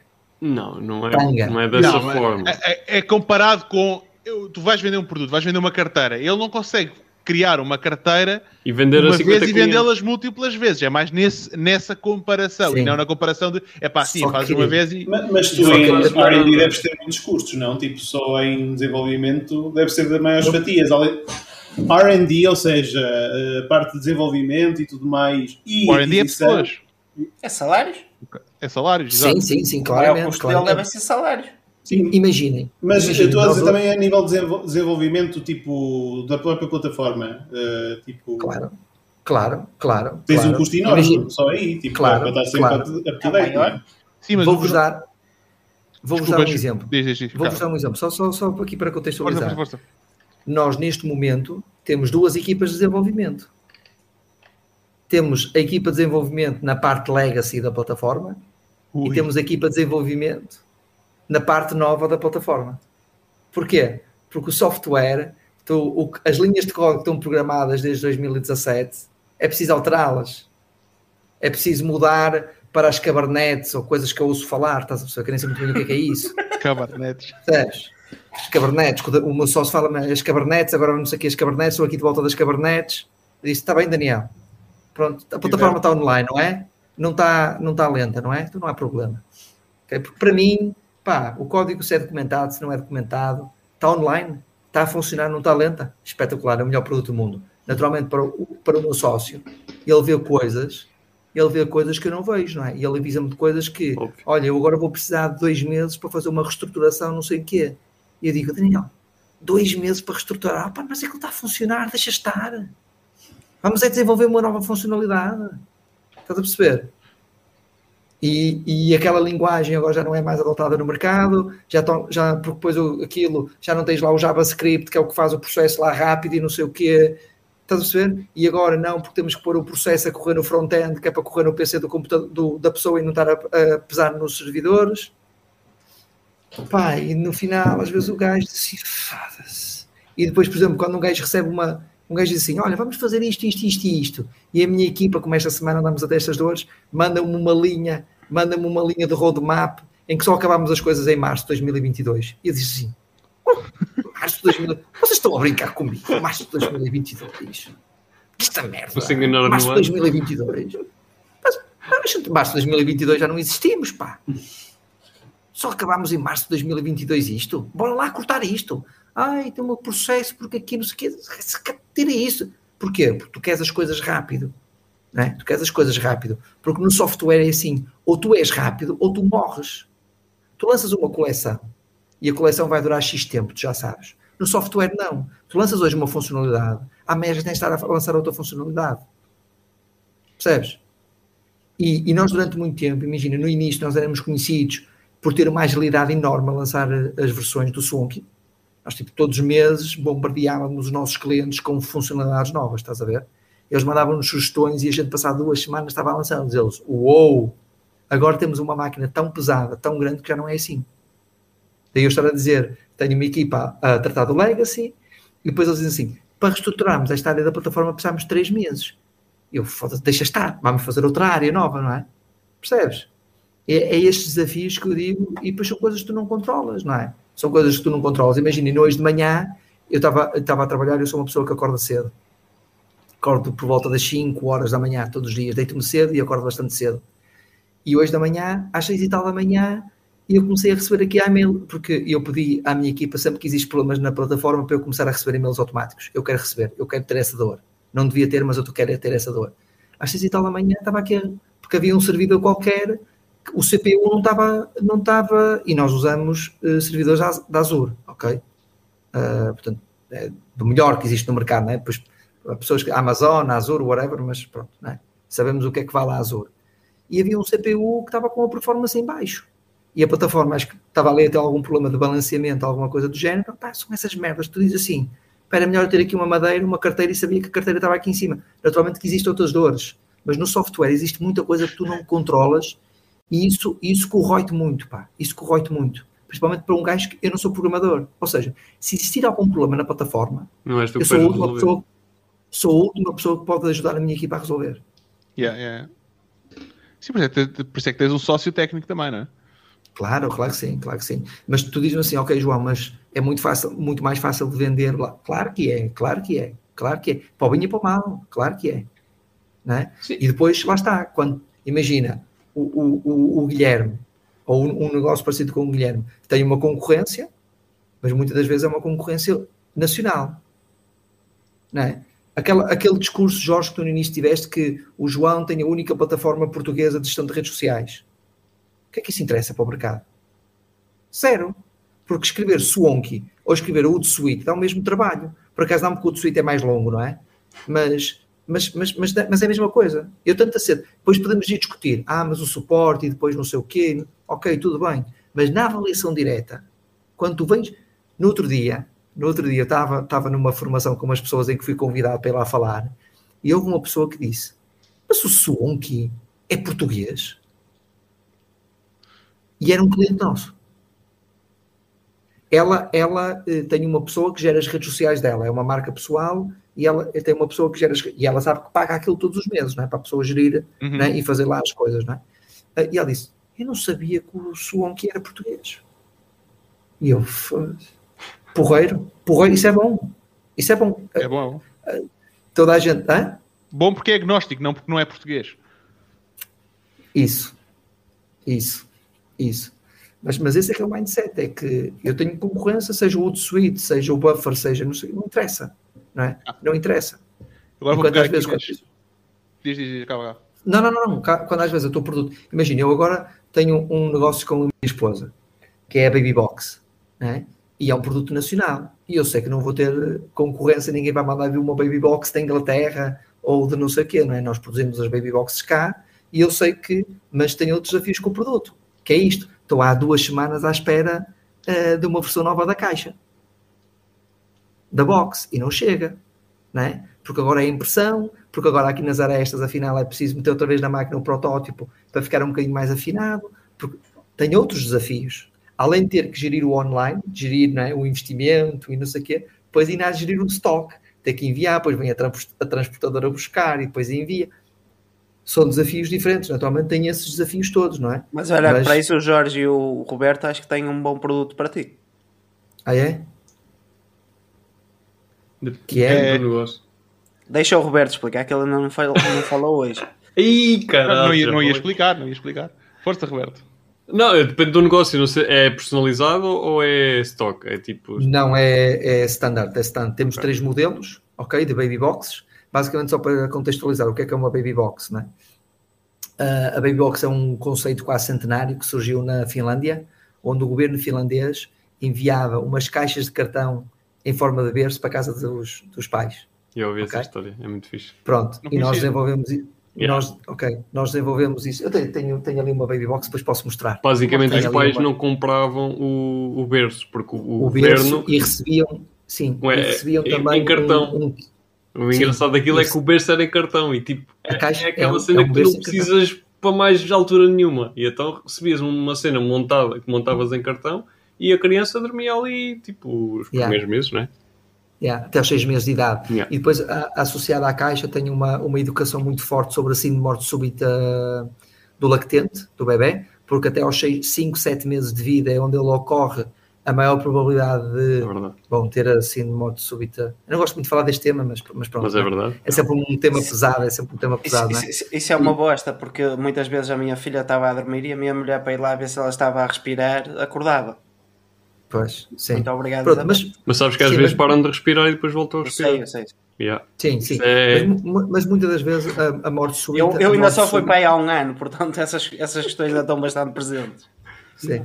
A morte súbita é morte súbita, não é? Portanto, lá está, o nome, Ah, o nome próprio, Não dás o nome próprio indica, não é? E, e muitas das vezes começaram-se a perceber que muitas das vezes o, o bebê havia problemas nos determinados berços e, e, a Baby Box acaba. A Baby Box não previne nada.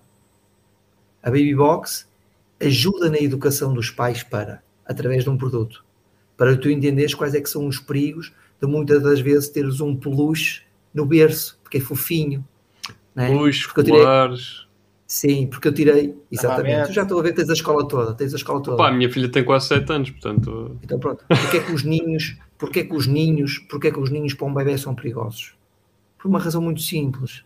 E ninguém pensa nisto. Nós nunca sabemos quando é que o bebê vira a primeira vez. Nós nunca sabemos. E por isso é que ouvimos histórias do género que ah, eu pus o bebê em cima da cama e ele nunca tinha rolado. E houve um dia que ele rolou e caiu abaixo da cama. Abaixo da cama, abaixo do sofá, etc. E muitas das vezes nós podemos imaginar um bebê num ninho e o bebê vira-se. E quando o bebê vira-se, o que é que acontece? Ele bate com a, com a parte facial da cara na, na extremidade do ninho. E como o ninho é todo almofadadinho, todo, porquê? Porque para o meu filho o melhor dos melhores. Né? Qual é o pai que não quer dar o, o melhor para o filho? Todos nós queremos. É o melhor carrinho, é o melhor berço, é os melhores shampoos, é os melhores não sei o quê, tudo melhor. É os pediatras, né? fica chique dizer o meu filho tem. Levei o meu filho ao pediatra. É? Fica bonito dizer isto, não é? Eu normalmente é tenho que levar ao mecânico, mas nunca tive que levar, está tudo bem. É? Ou bate chapas. Sim, mas é isto, não é? Não, eu, eu, por acaso eu nunca. A minha filha fez um ano no outro dia e nunca foi ao mecânico. Pronto, pronto, isso é espetacular, espetacular. Por acaso tive que levar a minha duas vezes, um, mas, já está, não é? Vamos levar ao nosso pediatra, não vamos para o centro de saúde, para a nossa médica de família, não, temos que ir ao pediatra. É? Então, o que é que acontece com ser almofadado? Ah, pronto, então o que eu estava a dizer? Então, quando o bebê se vira, como é almofadado, é muito provável que lhe tape as vias respiratórias. E o bebê não tem o reflexo de voltar. Não, o bebê fica ali estanque. E, e pronto, né? Pronto. Uh, e então, a Baby Box, como é de capa dura, eles perceberam que o bebê ao bater, aquilo não, não obstrui. É duro. É uma coisa dura. Ok? Pronto, entre várias coisas, Mas, as dimensões Agora fiquei curioso, mostra aí uma baby box. Pá, dá-me aqui só um segundo. Vai então. lá, vai lá, vai lá. Eu, eu, por acaso, eu por acaso comprei, uh, uh, quando comprei o berço, também comprei um rebordo que era para ela não bater contra, contra as grades, não sei o quê. A minha mulher, acho que fodi 90 paus nessa merda. Eu já na altura dizia, eu não quero isso para nada, não preciso disso. E, e comprei aquilo e de passar duas semanas elas, hum, okay. compramos isto aqui, isto, isto aqui nos pode usar. Yeah, é, mesmo cartão. é um berço sem cartão. E yeah. depois do chão. Então é da fixe. Ele yeah, não está a ouvir. Ele não está a ouvir. Ele não está a ouvir.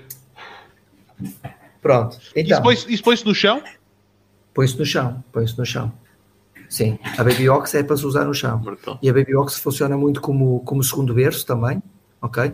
Nós temos muitos, muitos avós a comprar uma Baby Box, que é para quando o bebê, por exemplo, vai para a casa dos avós, ter o berço para dormir, não é? Porque, pá, ok. Depois há muita gente que tem os next to me's e essas coisas todas, mas nem toda a gente tem dinheiro para comprar um next to me, não é? Um, e pronto, isto é um, é um conceito centenário. Esta caixa que vocês viram aqui é um protótipo de uma parceria que nós vamos fazer, ok? Agora que vamos, ou seja, esta caixa é um branding especial que nós temos. Se vocês forem ao nosso site babybox.pt, nós só temos três modelos lá. Mas este aqui vai ser um, um branding, um branding especial. Vou-te mandar. Que, não, tens que tu partilhar o ecrã.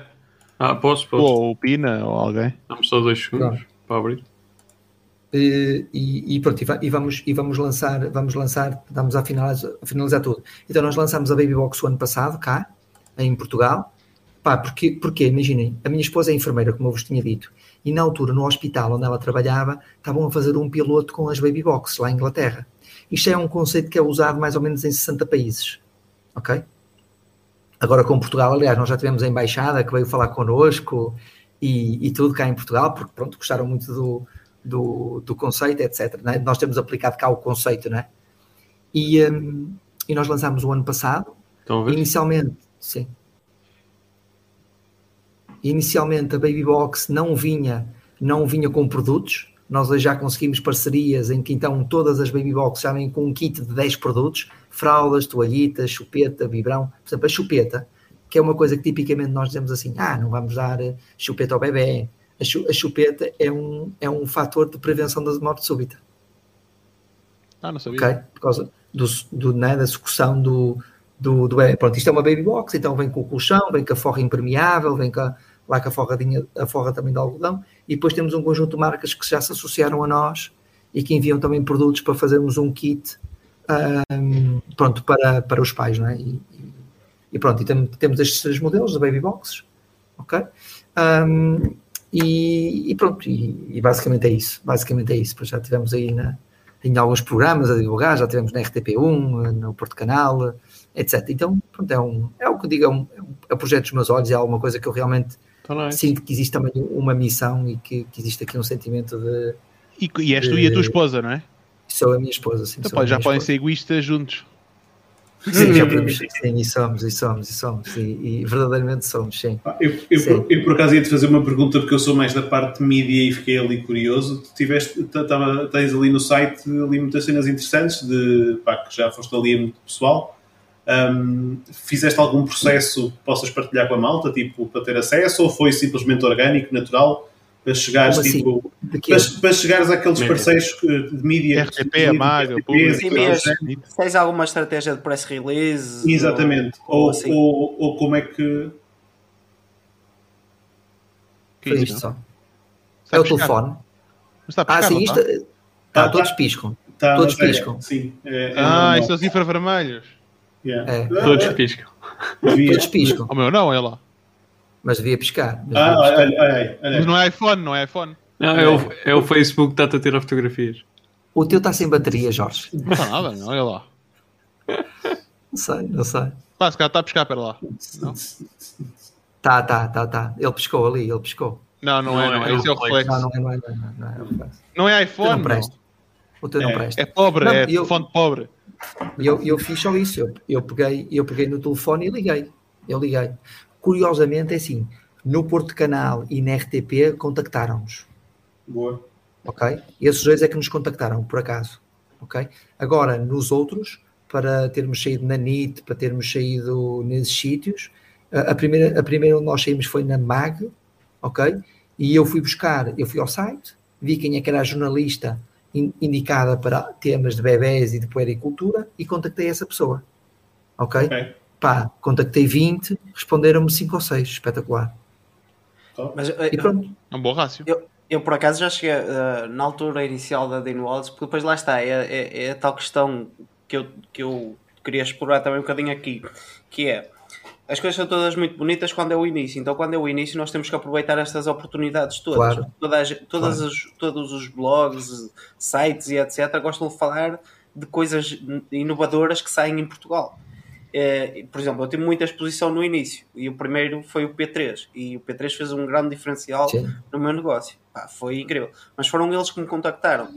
E eu, depois de ver o sucesso que tive no P3 a primeira vez, comecei a ver: bom, como é que eu consigo arranjar mais disto? Como é que eu consigo arranjar mais P3?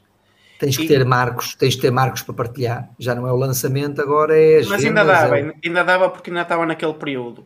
Okay, então o que okay. é que eu fiz? Fiz uma base de dados. Tu, se fores a quase todos os sites, consegues ver quem é o editor, quem é o claro, gajo que é, é responsável por aquela secção e, e, ir buscar o contacto e contactá-los. Eu não fiz Sim. isso, foi estúpido, só fiz a base de dados. Imagina, e depois chegou a hora e não tive tomates de mandar.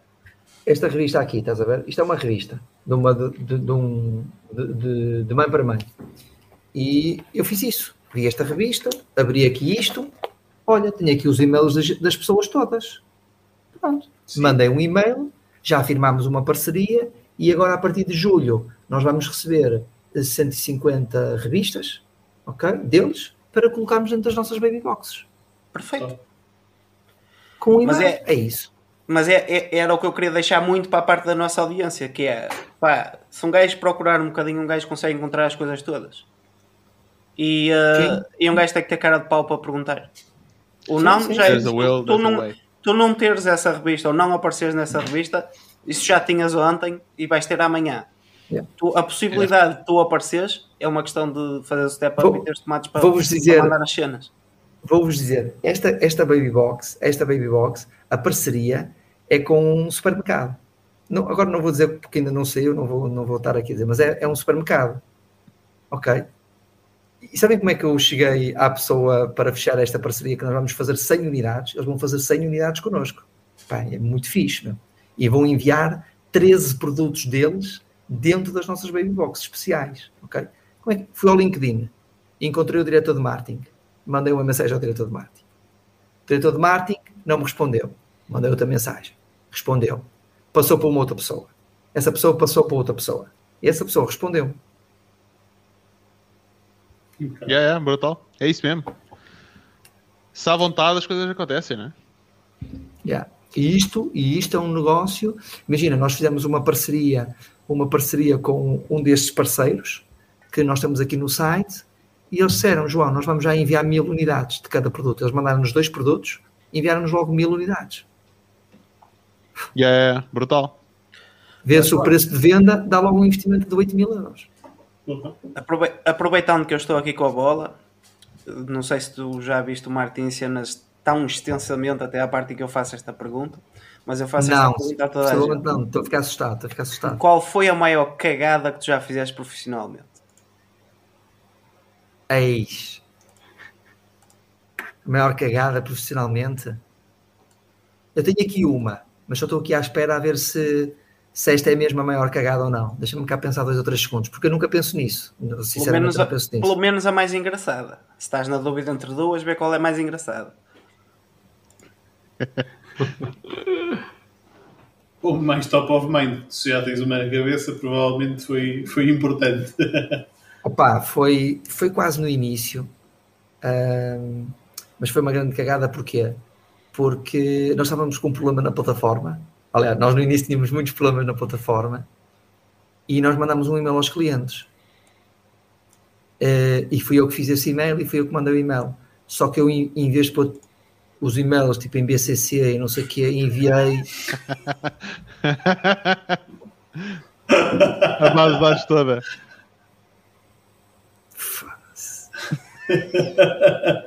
Pá. Tu tiveste e... sorte disso no início. Sim, sim, sim. Estávamos para aí tipo com 3 meses, estás a ver? Tínhamos para aí, sei lá, pá, devíamos ter para aí na altura, uh, sei lá, para aí 50 clientes, meu. Pá, e eu lembro-me, nós na altura estávamos num escritório de 12 metros quadrados, ok?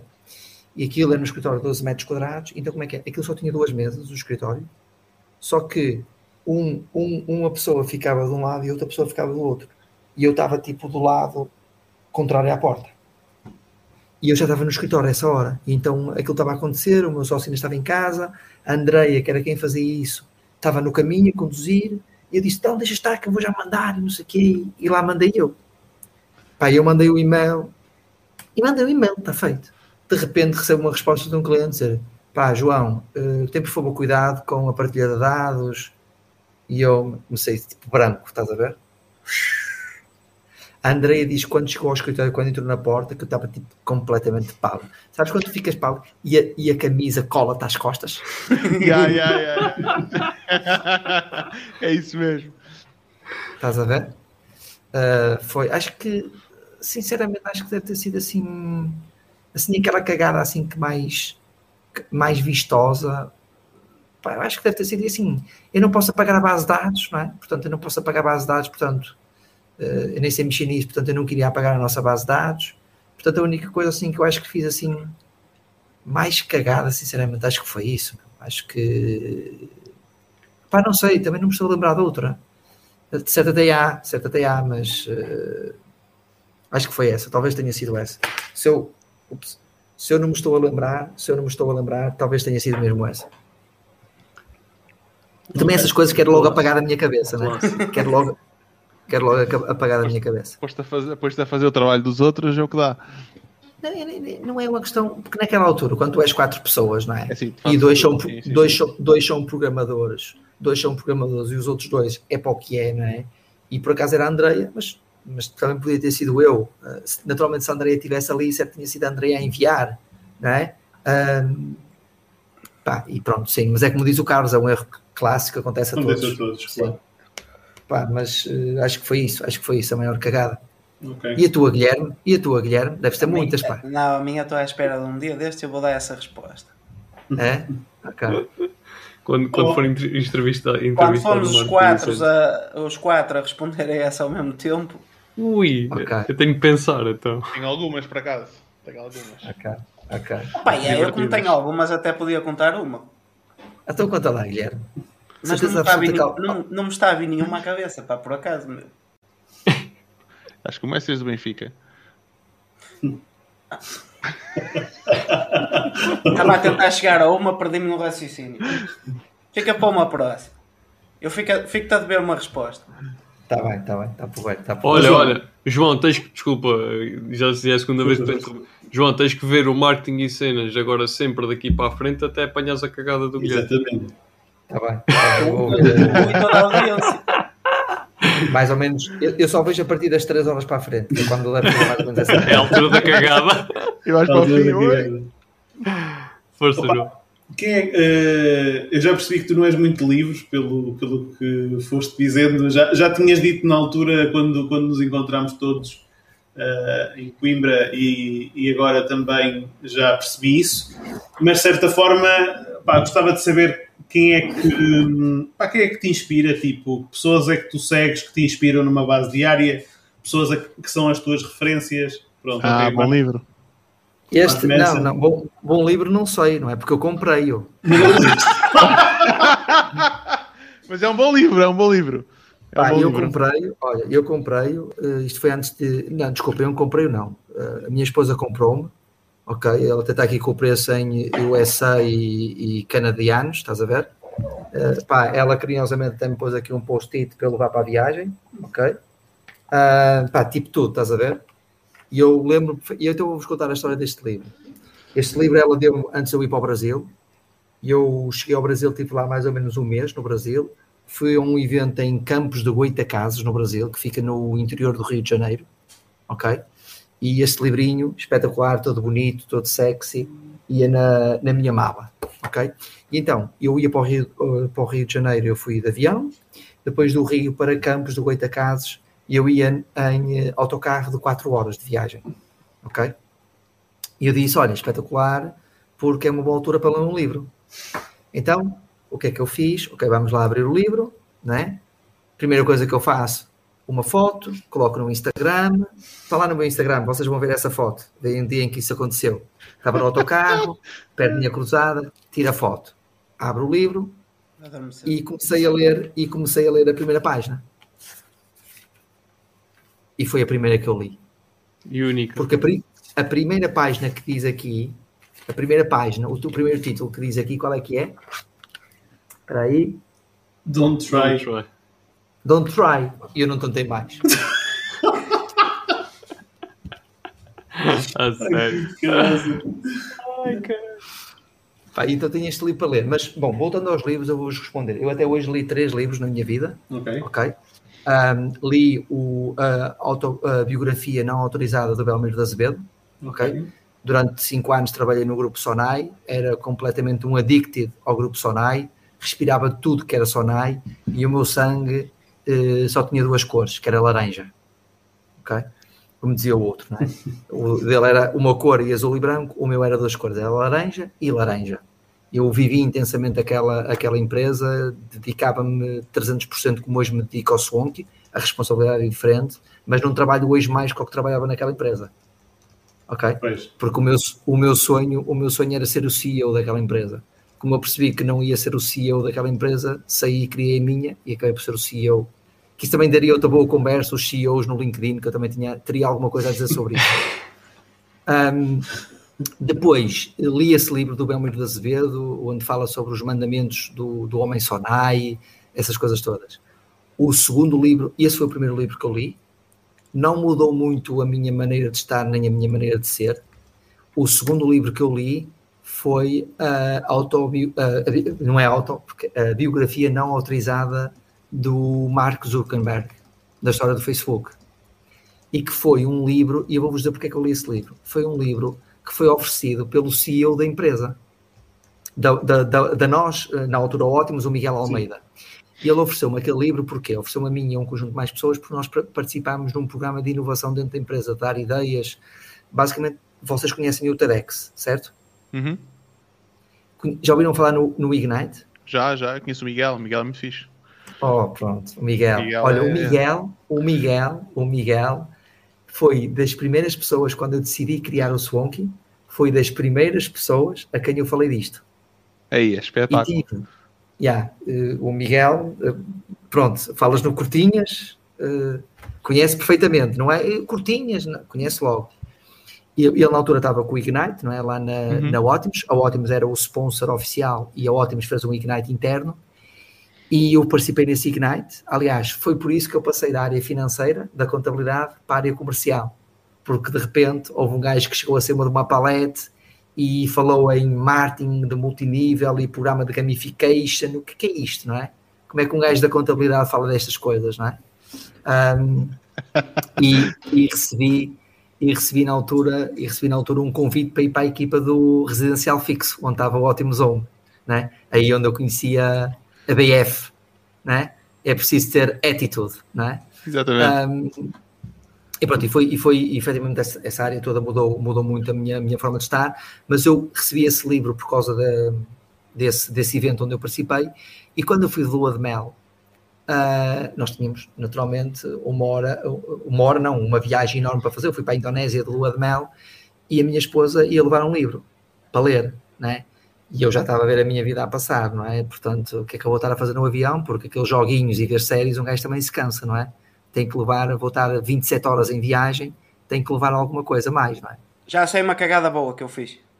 Mas já, já contas depois, viagem, meu, então, não, não vais Na viagem da lua de mel. Não, não, na viagem da lua de mel. Vai, vai dentro da conversa. Este, este, na viagem da lua Guilherme. de mel, ouvir, ouvir, pá, eu deu-me aqueles, aqueles aviões que têm lugares no meio, eu deu-me no meio, se eu não conseguia dormir. Pá, ponho uma pérola lá para a frente. Chego lá para a frente, o carro, estico-me todo, na primeira classe, o carro já queriam que pagasse mais, venho para trás, está a minha mulher a chorar, porque estava a ver um filme de chorar as pessoas que estavam ao lado pensavam que eu tinha discutido com ela e que ela ficou lá a chorar. Aí. Caramba.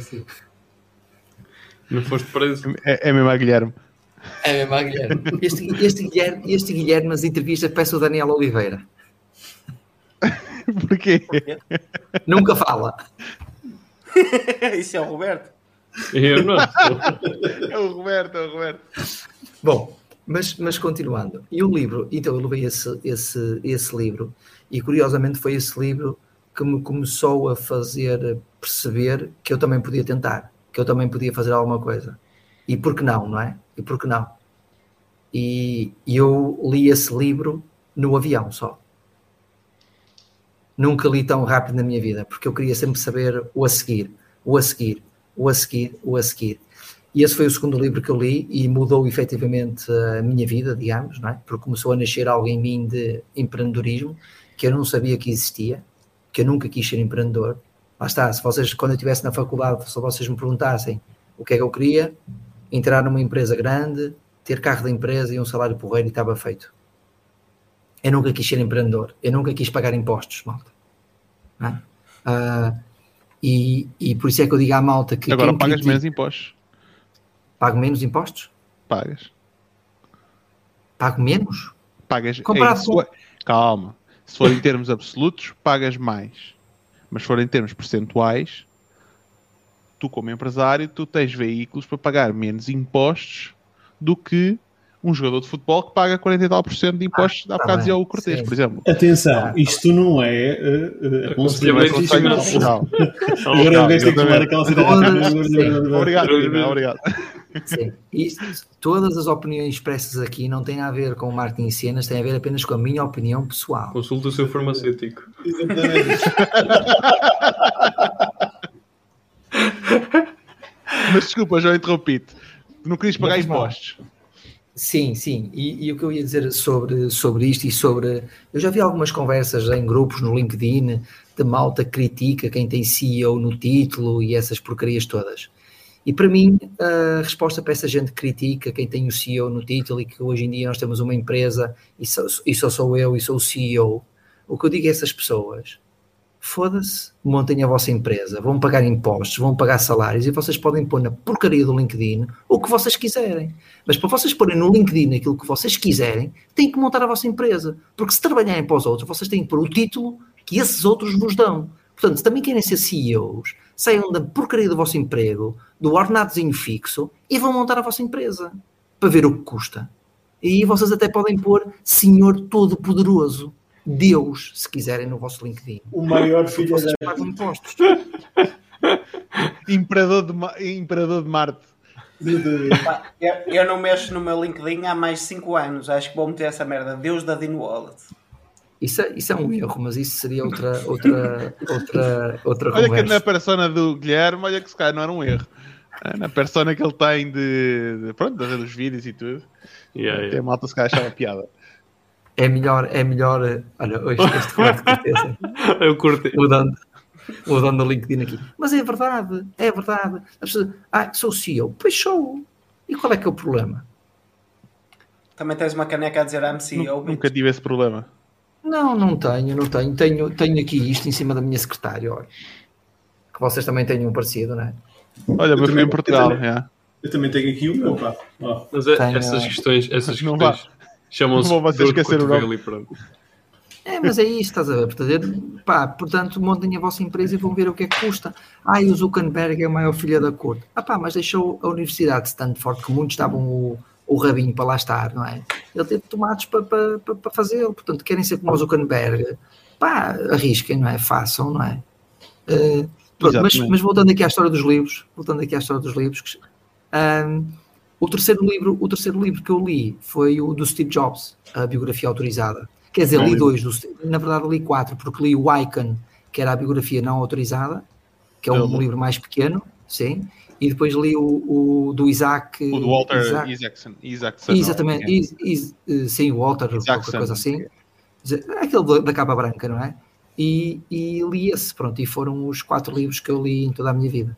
E pronto, e os livros mudaram muito a minha vida, por isso é que eu não leio mais livros, porque senão amanhã eh, muda outra vez a minha vida e, é, e com 35 anos eh, não convém. Agora, eu estou a fazer uma, uma mentoria muito forte ahm, e, e estávamos, curiosamente, que é às quintas-feiras, e curiosamente estávamos a falar sobre livros. E disseram-me claramente que eu devia ler o Pai, eh, como é que é? Pai Pai Rico. Pai Pobre. Ah, o pai rico, pai pobre. Sim, sim. Kiyosaki. Mas acho que está esgotado, não é? Acho que está esgotado em Portugal, uma coisa assim. Vamos qualquer. ler, vamos ler esses dois ao mesmo tempo, que é para áudio achamos também. ter a mentalidade de pobre. Mas é, Gostas, mas é gostas de, verdade, audio, de audiobooks? Eh, Não, não, não. Não. Tenho, gosto, de- gosto, quando gosto, Ué. eu gosto de sentir o, o cheiro da, da folha. Gosto de sentir o cheiro Quando da folha. gosto. Como é que tu podes dizer isso se lês três livros? Meu? Bem, Não, eu mas quando gosto de ler é mesmo para sentir. É mesmo Por isso é para... que ele só leu três. Por isso é que ele só leu três. Oh, eu tenho, eu tenho, branco. Só para Eu cheirar. tenho pouco, eu tenho pouco, mas quando, mas quando tenho, gosto de ter toda a experiência, estás a perceber? Não, eu já, eu já tenho aqui o PDF, já me mandaram o PDF desse livro. Passa que não é a mesma cena. meu. Por exemplo, uma das coisas que eu estou a tentar fazer agora também, porque sinto muita necessidade, desde que vim de Inglaterra, não é? O meu inglês foi sempre assim, não é? Sempre down, não é? E, por exemplo, este livro que eu comprei, do, aquele que vos mostrei ali, sim. obriguei-me, pedi à minha esposa, no caso que ela queria me oferecer um livro, eh, eu mandei-lhe em direta que precisava de um livro. Pronto, basicamente não foi. Eu mandei-lhe uma indireta e disse que queria ler em inglês. O livro está em inglês porque eu queria ler em, em inglês também Exato. para, para ajudar. Lá está, porque assim ajuda, não é? Pá, e um gajo aqui com o PDF, não. Gosto de ter à minha frente, gosto de ver, gosto de riscar, É gosto de tomar notas, eh, gosto de tirar uma foto para guardar e pôr aqui num, num print screen para guardar a frase. Não, não é para Instagram, porque se tu fores ver o meu Instagram, se tu fores ver o meu Não, Instagram, estou brincar, estou a que- brincar, estou a brincar. percebes que não, percebes que não, percebes que não. Ah, mas pronto, mas essa é a minha história com os livros. É, eu eu comecei, eu leio, eu leio, não digo que é bastante, porque conheço pessoas que leem livros que embarda, mas ahm, eu passei a ler no telemóvel. Passei a ler no telemóvel porque, por causa das notas. Um gajo tira as notas e não tem que andar com os livros.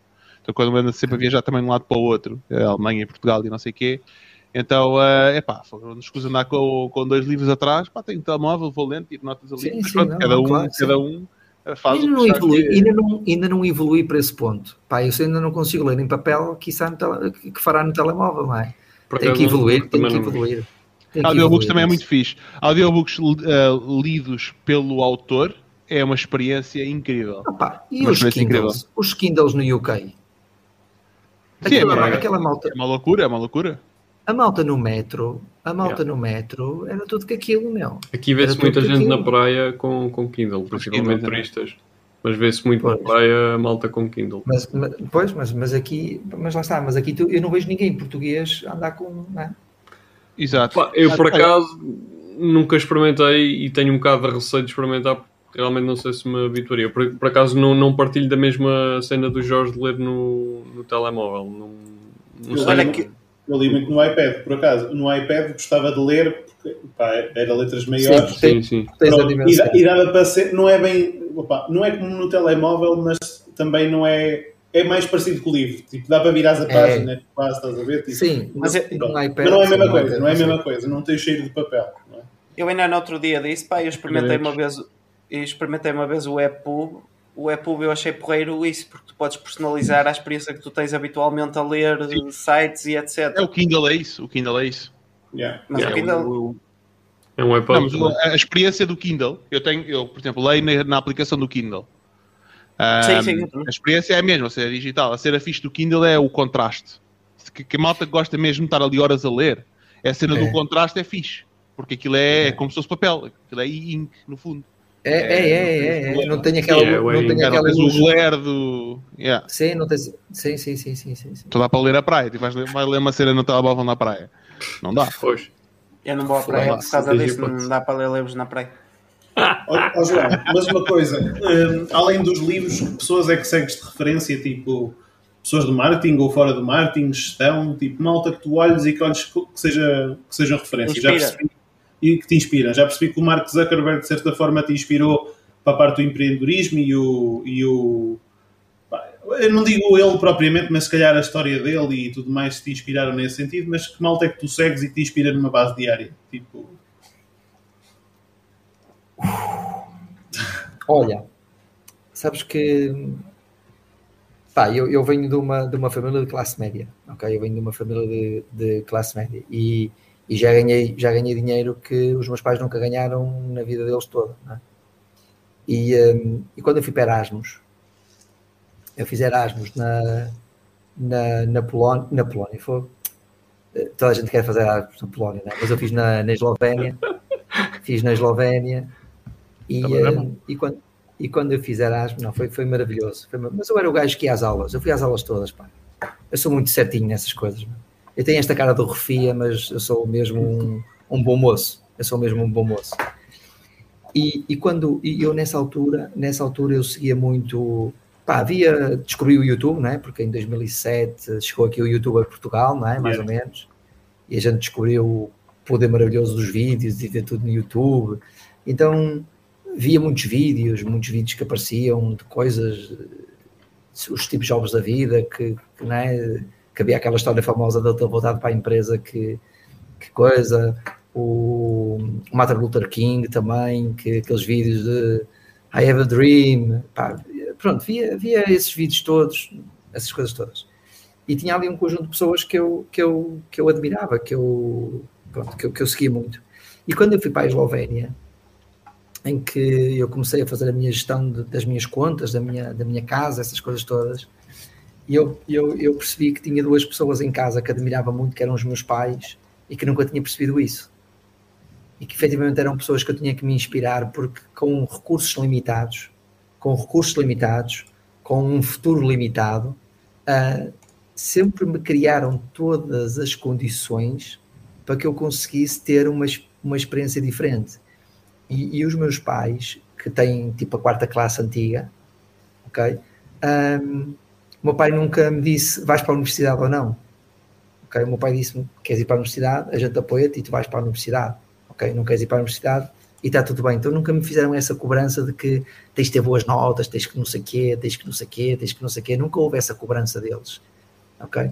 Um, e eu comecei a perceber nessa altura, efetivamente, os sacrifícios que, que, que, muitos pais fazem, atenção, não estamos aqui a falar de sacrifício de passar fome, não é esse o discurso sim, que eu quero sim, deixar sim, aqui, ok? Mas efetivamente, a, a, a, as privações que muitas das vezes devem ter feito para que eu fosse para a universidade de carro, por exemplo, para não ter que me levantar às seis da manhã para apanhar uma caminhoneta da aldeia até a cidade e da cidade para o Porto, ok? Uh, que não fosse obrigado a ter que dormir, a ter que dormir, a ter que dormir lá ia ter que, ter que voltar todos ficar lá e ter que.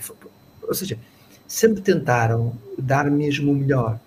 E independentemente das pessoas que, que eu sigo e que estão aqui algumas, por exemplo, como o, o Roberto, que tenho uma admiração pelo trabalho dele, e eu acho que ele está a fazer um caminho espetacular, de imenso valor. Quando eu conheci o Roberto, ele fazia uma coisa e hoje está a fazer outra.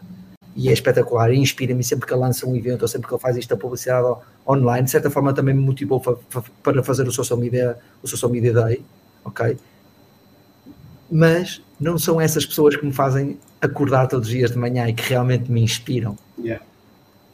Percebem? Portanto, pá, não é um Steve Jobs que fez o legado que fez, não é pelo Steve Jobs que eu acordo de manhã motivado para fazer acontecer. Claro. É pelos meus pais, e eu não vos quero dar uma resposta para parecer aqui um bullshit guy e que estou aqui, não, mas é verdadeiramente isso. E se vocês, e vocês dizem, João, isso é treta. Vão ver quem é que eu sigo no Instagram. Vão ver quem é que eu sigo no Instagram. Oh, isso é só gajas boas que tu segues no Instagram. Uh, o Roberto, o Roberto, o Roberto, o Roberto Cortez é uma gaja boa, não é? Uh, mas, mas, mas, mas efetivamente eu hoje aprendi a dar, efetivamente as pessoas que me inspiram não são necessariamente pessoas da minha área de trabalho. Sim, dás valor a outras coisas, não é? Tipo... Dou valor ao tipo de, de, pessoas. Eu no outro dia fui falar para um, um programa do Grupo Sonai que me convidaram para ir lá um, e, e, que é um, eles têm lá um programa que é o Future Leaders, uh, preparam pessoas, imagina, eles vão buscar pessoas à caixa, aos congelados e preparam para ser os futuros líderes da Sonai. Yeah. É incrível mesmo, é um programa incrível. Fixe, é. e, e, pronto, sabiam da minha história e não sei o quê, e, e, por causa de uma pessoa vieram, e eu fui lá falar um, uma hora para eles lá no, no grupo, no grupo Sonai e no final houve uma, uma pessoa, eu contei um bocado da minha história, porque eles queriam saber a história da empresa, aquelas coisas todas, e no final houve um rapaz que me disse, ó oh, João, a parte disso que, do teu negócio, pá, o que é, o que, é que verdadeiramente te, te bloqueia? Estás a ver? O que é que verdadeiramente te bloqueia? Uh, além de determinadas coisas. E eu disse, só a minha família o, que, o, que me, o que me bloqueia, o que me tira do meu estado é eu saber que a minha avó tem 101 anos, o ano passado teve um AVC e que agora está numa cama e que depende de mim e dos meus pais todos os dias. Ok? E que eu vou lá todos os dias para lhe dar o almoço. Isso, isso, é, isso é que me, estás a ver, asfixia. Sim. Agora, uh, faturar mais, faturar menos, ter mais clientes, ter menos clientes, ter um carro melhor ou ter um carro pior, pá, se a minha mãe tem um, um, um ponto aqui, eu não sei o quê, eu insisto com ela, bato nela até ela ir ao médico. Todos os dias lhe chatei a cabeça e digo: tens que ir ao médico, tens que ir ao médico. Ai, mas a enfermeira disse que isto não era nada. A enfermeira não sabe, tens que ir falar com a médica. Isso, o meu pai estar a pegar num cigarro e estar a fumar mais dois ou três, isso é que me asfixia, porque eu sei que aquilo não é bom para a saúde dele. A minha filha não ser feliz, isso é que me asfixia a minha mulher não se sentir realizada, isso é que me asfixia. Pá, o resto. Uh, é, vai e vem, não é? Tipo. Exatamente isso, meu. Exatamente isso. E isto é, é verdade. Por isso é que naquele dia que nós nos conhecemos, eu tive todo dia de máscara. Sim. Porque em momento, em momento algum eu posso ficar infectado de Covid, porque tenho uma pessoa com 101 anos que todos os dias depende de mim. É isso. E isso é que me estrangula. Eu fiquei-te a admirar desde essa, desde essa declaração que tu tiveste lá nesse. Yeah. Eu conheci lá, por isso. Também eu. Tu não demoraste 5 minutos a eu ficar a admirar-te, basicamente. Sem mas aquilo não é uma Mas isso não, não é uma opção. Eu sei não é uma opção. Não, é uma obrigação. Né? É uma responsabilidade, uh, sem dúvida. É isso. Eu às vezes costumo dizer uma coisa que é sobre. Muitas das vezes perguntas as pessoas perguntam-me sobre casamentos. É? O que, que, que, casamento? Uma das palavras para mim é core num casamento é sacrifício. Sacrifício. E as pessoas levam sempre o sacrifício como se fosse uma palavra má. Não é. Aliás, antigamente, nos primórdios, o sacrifício era uma coisa, visto como uma coisa boa. Tu seres sacrificado perante os deuses é que tu tinhas sido escolhido. Né? Agora as pessoas é que levam, né? antigamente, né? pronto, tu, uhum as pessoas cortavam-te o pescoço e aquilo era uma coisa boa, pronto, whatever, não é? Mas, mas tu eras sacrificado e o, e o termo de sacrificado era uma coisa boa para eles. E hoje em dia, o casamento é um sacrifício. Tu tens que abdicar de coisas. Tu tens que abdicar de coisas. Tu, tu, tu, já não. Exatamente isso o que o Carlos está a dizer é sacrifício é dedicação, é ouvir, isso é sacrifício. E as pessoas acham sempre que o sacrifício é uma coisa mal, então pá, tens de sacrificar pela tua família, todos os dias me sacrifico, faço uma ginástica enorme para todos os dias e dar o almoço à minha avó, por exemplo, ajudar os meus pais. Okay? O ano passado, quando deu o AVC à minha avó, uh, pá, não fui de férias, não tive férias o ano passado, e a minha vida parou naquela semana. A minha avó teve uma semana no hospital, uh, em Gaia, internada, e a vida parou ali, parou. E isso é que me estrangulou. E tu dizes assim: e a empresa, João? E a empresa continua a ser a empresa sem mim. É? E, pá, e eu vejo essas pessoas para mim é que me inspiram. Os meus pais estão dedicados à minha avó, ela tem 101 anos, era muito fácil meter a minha avó num lar, não é? Mas não, eles estão ali 24 horas com ela, a cuidar dela. Isso é que tem que inspirar, não é?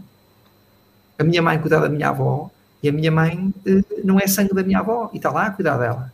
Isso é que me inspira, meu. Claro. E uma das coisas, uma das coisas que mais me impactou na minha, na minha lua de mel, quando eu fui à Indonésia, foi que o nosso guia disse-nos exatamente isso. Nós aqui cuidámos sempre das nossas pessoas. Então nós vivemos sempre com a nossa família. Ninguém aqui na Indonésia vive sozinho. Nós vivemos com os nossos pais e com os nossos avós. E um dia somos nossos pais e depois um dia somos nossos, nós os avós. Não há lares. Pá, e isso mudou muito a minha perspectiva de vida. Todos esses acontecimentos mudaram um bocadinho a minha perspectiva de, de vida. E eu sou completamente agarrado à minha família e tento fazer tudo por eles. Para mim, para é, tudo. Isso é maravilhoso. E se te inspiras na tua família e nas pessoas que te rodeiam, opá, é, é ótimo. Eu, eu, eu, eu, muitas vezes faço esta pergunta e vou-te dizer. Até gostei de ouvir uma resposta diferente. Normalmente, uma pessoa, e eu contra mim falo, temos muita tendência a olhar os exemplos de fora. E muitas vezes esquecemos que um gajo pensa, ah, a prata da casa não faz milagres. Não, não, a prata da casa muitas vezes vale ouro. Um gajo é que não olha para ela como ouro, não é? Sim, sim, sim, sim. Embora, atenção, embora tenha naturalmente outras pessoas que me fazem uh, sentir uh, não é? arrepios e os goosebumps, não é? Tipo, epá, tens, tens um Gary Vaynerchuk que põe toda a gente on fire, tens um Tiago Negro que é, que é espetacular. Epá, tens muita gente dessa, não é? Mas é, é por um Gary Vee ou por um Tiago Negro que eu acordo todos os dias de manhã e digo, vou mudar o mundo? Foda-se para o Tiago Negro e para o Gary Vaynerchuk. Estou-me a cagar para eles, eles nem me conhecem. Ah, então eu vou ainda, ainda, ainda, ainda. Não, eu, quero, eu, quero, eu quero conhecer toda a gente, mas não preciso que ninguém me conheça, estás a ver? Não preciso eu não quero ser o gajo mais conhecido da Terra, mas quero conhecer muita gente. Então, não, pá, eu, tenho, eu acordo todos os dias de manhã pela minha filha, pela minha esposa, pelos meus pais. Essas pessoas é que me inspiram. Meu. A inspiração vem do amor, vem da dedicação que tu tens às pessoas, não é? Uh, então pronto, é. mas não, eu não, não, não estou aqui a dar esta resposta só para parecer bem. Então, Nada, pá, olha, eu gostei, gostei não é, da resposta. É a resposta e é, é, uma resposta diferente e é excelente. Quem me conhece, quem e... me conhece sabe que é isto. Quem me conhece eh, sabe que, que é isto, não há, não há sombra de dúvidas em relação a isto. Opa, João, nós infelizmente não editámos o marketing e cenas, isto vai direto, mas devia de haver uma menção no início que o melhor vem no fim. Eu é. acho que este foi um dos, dos melhores finais de marketing e cenas que já tivemos até hoje. Yeah. Obrigado. É, é, que íamos... sem dúvida inspirador o teu, o teu testemunho. Opa, sim, eu, eu, mas ainda não chegámos às 4 horas, pensei que íamos bater o recorde do Roberto ah, Cortes. Vais, vais, vais. eu não sou a última pergunta, por isso. Não, eu, eu o que eu quero dizer com isto, o que eu quero dizer com isto, eu tento ser sempre assim, eu não tenho vergonha de partilhar as coisas. Estás a ver? Eu não tenho vergonha. Porquê? Porque se eu amanhã fizer negócios com o João, com o Roberto, com o Guilherme, com o Jorge, vai ser muito mais pela, pela pessoa que nós somos do que propriamente, olha, eu vou fazer um negócio com o João porque ele tem um software, ou eu vou comprar uma carteira ao Guilherme porque ele tem umas carteiras porreiras. Ok? Eu acredito muito mais. Aliás, o Miguel, o Miguel, quando investiu em nós, ele não percebeu patavina, patavina do que é que nós estávamos a fazer. Aliás, o gajo, o, o, um outro Shark, um outro Shark, se vocês forem ver o episódio, disse: oh, Miguel, tu vais meter nisso, tu percebes nada disso, pá, não te metas nisso, Miguel. Isso deu uma discussão lá. Uh, mas, mas ele. Eu, pelo tom de voz que, que meteste aí, até adivinhei qual é o. Yeah, yeah, yeah, estava a pensar no mesmo. Estava a pensar no mesmo, mano. Mas força, força, força. Mas, mas, mas ele investiu por aquilo que sentiu na pessoa, não é? Por aquilo que ele sentiu na, na pessoa. Porque pá, ele viu o miúdo com 17 anos e um, e um desempregado desesperado a tentar yeah. fazer alguma coisa. É? Um, então eu acho que é muito mais. E, e eu sempre. Pá, eu, eu, tive, eu tive três excelentes chefes na, na, na, empresa onde trabalhei: o Ricardo, o Renato e o Roberto. Então eu tenho sido marcado por pessoas ao longo da minha vida. Tive excelentes professores. Pá, eu, tive, eu tenho professores do secundário que ainda hoje falo com eles. Então, eu tenho, eu tenho percebido que a vida, efetivamente, o melhor disto é as pessoas, meu, não é o dinheiro, não é o não sei o quê. Que, pá, não é porque a gente não vai levar para a cova. Eu, e, atenção, eu quero ganhar muito dinheiro, eu quero me reformar aos 45 anos, ponto final, ok? Portanto, eu quero ganhar dinheiro. Não estou a dizer que o dinheiro não é importante. A questão, a questão aqui é se tu olhas para o dinheiro como o destino ou como a ferramenta para te levar onde tu queres. A cena é essa. É isso, é isso, é isso. Tu queres aos 45, eu quero aos 40. Então fazemos o seguinte: como a nossa diferença de idades vai permitir isso, quando os dois estivermos reformados, vamos passar uma semana à Indonésia. Olha, Guilherme, eu quando voltar à Indonésia não vou voltar contigo, pá. Vou levar uma companhia melhor. Vai, alguns, volta, olha. E, ou melhor, vai, mandas-a para cá e depois eu vou lá ter contigo. Guilherme, Guilherme, ainda tenho algumas coisas para terminar na Indonésia.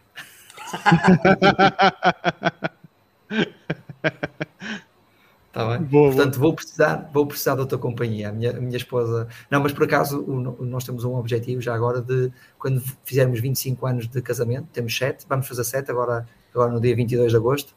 Um, vamos voltar à Indonésia com os 25 anos de casamento e queremos ficar no mesmo hotel, uh, tudo igual. Tudo igual. O nosso objetivo aos 25 anos. Eu, eu gosto muito de viajar, não é? Pronto, agora não tem dado, né? mas também gosto gosto muito de, de viajar e de conhecer novos sítios.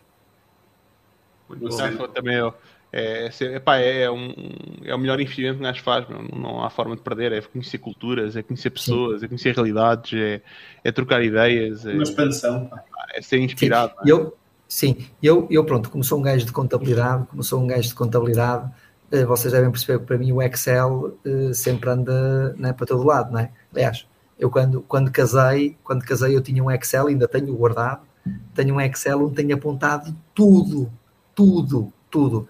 A única coisa que eu não faço Excel é quando vou viajar. Nem quero saber. Nem quero saber. Eh, eu lembro-me quando nós, assim, a maior viagem que eu fiz até hoje foi em 2016, foi 18 dias na América do Sul, eh, Peru, Bolívia e Argentina, e pá, gastámos uma pipa de dinheiro, como vocês facilmente devem perceber, não é? E eu disse: não há Excel aqui, Verónica, esquece. Porque se nós pusermos aqui um Excel, vamos morrer com isto. É? Há cenas então, que tem que ser fucking money, tipo, fucking é, é.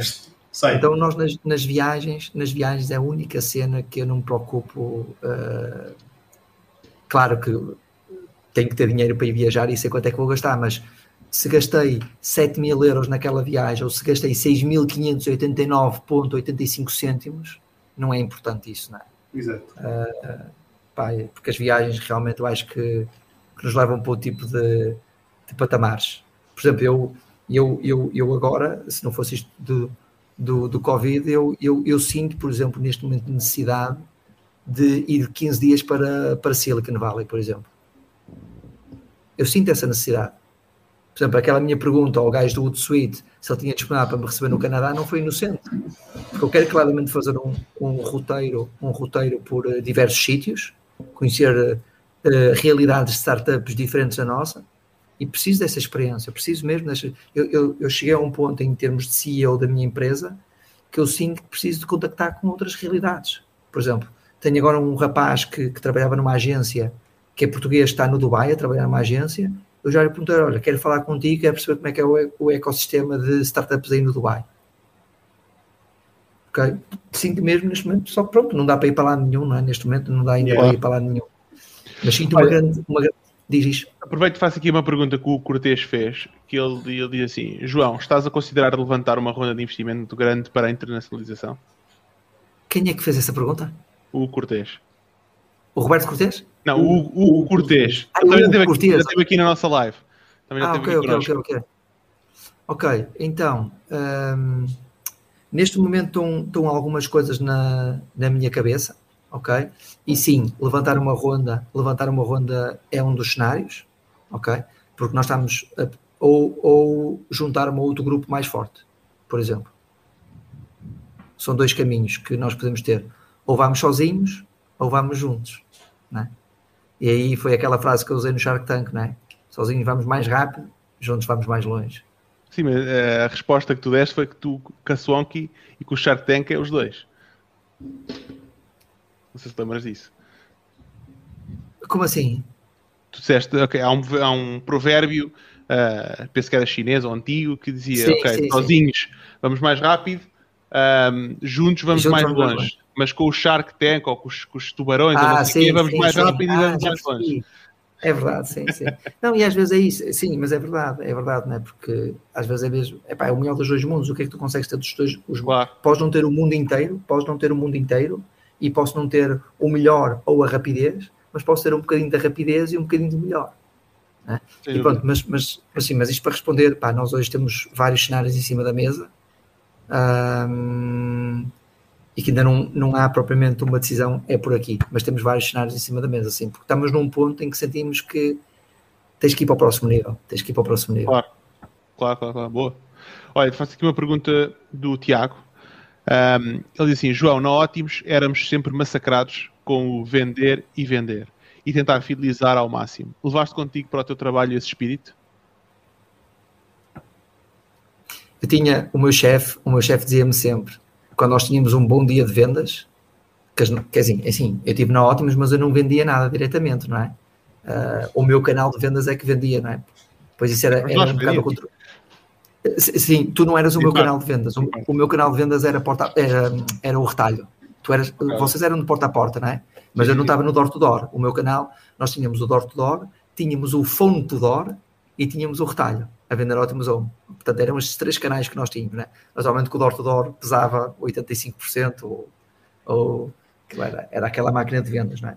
Ahm, mas o, o meu chefe, quando nós tínhamos um bom dia de vendas, e nós dizíamos, e olha aqui este bom dia de vendas que nós tivemos, Roberto e tal, ele dizia-me sempre uma coisa: João, sabes qual é o dia mais importante?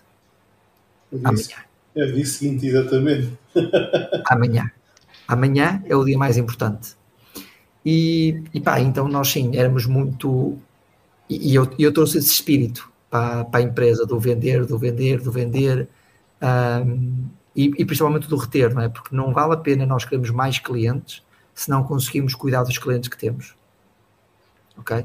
E então é esse muito mindset que, que nós temos na empresa. O churn e o CAC, para mim, eh, estão sempre na, na ponta da língua, pá. Não, não há ser. outra forma, não é? Sim, não há outra forma. É o custo de aquisição, o teu esforço na venda, não é? Quantas horas? Eu estou pergunto à minha equipa, mas como é que tiveste uma hora e meia a fazer uma demo com aquele cliente? Tinhas que reduzir para 30 minutos, uma hora, como é que tiveste uma hora e meia, não sei o quê. E essa é a pressão de vender, mas claramente há ótimos. Ótimos e as pessoas com quem eu trabalhei, acima de todos, foram, foram uma escola de. Não foi de vendas, porque eu nunca vendi nada. Eu nunca vendi um telefone fixo na minha vida, não é? Mas é o saber vender, sem tu teres que vender. Que era isso que eu tinha que fazer. Eu tinha que dizer às pessoas como é que eles iam vender e eu nunca vendi um telefone fixo na minha vida. Faz o que eu digo, não faças o que eu faço. Foi um bocado assim, foi um bocado assim. É quase como aquela, como aquela, não é? Que é malta, eh, levantem o indicador, não é? Levantem todos o indicador. Guilherme, levanta o indicador. O indicador, pá! Isso, é- isso é o efeito manada. Tu, tu fizeste assim e os outros vão todos atrás. Nem tão sequer ouvir o que é que estás a dizer. Yeah, é isto. É, é que é assim, levantem o indicador em baixo. Isto, isto ao vivo, ao vivo, ao vivo fica melhor. Ao vivo fica melhor. Não, mas, mas deu para perceber o efeito, não é? Eu ao primeiro pensei que vocês estavam a alinhar na brincadeira, mas depois percebi ali por algumas caras que não. que- Eu não, tá, eu não percebi ainda, meu. Ele, ele diz assim: levanta o Indicador. indicador. o indicador. Mas E- este não é o e O indicador. mudou o dedo a meio. Não, eu estava a ler os comentários, estás a ver? Ah, E ok. Eu estava a ver se faltava aqui alguma coisa, não estava a apanhar. Eu por, acaso, eu, por acaso levantei este, mas só apanhei para aí 3 segundos mais tarde, ou seja, já, já Eu, eu tinha olhei visto para o malta João, assim. eu Ah, eu olhei para o Guilherme levantar o indicador. Assim. E Eu eu levantei o assim. indicador. Mas depois, não, o indicador, ah, não, pera lá. Sim, há, assim- aqueles 2, 2, 3 segundos, depois a gente foda-se, não, o indicador é este, não é? Yeah. Claro, percebes? Mas o primeiro a gente não ouviu, a gente visualizou. É o monkey, é o monkey brain, pá. Isso é o cérebro macaco, que é repete, repete, repete. Sim, mas isso também. ahm, Sim. Tem muito que se lhe diga. A gente pode, é pá, assim, nunca vendeste nada, mas podias ter vendido, podias ter saído com, para as lojas, aprender, tentar vender. E isso, pelo menos nós, na nossa escola, hum, de alguma forma, é, tu sais muito mais preparado e consegues vender muito melhor se tu passaste pela pelo, pelo caminho da pedra, não é? E se tu percebeste, porque depois aí consegues diferenciar melhor o que é que as pessoas estão a dizer quando é desculpas ou não, não é? Tu, se fizeste sim, vendas sim. na Swanky, tu percebes, tipo, não, espera lá, tu tiveste uma hora e meia a fazer uma demo com um cliente deste tipo, tipo, claramente eu consigo fazer a demo em meia hora, porque é que tu não consegues fazer a demo em meia hora? Ok, então vamos lá identificar, não é? Um, sim, sim. Mas, mas sim, mas sim. É, não, mas foi uma escola e mesmo em termos de pensamento eu tinha, tinha, tive um diretor que era o gajo do micro, nano detalhe, estás a ver? Uh, para ele o racional, o storytelling tinha estado muito bem montado, uh, tinhas que começar a história pelo início, não podias começar pelo, pelo meio, pelo fim, uh, tinhas que fazer o briefing e o debriefing da, da história. então, eu uma vez até lhe disse, pá, Renato, tu, estás a, tu, já, tu já estás a correr e estou a apertar os atacadores, meu, eu não tenho capacidade ainda para te acompanhar que era uma coisa, pá, mas, mas e ele uma vez, eu, porque eu disse isso numa avaliação, numa avaliação que ele estava a fazer, ele deu-me deu uma boa avaliação, e eu disse assim, fosse como é que este gajo me está a dar uma boa avaliação, e, e eu não, não consigo acompanhar sempre que o gajo me pede uma cena, eu demoro tanto tempo a fazer, demoro, às vezes falho 5, 6 vezes a mesma coisa, e o gajo disse-me que, que, percebia que eu estava no caminho, porque eu estava a fazer o caminho, né? e eu não conseguia ver isso na altura, não é? Uhum. Uh, porque nós hoje é quase como tu hoje reconheceres em pessoas com 20 e tal anos, não é? Características, tu sabes que eles vão se tornar é? à frente outro tipo de profissionais. E ele na altura disse-me assim: João, enquanto tu tiveres vontade e atitude de evoluir, eu vou sempre fazer este trabalho contigo. No dia em que tu estagnares, eu deixo de ter tempo para ti. Disse-me isto assim. Um, e eu disse nessa avaliação que pá, eu sinto que já vais a correr, Renata, maratona, e ainda estou a apertar os atacadores, meu. Eu não te consigo acompanhar. Porque na altura estava. Porque na altura houve aquela uma reestruturação. Eu fiquei ali uns meses. Eu era ainda um estagiário na equipa de comercial, ok? E eu não estava a reportar a um manager, eu estava a reportar a um diretor de primeira linha. Opa, e eu não tinha arcabouço para reportar a um diretor, meu. não tinha. Ok? Porque o gajo pedia-me determinadas análises em que eu precisava de ajuda de alguém para me fazer, mas eu estava sozinho. E, yeah. e, foi um desabafo com eles. Eu, eu, sinto que não estou preparado para te reportar a ti. Ele disse: Tu vais continuar a reportar a mim enquanto eu sentir que tu tens caminho para fazer. Sim, agora é giro tu fazes isso na tua empresa também com, com as pessoas que estão lá sim, uh, sim, sim, sim. contigo, né? Yeah. Sim, sim, sim, sim. É que tu, vê, tu, tu vês isso tudo acontecer. Tu vês isso tudo acontecer. E às vezes tens aquela necessidade de dizer às pessoas: Eu sei que tu não vais concordar comigo, tu não vais entender aquilo que eu te vou dizer agora, não refutes, guarda para ti e daqui a 10 anos te lembrares, vens novamente falar comigo.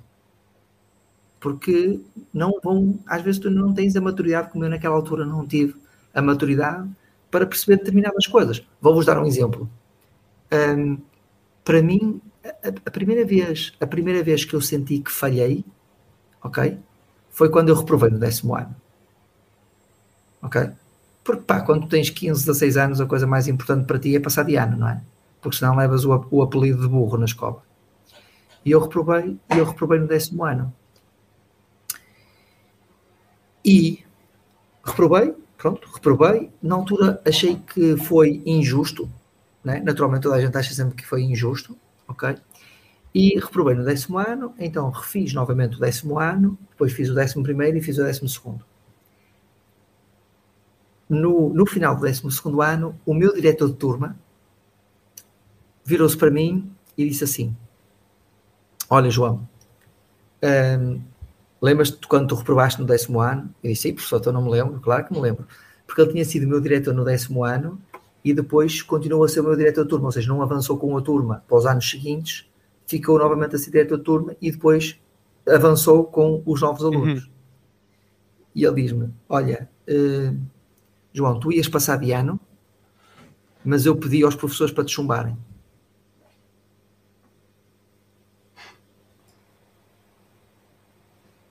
E eu percebi logo porque é que ele tinha feito aquilo.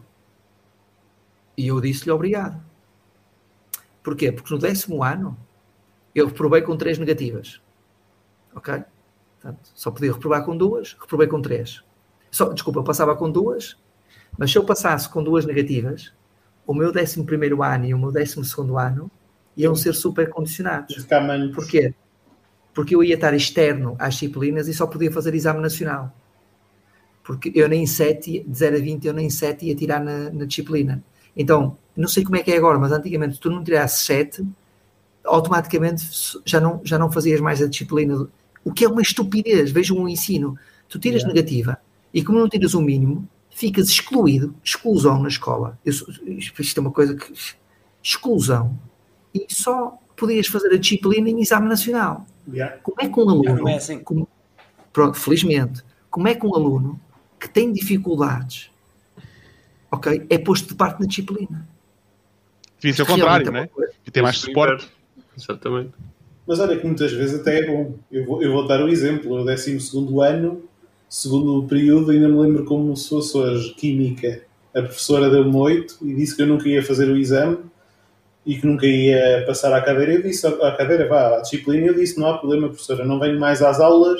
Comprei aquele livro da Porta Editora, Química, 12 ano, que era para estar para os exames nacionais e tirei 14. Malta, com ela tinha 18 e 19, a tirar 12. Opa, mas olha que ok.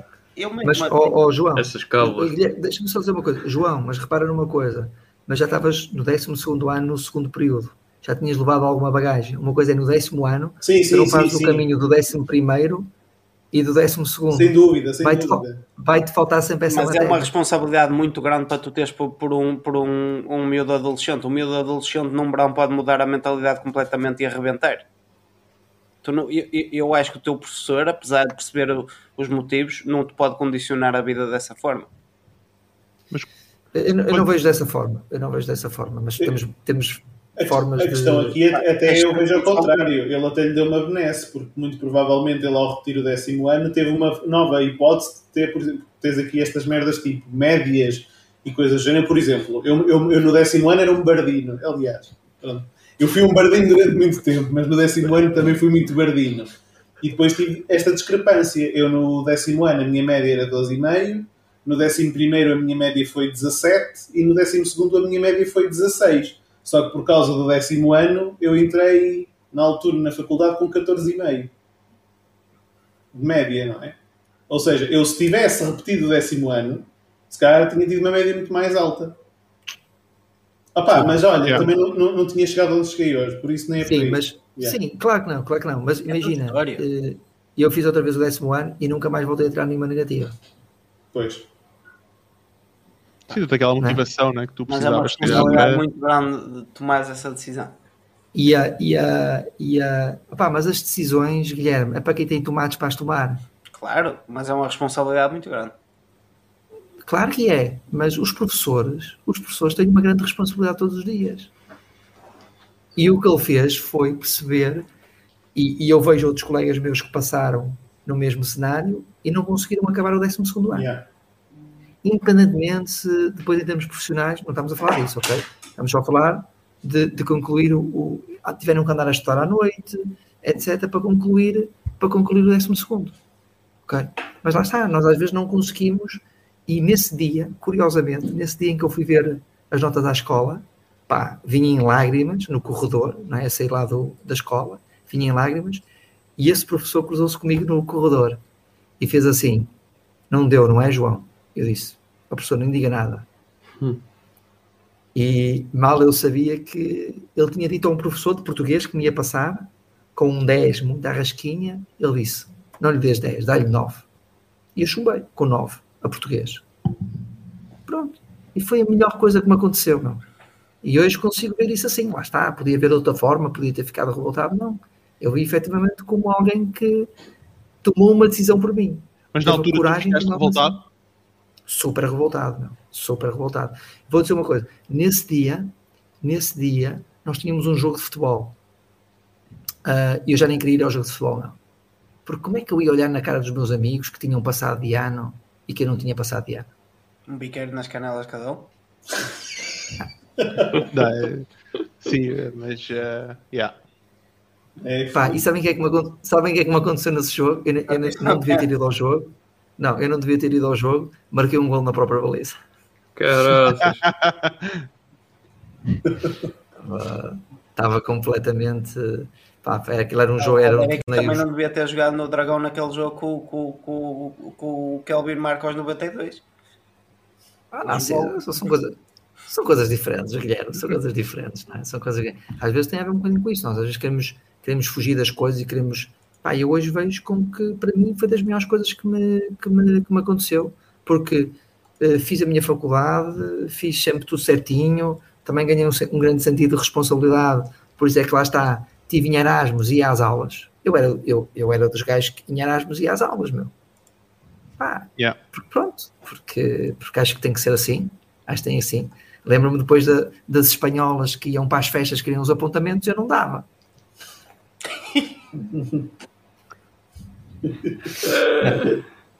Os espanhóis, os espanhóis para festas ninguém os bate, pá. Estão em todas, meu. Estão São muito todas. máquinas, meu.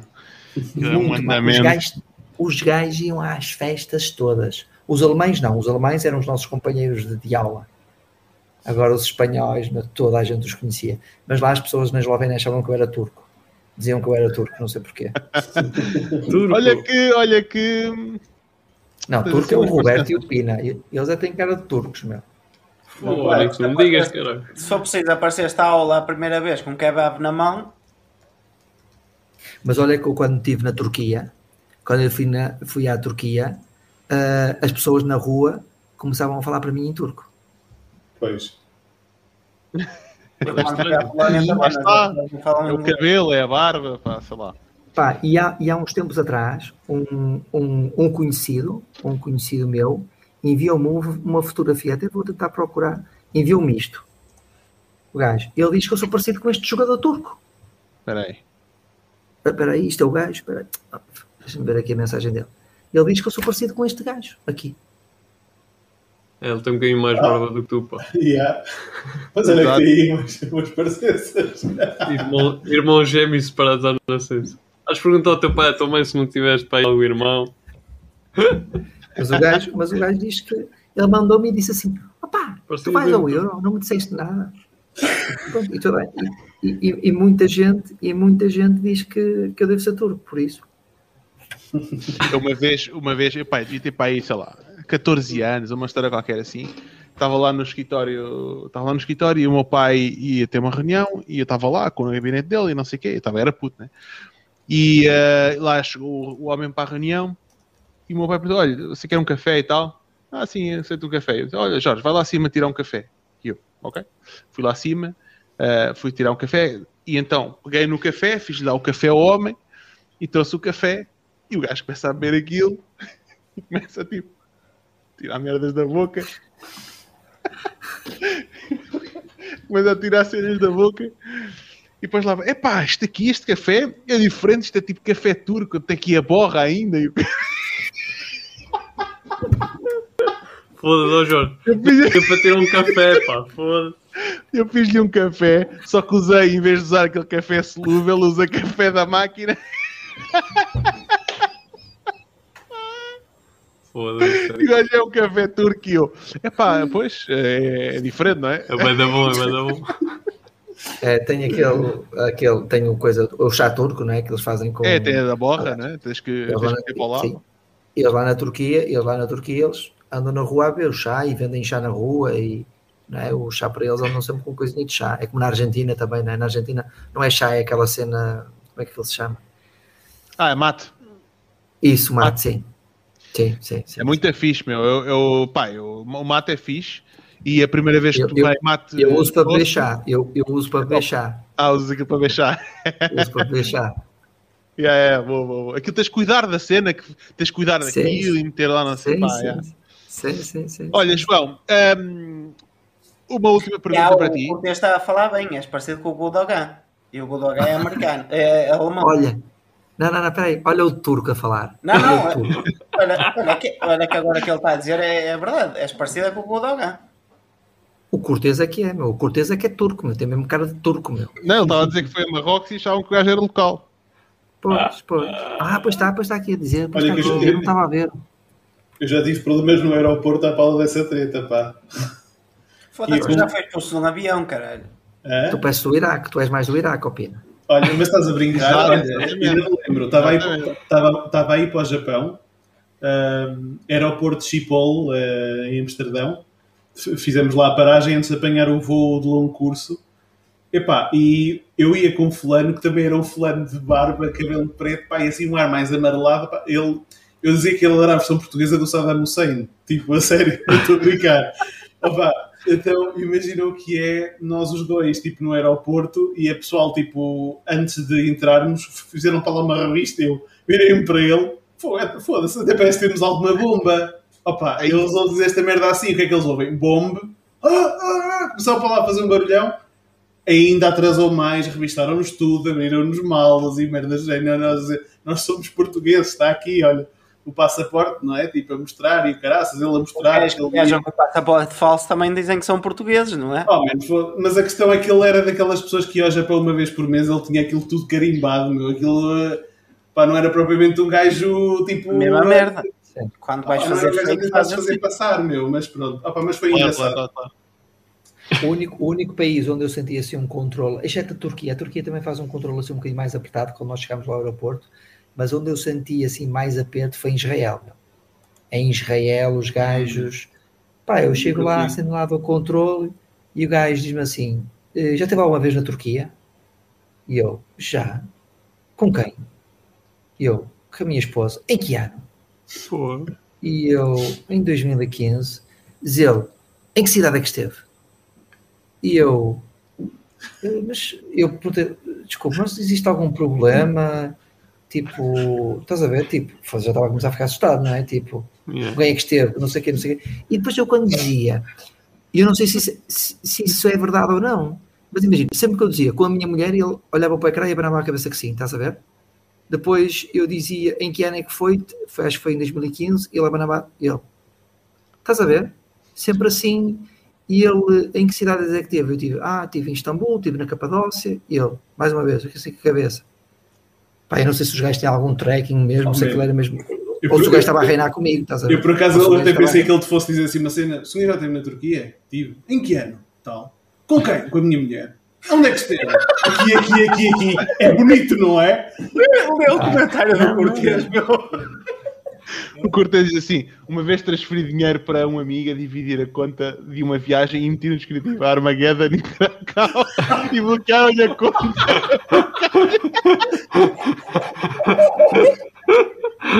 Porra! Oh, que Anda louco, meu! Ai, meu Deus! chamem o Cortês para aqui mesmo. Chamem o Cortês para aqui mesmo. Oh, que caralho. Só visto. Ai, muito bom. Espera aí, eu, eu mando o link. Mas era lindo o gajo do aeroporto fazer essas perguntas e depois no fim é bonito, não é? Tipo, e tu um gajo ah, Exato, exato. Mas os americanos também são bem assim, meu. Os americanos no aeroporto, meu, aí é com caraças, pá. Yeah. Os gajos só te fazem, fazem perguntas, tudo e mais alguma coisa. Eu, imagina, eu vou ao Canadá e, e eu tenho passaporte e acho que fazem perguntas também, meu. Porra, yeah. é ridículo. Uma vez estava numa.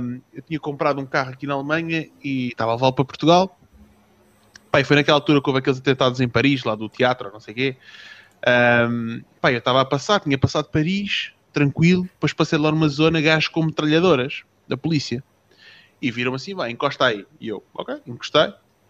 Eu tinha o carro, tipo uma, uma matrícula alemã, mas daquelas temporárias, só para fazer a viagem, mas tinha os papéis, tinha tudo. E já, olha, uh, começa-me lá a falar em francês, e eu, olha, eu faço, falo nada de francês, comecei a falar inglês com o gajo, está mal outro gajo. Olha, papéis do carro. E eu, ok, estão lá atrás, posso ir lá buscar.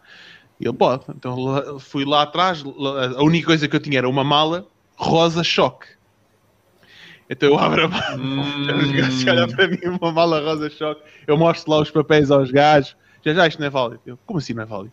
Não, não é válido. Então, mas não é válido porquê? Ah, não é válido. Pá, levo. Isto aqui é válido, está aqui os papéis. E, e, foi o tempo todo. Depois lá vinham, era, era câmaras da televisão, gajos lá tipo, a tentarem fazer entrevista, a filmarem tudo, e depois no fim tipo, lá me deixaram, ah, sim senhora, pode ir embora, está tudo bem. No fim já estavam a fazer montes de perguntas, perguntas para eu dizer que sim, para me autorizar lá a passar as imagens, meu. Mas eram perguntas tipo, olha, não sei o que, diz sim, pá, diz sim, diz sim, assim, grande agressividade. Um, mas pronto, foi, foi, foi assim a sério. Eu estava com esta barba toda amarada e eles lá mandam encostar, mas não foi. No Japão também mandaram, mandaram parar. E o, e o Jorge quase que apareceu no COPS. No COPS, exatamente. Não, exatamente. É, Mas bom. no Ja- Força, Diz, força. diz, diz. Nada, nada, estavas a dizer no Não, Japão. Estavas a dizer que no Japão mandaram de parar e aquilo também para entrar lá é danado. Se tu não tiveres dinheiro suficiente em notas para entrar e não Já, sei o quê, não. ficas ali retido. Ah, é? Tu tens que ter dinheiro, tens tens que ter quanto é dinheiro. tens? Yeah. Tens que declarar tudo. E se não tiveres dinheiro para entrar no país, eh, ficas ali no, no limbo. No- Não querem, não querem lá tesos, não é? Não querem Não. lá tesos, já estou a ver. Mas Mas aquilo por nem é que seja muito caro, mas é a cena deles. Tipo, tens que ter dinheiro no bolso. Uma vez, nos Estados Unidos, tu fa fazem preencher aquilo. Eu não sei se aqui na Europa se também faz esta pergunta, mas perguntam se tu tens mais de 10 mil dólares contigo. Fazem sempre esta pergunta. em- nos Estados Unidos fazem sempre. É uma das aquelas cenas que tens que assinar lá. Pai, uma vez por todas lá, mas vocês perguntam isto porquê? Não posso trazer mais que 10 mil dólares? Ah, você pode, pode trazer mais do que 10 mil dólares consigo, mas tem que os declarar. Se, se declarar, está tudo bem, pode entrar sem problema, pá, tranquilo. Mas se não declarar e a gente fizer uma inspeção e você tiver o dinheiro, o dinheiro fica apreendido. Não, aqui na Europa, aqui na Europa também- eles não perguntam, mas também acontece isso. Aconteceu à mãe do Ronaldo, não é? Ah, foi? Como assim? Foi. Vocês não viram isso? Quando a mãe, Não vi, não a mãe vi. do Cristiano, a mãe do Cristiano Ronaldo ouvi, foi a ouvi Espanha. Foi a Espanha e trouxe um, um maço de notas e no aeroporto aprenderam-lhe o dinheiro, porque era mais Mas de 10 de mil euros. Portugal para a Espanha? Ou do... foi de Espanha contrário. para Portugal. De Espanha para Portugal. Então, porquê é que tem que declarar esse dinheiro? Se, se Não é dentro da, da, da comunidade europeia. N- Não sei, não sei, mas eles aprenderam-lhe o dinheiro no aeroporto. Deve ter um limite. É que mesmo assim tu só podes andar com 5 mil euros em cash. A partir de 5 mil euros, qualquer movimento que tens de fazer, tens que declarar para que é que é. Não, sim, Não mas isso, isso, 50 mas isso é quando vais depositar no que banco. Não, isso é quando vais depositar no banco, Guilherme. Agora, os, os 10 mil euros, acho que não podes viajar qualquer coisa com a cena. Imagina, eu quando comprei. ah, não posso dizer isto aqui, não é? Esta merda fica na internet. Exato, não digas, não digas, não digas. Ui, foi quase. Não, mas, Mas mas, comprei, mas acho que há um, há um limite, há um limite específico para, para a efetuar Turquia? E a Turquia. Mas a partir do momento que tens de declarar quando levantas 5 mil, como é que tu andas com 10 mil? Tens que declarar duas vezes, não é? o Como é que andas com 10 mil? Ó, Guilherme, não pode ser todo o din- o din- Pá, isto está gravado, o gajo não pode falar aqui muito destas coisas, não é? Também. Está gravado, é melhor não falarmos muito disto. Olha, Há malta, há, malta, há malta que tem negócios que são mais com base em, em numerário que acaba por andar com muito numerário no bolso. Não digo que seja 10 mil, mas Não, os, os restaurantes, Restaurantes, as padarias. No Colorado, no Colorado a erva, a marijuana é legal. Sim. Só que Ok. a, a nível do, do, do, do, do, do Estado não, mas a lei federal é, é ilegal. Então já estavam a ter grandes dificuldades em depositar todo o dinheiro que faturavam. Então era tudo movimentação em dinheiro. Já tinham malas cheias de paca porque não podiam ir ao banco e depositar. Porque a fonte era, era ilegal federalmente, mesmo que no Estado fosse legal. Depois lá Yeah. arranjaram um É banco caso. e conseguiram, mas Foi como, foi como o caso do José Sócrates, não declarou aquele dinheiro porque também não era dinheiro legal. Então como é que ia declarar, não é? Foi, não, isso. Estão-se a rir, mas isso. Não, Não, mas bem. isso é- estupidíssimo, meu. É tão estúpido. É- é- lá está, é, isso- é do juiz ou tomates, meu. isso foi declarado lá, não tinha, que, não tinha que o declarar porque o dinheiro foi, eh, não é? Tipo, adquirido em situações duvidosas ou não sei o quê, não é? Portanto, não tinha que declarar aquele dinheiro.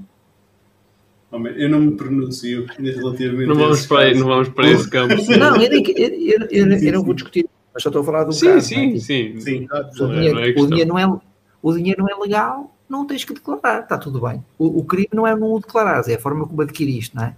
Eh, Mas não tens que o declarar, então está tudo Então, bem. mas declarar não é melhor, porque assim ao menos paga-se impostos.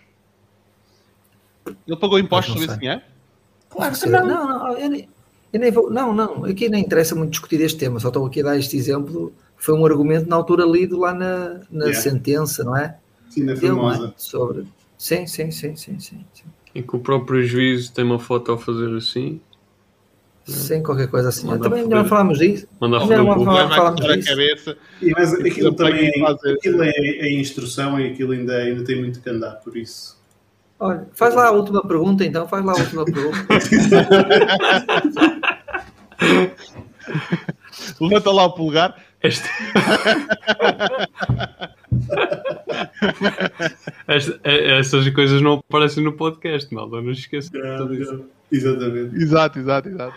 Malta, se nos, estiverem, Ver. se nos estiverem ouvindo no podcast, levantámos mindinhos, fizemos piretes aqui, 30 por uma linha, basicamente. Sim, sim. Exato. Não, olha, eh, João, ehm, obrigado por teres vindo. Muito obrigado. Eh, pá, foi, foi uma live excelente. Acho que não. pá, estamos aqui quase a bater a live do, do Roberto, mas. Quase. Não, mas, mas eu, Mas não. não, eu não, quero, não quero bater esse recorde, meu, porque o recorde são para as lendas e a lenda é o Roberto Cortes, meu. Um gajo que faz uma transferência e põe Armageddon. É, é preciso ter coragem. Coragem ou então que bela amiga que tu és, meu. Foda-se. O gajo podia ter ido preso. Vamos À todos dinheiro agora para o, para, o, para o Roberto Cortês. Roberto, deixa aí o teu NIP, que é para a gente fazer uma transferência assim duvidosa. Roberto, Roberto, nunca mais me vou esquecer desta. Foda. Eu vou-te perseguir com esta história. Sempre Uma guerra vou-te falar disto, meu. É isso mesmo. Olha, João, muito obrigado por, por teres vindo cá eh, para este bocadinho aqui connosco. Ah, foi excelente. prazer, pá. foi, foi, foi um prazer eh, conhecer melhor a tua história e, eh, pá, e, a, e a excelente pessoa que, que, que tu és, não é? E, ehm, pá, e não, não tenho mais que dizer, mas acho que foram aqui 4 horas e meia espetaculares. Para quem vinha para uma hora e meia, Exato. Olha, onde é que o pessoal pode seguir? Onde é que o pessoal te pode seguir, João? Ah a, melhor, a, melhor rede, a melhor rede é mesmo o LinkedIn, porque todas as outras eu não, não uso Facebook, eu não, não uso. Imagina, quer dizer, não uso, salvo seja, eu, eu uso as redes sociais, mas não como produtor, né? eu uso só o LinkedIn enquanto produtor.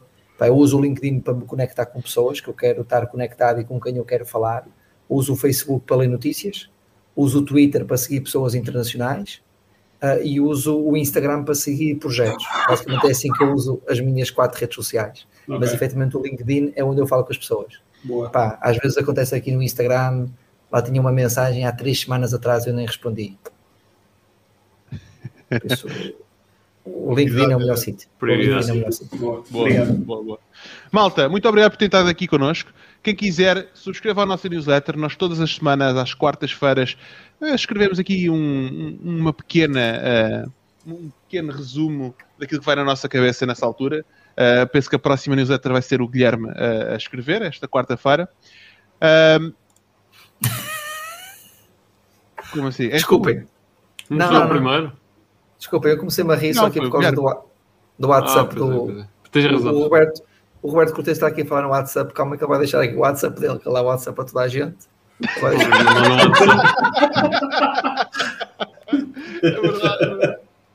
O Roberto Cortes já está aqui a dizer, é que vou-vos ele, mandar. ele- ele não estava quando foi essa conversa do WhatsApp do, do, do Roberto, que ele já tinha ido embora.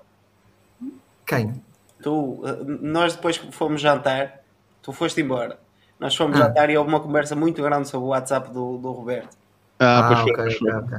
Mas sim, Ah, foi, foi Não, mais eu ou menos dentro dessa. Foi mais ou menos dentro Mas eu dessa. só ouvi esta aqui do Roberto. Ele está a dizer: vou-vos mandar no WhatsApp. Eu pensei que era: vou-vos mandar o meu número do WhatsApp. Estão a ver? Foi a primeira coisa que eu li. Porque é aquilo, é aquilo que é natural no Roberto Cortes: é dar o número do WhatsApp a toda a gente. Toda a gente, exatamente. Foi essa a conversa. Foi essa a conversa. Mas pronto, para a semana então temos. Para a semana não, esta semana, quarta-feira, temos então o Guilherme a mandar a newsletter. Yep. E para a semana, não sei que dia é que vai ser por acaso, não tenho aqui a certeza ainda. Tenho que ver aqui. eh, E quando chegamos aos 500 Temos o- subscritores da newsletter, eu escrevo lá as minhas cagadas todas quando for a minha vez. Ou, vai- ou vais fazendo uma a cada 100, meu. Também pode ser fixe. Uma cada 100. Que é Não, para- aquela 500, 100 já temos. Pois, exatamente. Tem e é isso, 500. pessoal. Para a semana temos o José Brízida da Mosca Digital. Para o homem, é, Boa, o homem e a boa, Mosca boa, Digital É, é um mestre Boa. na viralidade. Tem, vai contar-nos umas histórias muito fixe. João, Sim, mais uma vez, muito obrigado. E a todos, uma, um excelente fim de semana. Obrigado, eu. Pá, Pessoal, prazer obrigado. enorme ter estado aqui com Um abraço. vocês. Um grande abraço e obrigado a todos que nos ouviram aqui um bocadinho e viram. Pá. Até breve, malta. Boa noite a todos.